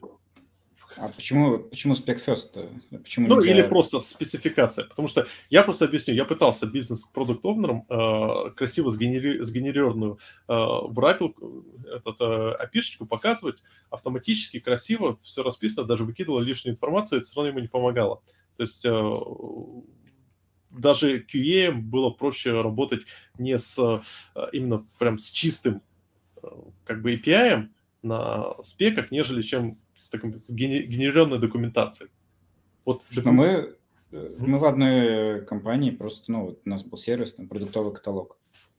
И мы Swagger API э, делали для продукт-оунеров, которые туда продукты забивали. Э, то есть, и это API как раз, там была очень большая работа проделана для того, чтобы это API э, было ну, удобно использовать людям. Э, Правда, это привело к тому, что появился метод типа там загрузить каталог, а сам каталог э, хранился в JSON. Вот. И над форматом этого JSON тоже очень сильно думали. И какое-то время он был прям совсем прикольный человеческий такой, э, и было прям... Ну, вот мне очень нравился результат. Но потом э, произошла такая проблема, что понадобилось, э, по-моему, не только э, загружать, но и выгружать. И, э, хотя нет, по-моему, от выгрузки мы в итоге отказались, потому что слишком, ну, то есть, как это, фарш нельзя провернуть обратно. Вот Дима сейчас крутил, я думаю, понимает. Вот. И э, как бы в определенном смысле, ну, этот каталог, он как бы, там были внутренние ссылки одних частей на другие, и их нельзя было раскрыть обратно в том же виде. Но там другая была проблема, что этот JSON, что, короче, автоформатирование нужно было делать, потому что иначе он там превращался в кашу. А автоформатирование делало его плохо читаемым для человека, потому что мы пытались изначально формат сделать, э, как бы он в рамках, как это, он валидный JSON получался, но не такой, каким его делает автоформат. Uh-huh. И э, удавалось там на одной строчке объединять некоторые значения, еще что-то делать так, что когда ты смотришь на него, ты гораздо лучше считываешь информацию человеком, а, чем если это автоформатом делать. Но в итоге пришлось прийти к автоформату, потому что иначе э, там получалось так, что ну, из-за того, что мы это хранили э, в гите, этот JSON, то чтобы дифы нормально строить, надо было делать автоформат, но ну, фактически нормализацию, иначе получалось, что дифы ехали. По-моему, по-моему, с этим было связано. Вот. Ну и, в принципе, это не единственная история, когда api использовали ну, продуктовые люди. Ну, я, собственно, вообще всегда топлю, чтобы даже код был понятен э, продуктовым ребятам, э, потому что ну, ты можешь на одном языке разговаривать. Ты говоришь, чувак, ну вот смотри, вот здесь написано, что если то-то, то вот это. И понятным языком, а не какой-то типа там, как это? Ubiquitous language, да. Э, Да, я говорю, что к тому, что не, не какой-нибудь там хитрый свич с какими-то хитрыми возможностями языка, которые неизвестны никому, кроме автора кода. Вот. Поэтому ну, я всегда за это. И это, опять же, та проблема, э, которая мешает э, RESTful way. Потому что зачастую удобные API это, это не RESTful. А вот какой? А, именно с точки зрения... Потому что, э, говорю, у меня был как бы, веселый опыт, э, когда я пытался спроектировать э, очень удобный для э, чтения и для запи- записи EPA. Он был очень красивый. Э, реально люди говорили, что очень удобно и приятно пользоваться.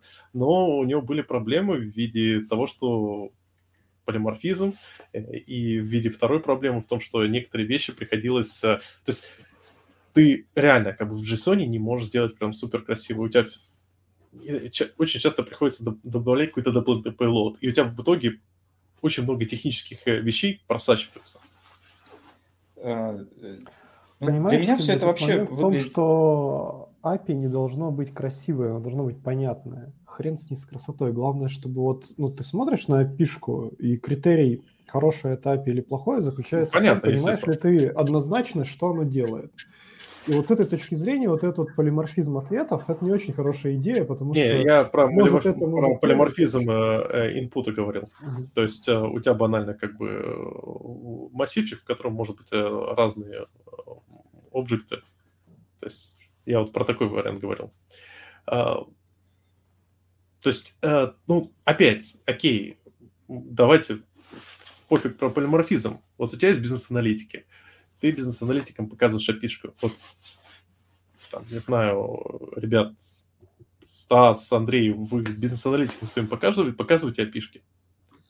Нет, Саша, мы не показываем. Что, а, а что вы показываете бизнес-аналитикам? Э, Хорошо, э, хорошо. Есть э, ряд ситуаций, когда мы показываем опишку бизнес-аналитикам. И у нас, у нас, кстати, надо первое, давайте скажем, в текущей компании у нас нет бизнес-аналитиков, они все переименованы в продукт-оунеры потому что им надо развивать продукт, им надо там отвечать за него, там за бюджеты и прочее, поэтому они называются продукт оунеры И вот всю внутреннюю кухню они дают нам на откуп. О, ты, слушай, слушай а, вы, а вы хитрые такие, типа, так, нам нужны люди, которые будут заниматься бюджетированием и прочими сложными вещами, да, ну, а, но на, им надо платить деньги, поэтому давайте просто наберем бизнес-аналитиков, назовем их продукт оунеров будем платить им зарплаты бизнес-аналитиков, но будет у них геморрой от продукт оунеров Ну, они, кстати, очень рады, если честно. Они рады, потому что работа бизнес-аналитика как раз заключается... Не, не, нет. Ну, бизнес-аналитик заключается в том, что ты как бы вот эти все детали и вот при этом уровне эскалации нужно изучать, нужно их расследовать, нужно их там писать, там, стандартизировать, там, юзкейсы прорабатывать, еще что-то. А в роли продукт-оунера, ну, я, кстати, не думаю, что им платят, в первую очередь, меньше, чем бизнес-аналитиков, поэтому э, как бы критерии первый неверные. У вас они... продукт оунером еще и меньше, чем бизнес-аналитикам не, платят? Нет, нет, я не думаю, я не думаю. Вам продукт оунером еще и платят? Хорошая, да, я, хорошая шутка. И они должны типа идеи придумывать. Они должны типа придумывать идеи, там предлагать их и отвечать за это все. И я ни одного не видел из них там несчастливого, вот честно. Вернувшись к вопросу, API-шки мы показываем только тогда, когда нам надо с кем-то интегрироваться мы там, по сути, этот свагер там отправляем ребятам, э, пишем какую-то там сопроводительную диаграмму, там в конфлайенсе PDF ее экспортим и отдаем ребятам, и, и все. Вот это тот случай, типа, где это надо. Там, по сути, как э, use case, use case написан в секвенсе, порядок вызовов, там есть несколько сервисов, там тоже они как бы описаны, но с точки зрения одного гейтвея это все идет. И все. Вот мы отдали, как бы, и все рады Э, наш дизайн, спецификация – это инструмент для нас, для нас, потому что мы в первую очередь его пользуемся. Мы там сами разрабатываем фронтенд, мы сами разрабатываем там на Java, на, на Android, на iOS. Это инструмент для нас, и все. И он должен быть нам в первую очередь удобен и решать наши задачи. Ну вот, понимаешь, из этого вытекает, опять же, ключевой момент, ну, же ключевой кейс. У тебя есть API, которую очень удобно делать на бэкэнде, но э, генерить клиенты для бу невозможно. И, ну, клиенты у нас либо .NET, либо, э, даже скажу, 1С, либо TypeScript. Что еще? Ну, вот Python ну, сейчас должен появиться. Да. Ну, и Kotlin ну, вот. немного. И все, как бы. И... Ну, они как бы спокойно со свагером все работают. Даже mm-hmm. 1С умеет, по-моему, писать клиентов под свагер. И они сами, кстати, свои опишки описывают свагеры. Они мне недавно открыли, mm-hmm. потому что так удобнее. Ну, вот везде. так. Окей. А, так, слушайте, ну у нас на самом деле а, такого нет. И вообще мы сейчас стараемся придерживаться принципа, что API должно быть удобно для клиента, которым им пользуется. То есть если это мобильная платформа, ты начинаешь не с того, что а, там приходишь к ним за готовый спек, а спрашиваешь, окей, типа, что вам нужно?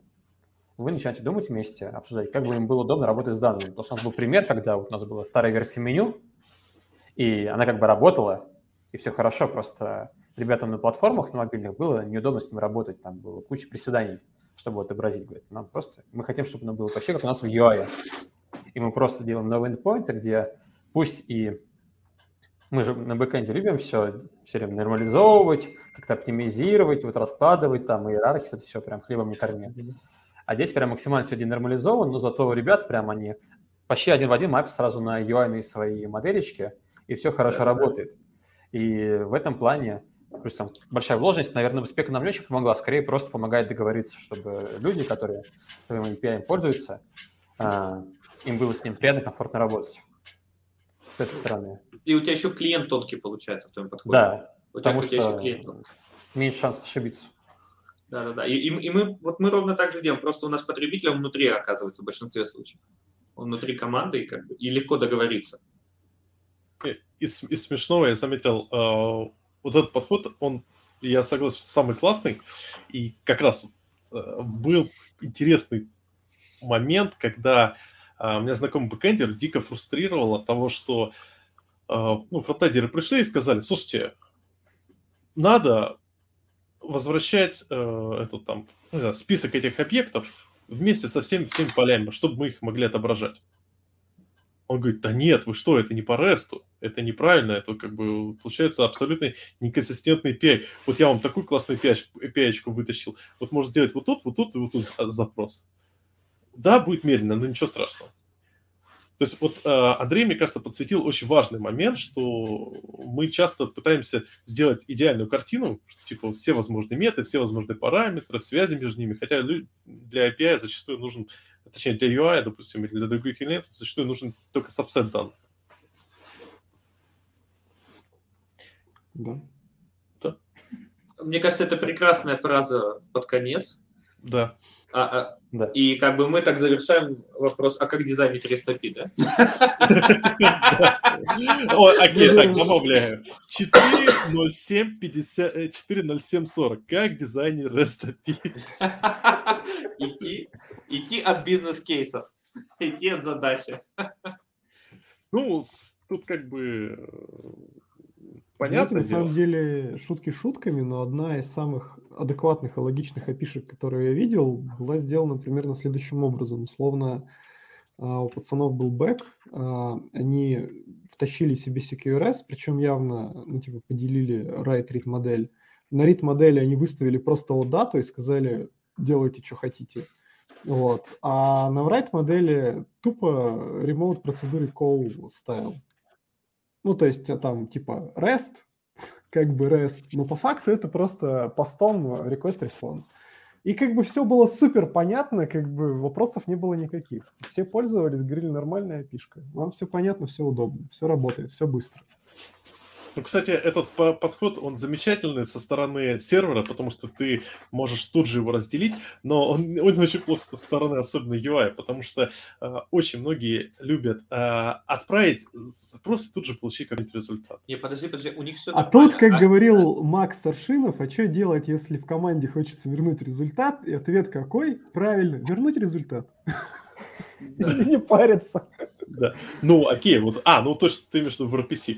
То есть ты там Да, можешь делать да, ну как бы... Такая, хрен погоди-ка, с ну в ним. таком случае все будут забьют на эту дату, просто с ней еще ковыряться, заморачиваться. Нет, Кстати, почему? У тебя RPC меняет стейт. Если тебе стейт не надо менять, а просто выдрать что-то, ты идешь как бы в дату и оттуда делаешь там фильтрации, пагинации, вот эти все истории. А если тебе нужно там а, в этот э, профайл заапдейтить и сразу новенький отрисовать красивый, ну как бы верни в RPC результат, что ты паришься-то? Все будет хорошо, никто никому не расскажет. и обрати внимание, о дата, не GraphQL. Ну, так это какие Это- года это были, пример, это дружище? пример Так- конкретно. т- тогда, тогда еще это, да, тогда еще вот эта вся хипстота вокруг GraphQL не процветала. Тогда еще, знаешь, было интерфейсы модно делать на Kendo UI. Прости господи. И ничего, нормально. У нас до сих пор есть э, приложуха, где Kindle UI, там все так... там. Ну, кстати, нормальная эта JavaScript библиотечка, если Она сейчас Э, тебе на там- реакте уже, на реакте, на реакте. уже. Да. на Если реакте. тебе там не нужен какой-то лютый кастом, а просто грид нужно закинуть, там, дата-пикер, то нормально, вообще интерфейсы собираются быстро, работает, поддерживать даже как-то можно. Не знаю. Слушайте, а, Дмитрий опасен. Он предлагает сжечь Kindle UI. Ну, Нет, а, по поводу- Ощущение, что с Дмитрием мы в параллельных конторах работаем. По его комментариям. Прям проблема, он все понимает. в чём. Этот, а, по поводу а, проектирования API, давайте еще под финалочку просто хотел а, отметить момент и даты. А, дело в том, что э, есть ис- вот самый главный кейс Адаты, когда мы натравливаем ее на базу данных. У меня вот просто возник ре- вопрос, ребят. А как же классическая ситуация, когда ты понимаешь, что тебе нужно поменять что-то в базе данных? То есть, если у тебя обычный REST, то ты с этим не сильно паришься, это как бы проблема ну, решаемая. А с OData уже не совсем. в смысле, ты имеешь в виду, что у тебя изменение схемы BD экспозится на эту, на удату? Да. Да, да. То есть у тебя, э, ну, давайте классик. Почему все говорили, как здорово, когда у нас трехзвенка? Ну, за тем, что мы можем что-то поменять в базе данных, мы полностью свободны. Особенно если у тебя какая-нибудь Монго, которая требует э, и- э, для некоторых запросов переделывания всей структуры. Э, Тут действительно как бы э, как бы здорово, когда у тебя есть чистый REST, который ты как-то сделал, уже как ты его правишь. А с OData у тебя ничего. Как такое Почему? опять Почему? Стой, стой, стой. Ты же должен был вернуть, правильно, вот так? И как ты Вот. получишь его, это твое личное дело. Ты можешь селект там А. э, модель за- сделать. Можешь как бы э, вообще на уровне базы вьюху сделать. Кстати, логично. законстрейнтить да. ее, и Ну. все, и, и страдать не надо. Но это, э, давайте честно, это не те примеры, которые надо использовать в жизни. Не, ну погоди-ка, погоди-ка. Ар- Артем Но- но- привел... Артем Но привел это шикарный зафиксирует пример. контракт. Ты фиксируешь контракт или в коде на уровне модели, Да. или в базе на уровне там view, mat view, там с констрентами или еще как. Слушай, я тебе даже больше расскажу. Конкретно в том случае, о котором я говорю, там было две БДшки. И они это из write схемы в рит перекладывали. И вторая, вот, которая рит, она была денормализованная еще. Поэтому ну, там можно было независимо контролировать э, две схемы. Вот, и они, по-моему, просто рит-схему никогда не меняли. А если меняли, то просто поля добавляли и не парились. Ну, это просто... Мне вот этот кейс понравился. Я объясню, почему. Мне он понравился, потому что, э, обсуждая с ребятами вопросы PF, я заметил одну вещь. Э, очень у многих, воз... э, когда люди работают с другим API, возникает желание, а, если что-то надо сделать, и текущий API не позволяет это, люди костылят в рамках текущего API, вместо того, чтобы отправить запрос, типа, дай, добавьте вот, так, вот такую-то фичу. Лучше был реквест сделать. О, э, слушай, это отдельная история. У нас реально как бы была ситуация, у нас был чувак, мы его называли секретным агентом, который ходил в соседний сервис, делал пиары туда, э, фиксил им баги, которые нам, нам мешали, и добавил новую функциональность. Ну ведь согласись, и намного, проще, и намного проще, чем вот как ты рассказывал, это там, там, вплоть до директора.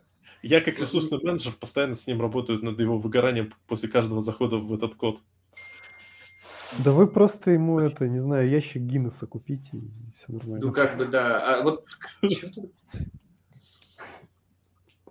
Блин, интересно. Да.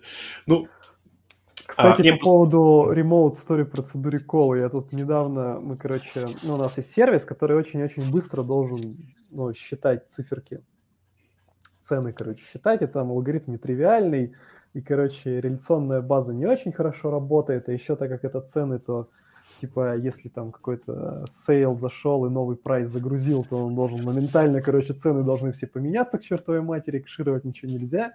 Вот, и, короче, мы внимательно смотрели, а не заюзать ли нам, типа, тарантул. Так вот, в тарантуле у пацанов это нормальная страта. Ты берешь прям в базу, короче, веб-сервер вкорячиваешь и полетел. А вы вспомните, такая же тема была в SQL сервере. Он мог это HTTP-шки экспозить на VCF. И ты мог Блин, также с ним работать без адапта. Это, это, это даже до сих пор есть. Это даже до сих пор есть, вы можете погуглить. В любом SQL сервере можно заэкспозить через HTTP всю работу. Вот это вот нормальная API. Чем мы какую-то ерунду обсуждаем? Ну, это же была статья скандальная, как пацаны из э, Лингвалео сказали, что, короче, Postgres охеренно работает с Джейсоном. Потом, короче, знак вопроса, а потом профит. Мы написали весь бэк на... на Хранимых процедурах. Да-да, нет, серьезно, как бы, типа, чуваки нафигачили весь бэк Я читал, да. на, на хранимках Postgres, и говорит, мы, говорит, это, к сожалению, Postgres не умеет, типа, хранимки напрямую в веб выставлять, поэтому нам пришлось, короче, проксю на Go написать. Ну, жаль. Так бы было все, все, типа, на PLSQL. А, а понимаешь, на самом деле в этом ничего плохого нету, потому что вот э, тот, сер... тот проект, про который говорил, он там 10 лет на хранимках прожил, и он бы прожил бы еще больше, если бы э, не вырос до определенных масштабов.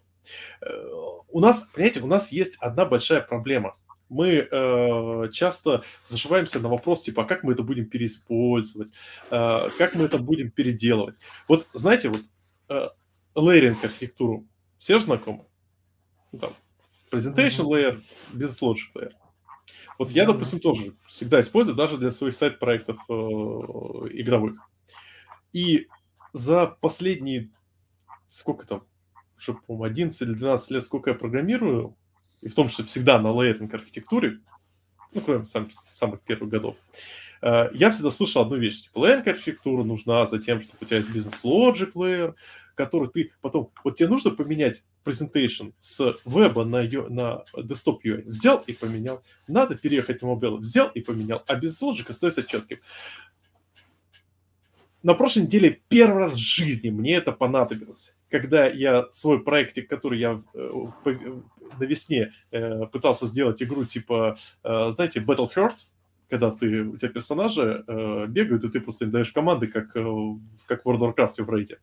Но ты всеми управляешь. Вот делал я двумерную игру Battle Heart,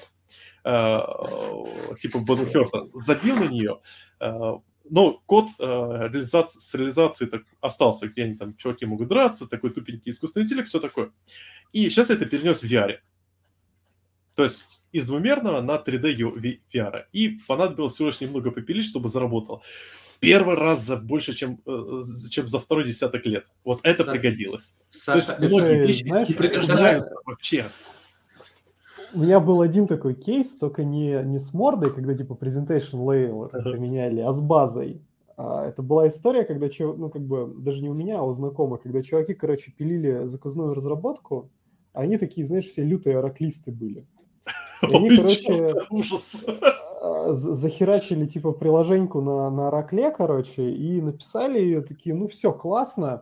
Короче, пошли ее, типа, клиенту сдавать, и вдруг, короче, внезапно выяснилось, что, короче, лицензия на Oracle, короче, плюс там их разработка, э, бюджет проекта, они в минусе. И они такие, что же делать? Вот, и они, короче, что-то за месяц или полтора как-то с- сумели, короче, какими-то, не знаю, волшебными способами с помощью какой-то матери съехать с Оракла в Пазгрю и запуститься. А, кстати, это... Но ну, в Postgres это нормальный звучит- кейс. Да, Это нормально. нормальный Вот кейс. если бы они в MySQL с- э, съехали, вот это было бы интересно. Это, на- это возможно, да, это, это можно всех. хот- И- Саша, а можно я контрпример приведу? Вот вы, Давай. допустим, переезжали там с MVC на SPNet Core. Это же замена presentation layer. Ну, по сути. То есть ты, когда там бампаешь либы, как бы на последнем слое, ты, если бы у тебя не было этого разделения, это был бы просто ад. То есть вот ты меняешь presentation layer.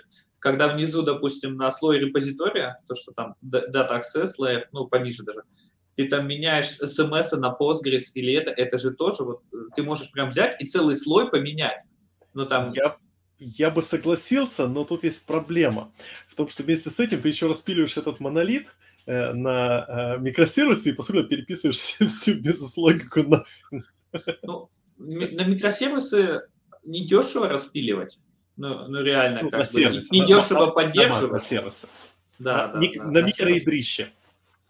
Да, да, да. Но Да, если всё ты так делать идешь, это, недешево. это одна история. Но как бы если ты можешь в рамках там огромного монолита это все сделать, то почему бы и нет? Вот тебе лейеринг нужен. То есть А. лейеринг это история про монолиты. Да. А микросервисы это как бы, ну кажется, это too much. У тебя 80% будет мэппинги и прочая шляпа. Да, да. А второй момент еще связан с тем, что м, обычно как бы переезд не нужен делать первые пару лет. Ну, вряд ли ты будешь делать переезд э, presentation layer или data access layer в течение первых пару лет. Да, да, да. Если у вас все проекты, ж- если все проекты живут по году, то да, это нахрен не надо, я Да. согласен. А через 3-4 года, э, давайте так, более реалистично, обычно переезды э, presentation layer, допустим, происходят э, через э, 5-6 лет просто потому, что э, поменялся, допустим, стек технологий, э, или же э, там решили все-таки это... Ну, давай Ладно, сейчас чаще хорошо, это поменя- будет. Да, да, поменял давай состав. честно, сейчас, сейчас это будет чаще. Неткор там по 2-3 по три года живет. Сейчас это Ну, будет чаще. ну, он давай. не- он- у него не будет breaking change. Главный момент в том, что э, тебе через 5 лет, скорее всего, захочется там уже столько на говнокоте, то э, э, возможность, а давайте мы просто перепишем это заново, будет даже лучше. Ты такой, «Ой, а давайте перепишем. Ну, те бизнес-оунеры, э, твои продукт-оунеры попросят, типа, а вы дайте оценку, а сколько это привнесет это. И тут ты начнешь думать. Так, Как бы, а, к- слушай, а а бюджет ты погоди-ка. найдешь. Слушай, Я это могу вот- р- рассказать о своих кейсах, которые были на эту тему. А, Кейс номер раз. А, Была утилитка, э, ну как утилитка, э, та- софтина, короче, внутренняя. Э, Нет, мы на самом деле даже там немножко, не то что продавали, ее как бы отдельно не продавали, но в нагрузку к банку пихали. Вот. Она майнила. И- Почти, да. А, э, Ну, она перекладывала данные из одного места в другое, то есть в какой-то степени и майнила. Номера кредиток воровала. Да, типа того. Вот, так вот, это была чисто утилита на WinForms. э, Но э, за счет того, что там худо-бедно было внедрено некое подобие MVP, э, Model View Presenter, естественно, а не Most Valuable, вот это вот. Э, Короче, э, за счет этого э, э, как- в какой-то момент, в общем, я заботился тем, что эта утилитка, ну, то есть она перекладывает данные из одного места в другое. При этом по пути она их преобразовывает. То есть такой утилитка типа импорта данных и экспорта. И э, штука в том, что надо было это как-то тестировать. А как это тестировать? Это гуевая софтина, ее там, ну, просто вот э, как-то вручную там тестировали тестировщики. Но это как бы было, на мой взгляд, недостаточно. Короче, в итоге я сделал консольную версию этой утилиты, которая, соответственно, из одного XML делала другой XML. И сравнивая XML, который был сделан в прошлой версии и, и в новой, можно было понять, э, есть ли div, и если есть, то это баг или фич. Вот, это один вариант. То есть в итоге ну, ядро было выделено из этой утилитки, а все, что сверху гуевое насло... наслоилось, оно как бы ушло в отдельный слой. Вот. Другой вариант э, был проект, где мы как раз на э, Oracle там был в качестве базы. И, ну, во-первых, изначально э, мы делали... То есть там этот проект состоял из двух частей. Первый это был типа опытный образец. Там был MSQL. А потом надо было на Oracle переехать. Ну ладно, на Oracle мы переехали, там, ну, на уровне Entity Framework, это, грубо говоря, там как делалось, там не сильно мы были завязаны. Вот, но на, когда мы переехали на Oracle, там какая штука была? Э, К Oracle э, адаптеров особо не было, по крайней мере, ну, был DataArt, я думаю, известный многим, Э, нет, не DataArt, этот э, дев, дев, Деварт, Деварт, вот как называлось, по-моему, по-моему, Деварт. DataArt. Да, я, я уже да, разговаривал. Нет, э, по-моему, Деварт компания. Короче, они делали ну, адаптер типа там для Entity Framework, э, делали, как это правильно, да, адаптер называется. Ну, короче, к Oracle модуль. Вот. Он, с одной стороны, работал, с другой стороны, не очень. То есть в нем было багов до хрена работал он плохо. Э, И в какой-то момент Oracle выпустил э, свой дотнетовский адаптер. Э, и была задача на него перебраться. Но вот опять же, мы на него перебрались за счет того, что мы были от самого этого, э, от, от этой библиотечки были довольно абстрагированы. Поэтому мы там за пару недель переехали на другую библиотеку, хотя там ну, требовал определенной работы. И третий кейс. э, Одни ребята, на которых я тоже там работал какое-то время, э, делали софтину для одних ребят. Э, Это софтина, ну, короче говоря, использовал одно хранилище, там один UI, а потом для других ребят им надо было сделать то же самое, но уже на, другой, э, на другом хранилище, на другой шине э, данных. Ну и там UI тоже другой немножко нужен был. И опять же, за счет того, что это было разделено по слоям, то в целом этот переезд занимал ну, какое-то разумное время, которое делало весь проект э, финансово э, выгодным. А иначе, ну, если бы это был монолит не пиленный абсолютно и не размеченный никак, то это просто нельзя было бы сделать. Ну вот, кстати, хороший поинт. Я вот единственное тогда, вот прям примеры классные. Единственное, хотел бы уточнить, а в чем проблема использования слоеного API для микросервисов? Бойлерплейт. А кому? Да. Как, что ты, сколько много тебе бойлерплейта будет? Ну, кстати, смотря ну, как тестируешь. Же, подожди, это всегда. же вопрос этого, ну, как бы подхода конкретных сервисов, то, как команда нарезает эти сервисы, насколько они большие. Знаешь, если ты какой-нибудь, ну, типа, у тебя там, ты исповедуешь подход, там, не знаю, как Spotify или Netflix, и одна функция один микросервис, у нас есть, блядь, микросервис, который конкатинирует два, две строки, да, то, возможно, уже как бы болерплейт, да. А если как бы у тебя, ну, микросервис, там, как менеджмент заказов, да, там, полный, вот, цикл, то тогда, может, как бы и не болерплейт, там, по отношению к бизнес-логике, там, количество этого кода на абстракции, оно там не особо большое. Ну, Короче, не все, надо смотреть. Не все, спасибо. не все же используют э, лямбды. Ну, понятное дело, что про, и когда мы делаем лямбду, мы не делаем лейринг лямбду. Но когда у нас микросервис, в котором там 2-3 API и бизнес-логика, ну, микросервис как фиксится? Одна пицца, команда, которую можно накормить пиццей. Ой. Да. Хватит уже эти пиццы мучить, они протухли давно, и все А я сегодня кушал пиццу, и мне было очень хорошо, поэтому я вспомнил про пиццу. Я просто я, про я то, что... Тебя а, с этим. А, не, просто Стас, Стас сказал про там про маппинги и прочее, но ведь можно же просто объявил сущности на бизнес-лоджик лейере, используешь их везде.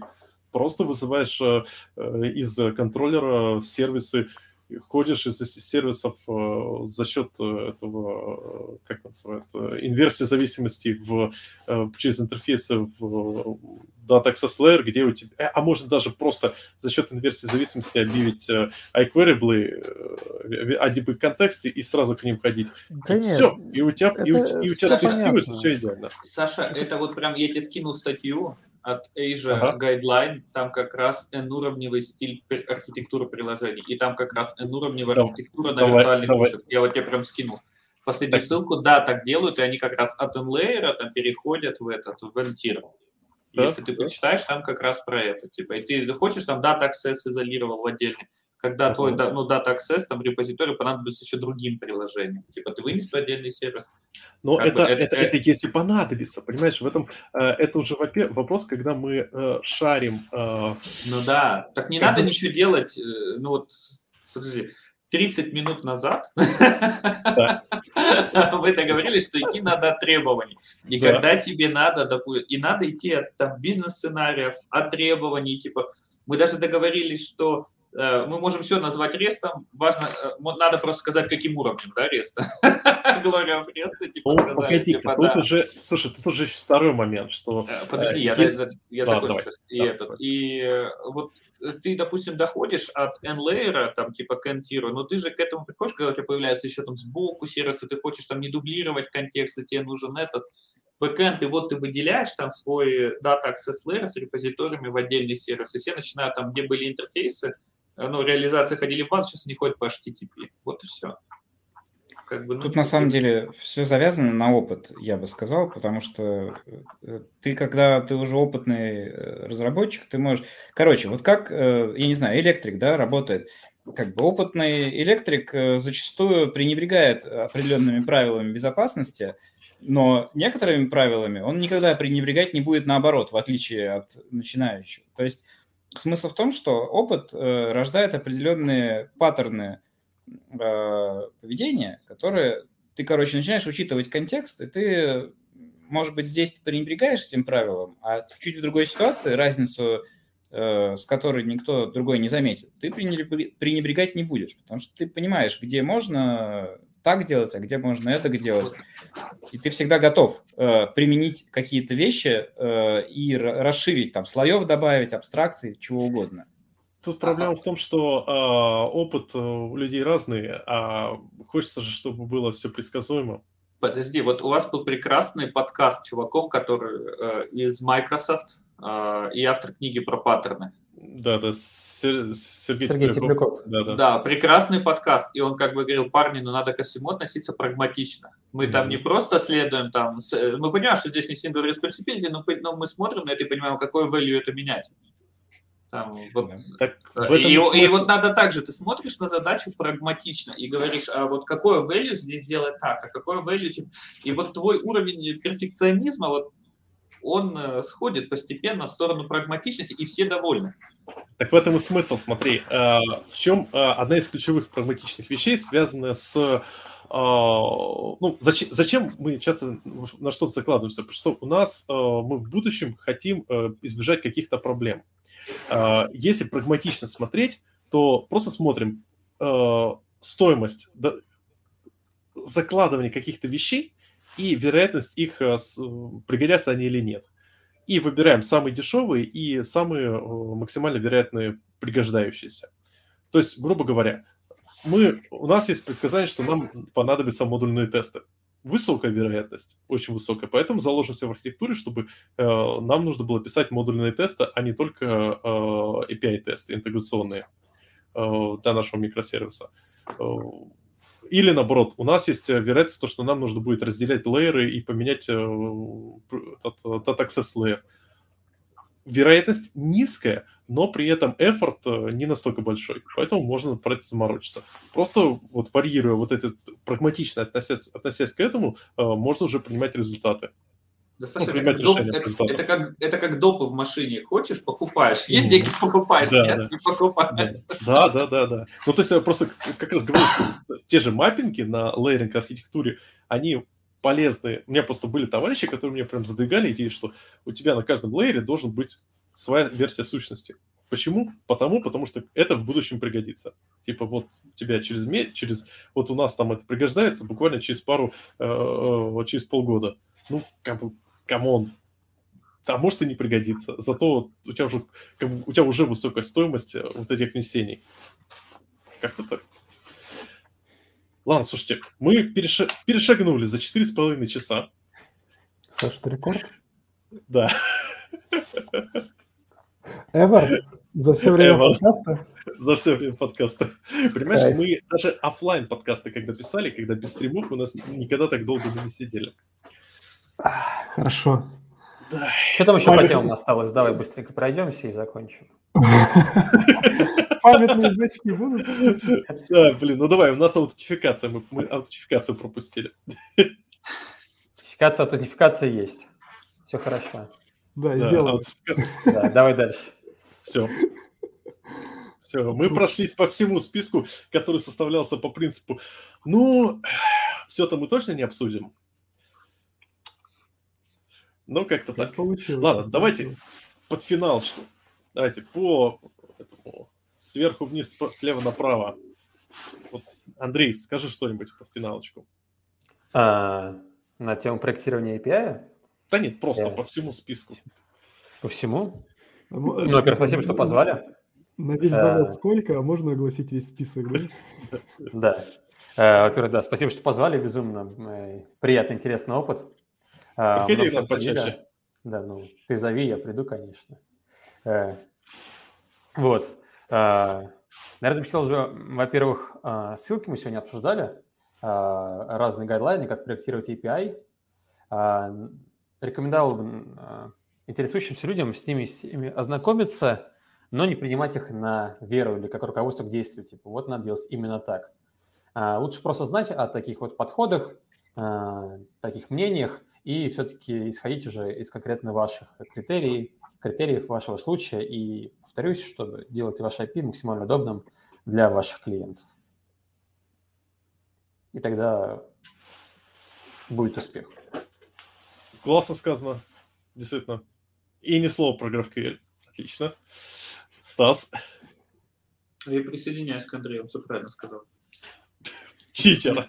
Но вот он абсолютно верно сказал, типа, исходим из конкретной ситуации, делаем этот, но знаем про эти все принципы. Как, бы, как, как и везде с паттернами, там, с архитектурой, да, все это сравниваем в конкретной ситуации. Все верно. Окей, классно. М, Артем? Я, да. А, ну, что вам сказать? Пишите, проектируйте ваше API так, как будто таки пользоваться им будет сумасшедший психопат, который знает, где вы живете. Переводя на русский язык, думайте, пожалуйста, о своих пользователях, как они это будут использовать, эм, как они должны дискаверить это API, как они должны получить документацию, как они должны понять, как оно работает, и как, что они будут делать, когда вы апнете версию вверх-вниз и, и так далее. Вот. Это хороший point, Э, особенно про психопатов. Э, Кто помнит мемчик? О, Блин, кто-то закидывал мемчик этот э, про м, микросервисная архитектура, где вот в центре мы, а вокруг мудаки, мудаки, мудаки, мудаки, мудаки, мудаки, мудаки. По-моему, Леша, по-моему, Леша закидывал. Леша, скажи что-нибудь, кстати, на финалочку. Ну, что тут сказать. Э, Хорошо было, на самом деле, было приятно послушать. Пока я был не, не в эфире, э, вот. Э, мне кажется, что Андрей очень так хорошую глубину добавил, э, прямо обычно Нашему как-то у трепу нас подкаста. такой... Нет, ну мне кажется, что обычно э, подкаст всегда у Саши такой, э, как бы он это... Такой, как бы, как это сказать? э, душевный, а душевность, она На челе. часто... э, она- Поликорректный Алексей. душевность Душевность часто- сменилась душностью. я понял. Душевность часто э, противоречит глубине, потому что ну, душевно посидеть, это, как правило, да, не, не грызть друг другу глотки там, или э, в байтиках копаться. Вот. Но мне кажется, что в этот раз прям было и, и душевно, и глубоко. И мне кажется, что это э, хорошо, это здорово, и вообще очень крутая тема. Мне кажется, что прям очень- очень здорово, очень здорово, что подняли эту тему. Вот я, э, пользуясь случаем, хочу сказать, что у меня там был доклад про интеграции, где тоже в похожем ключе, в общем-то, э, про это я рассказывал, и тоже все сводилось к тому, что нужно думать о клиентах, ставить себя на их место и все такое. Поэтому это действительно самый... Мне кажется, у нас здесь консенсус да, сегодня, что самое главное в проектировании API. Первое – думать о клиентах. Второе – э, не заморачиваться чересчур. Так. Да, классно. Очень классно, действительно. Спасибо. Я под финалочку бы сказал, что на самом деле меня ситуация с э, тем, с технологической стороной э, API очень удивляет. То есть я абсолютно согласен с тем, что нужно думать о клиентах, и это действительно правда. А, Тем не менее, когда мы смотрим на технологическую часть э, того, что именно сетевого, э, сетевой оберткой, то видим любопытную ситуацию. Сейчас все время все э, инструменты, которые так или иначе померли. Это была попытка что-то сделать э, э, channel агностик, транспорт агностик с э, определенными преимуществами. В итоге все говорят про gRPC. Ну, нет, на самом деле. Те говорят про RPC, а не про конкретную реализацию. Ну, да, ну то есть как бы... Э, Но, RPC... но это не конкретная, типа, RPC но... gRPC это конкретная реализация. Да, это конкретная реализация, э, но при этом это та реализация. э, Меня просто как раз удивляет то, что а, самая, просто сказать, популярная RPC оказалась не транспорт-агностик. Ну, потому что то она есть... работает. Просто да. ты втыкаешь, она работает а, идеально. Ее Ладно. проще всего нужен... оптимизировать. Ее проще всего оптимизировать даже под конкретную задачу, типа никакого головника людям нужен бандл. Э, Собственно, поэтому многие, как тут обсуждалось, сидят на маках, правильно? Несмотря на то, что это, казалось бы, надо плакать и колоться, но все равно. Кстати, вообще нифига, мне мак приходится конфигурировать бедоше, чем винду. Это потому что вообще ужас просто. Я, я не могу свои руки настолько под него подправить. То есть я думал, что будет такой же экспириенс, как э, от айфона, что типа, ну, работает, херово, но работает Э, бесит, но справляешься. Нет, бесит и продолжает бесить. Ладно. Слушай, подожди, у тебя iPhone, Mac. Саша, ты любишь боль?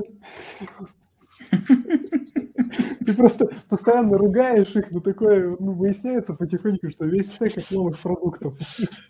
А потом выясняется, что в первой очереди за новым айфоном стоит с утра. В очереди всем рассказывают, какой это хреновый продукт потихоньку продвигаясь в начало, да? Там? Да, да. Хитрый план, хитрый план.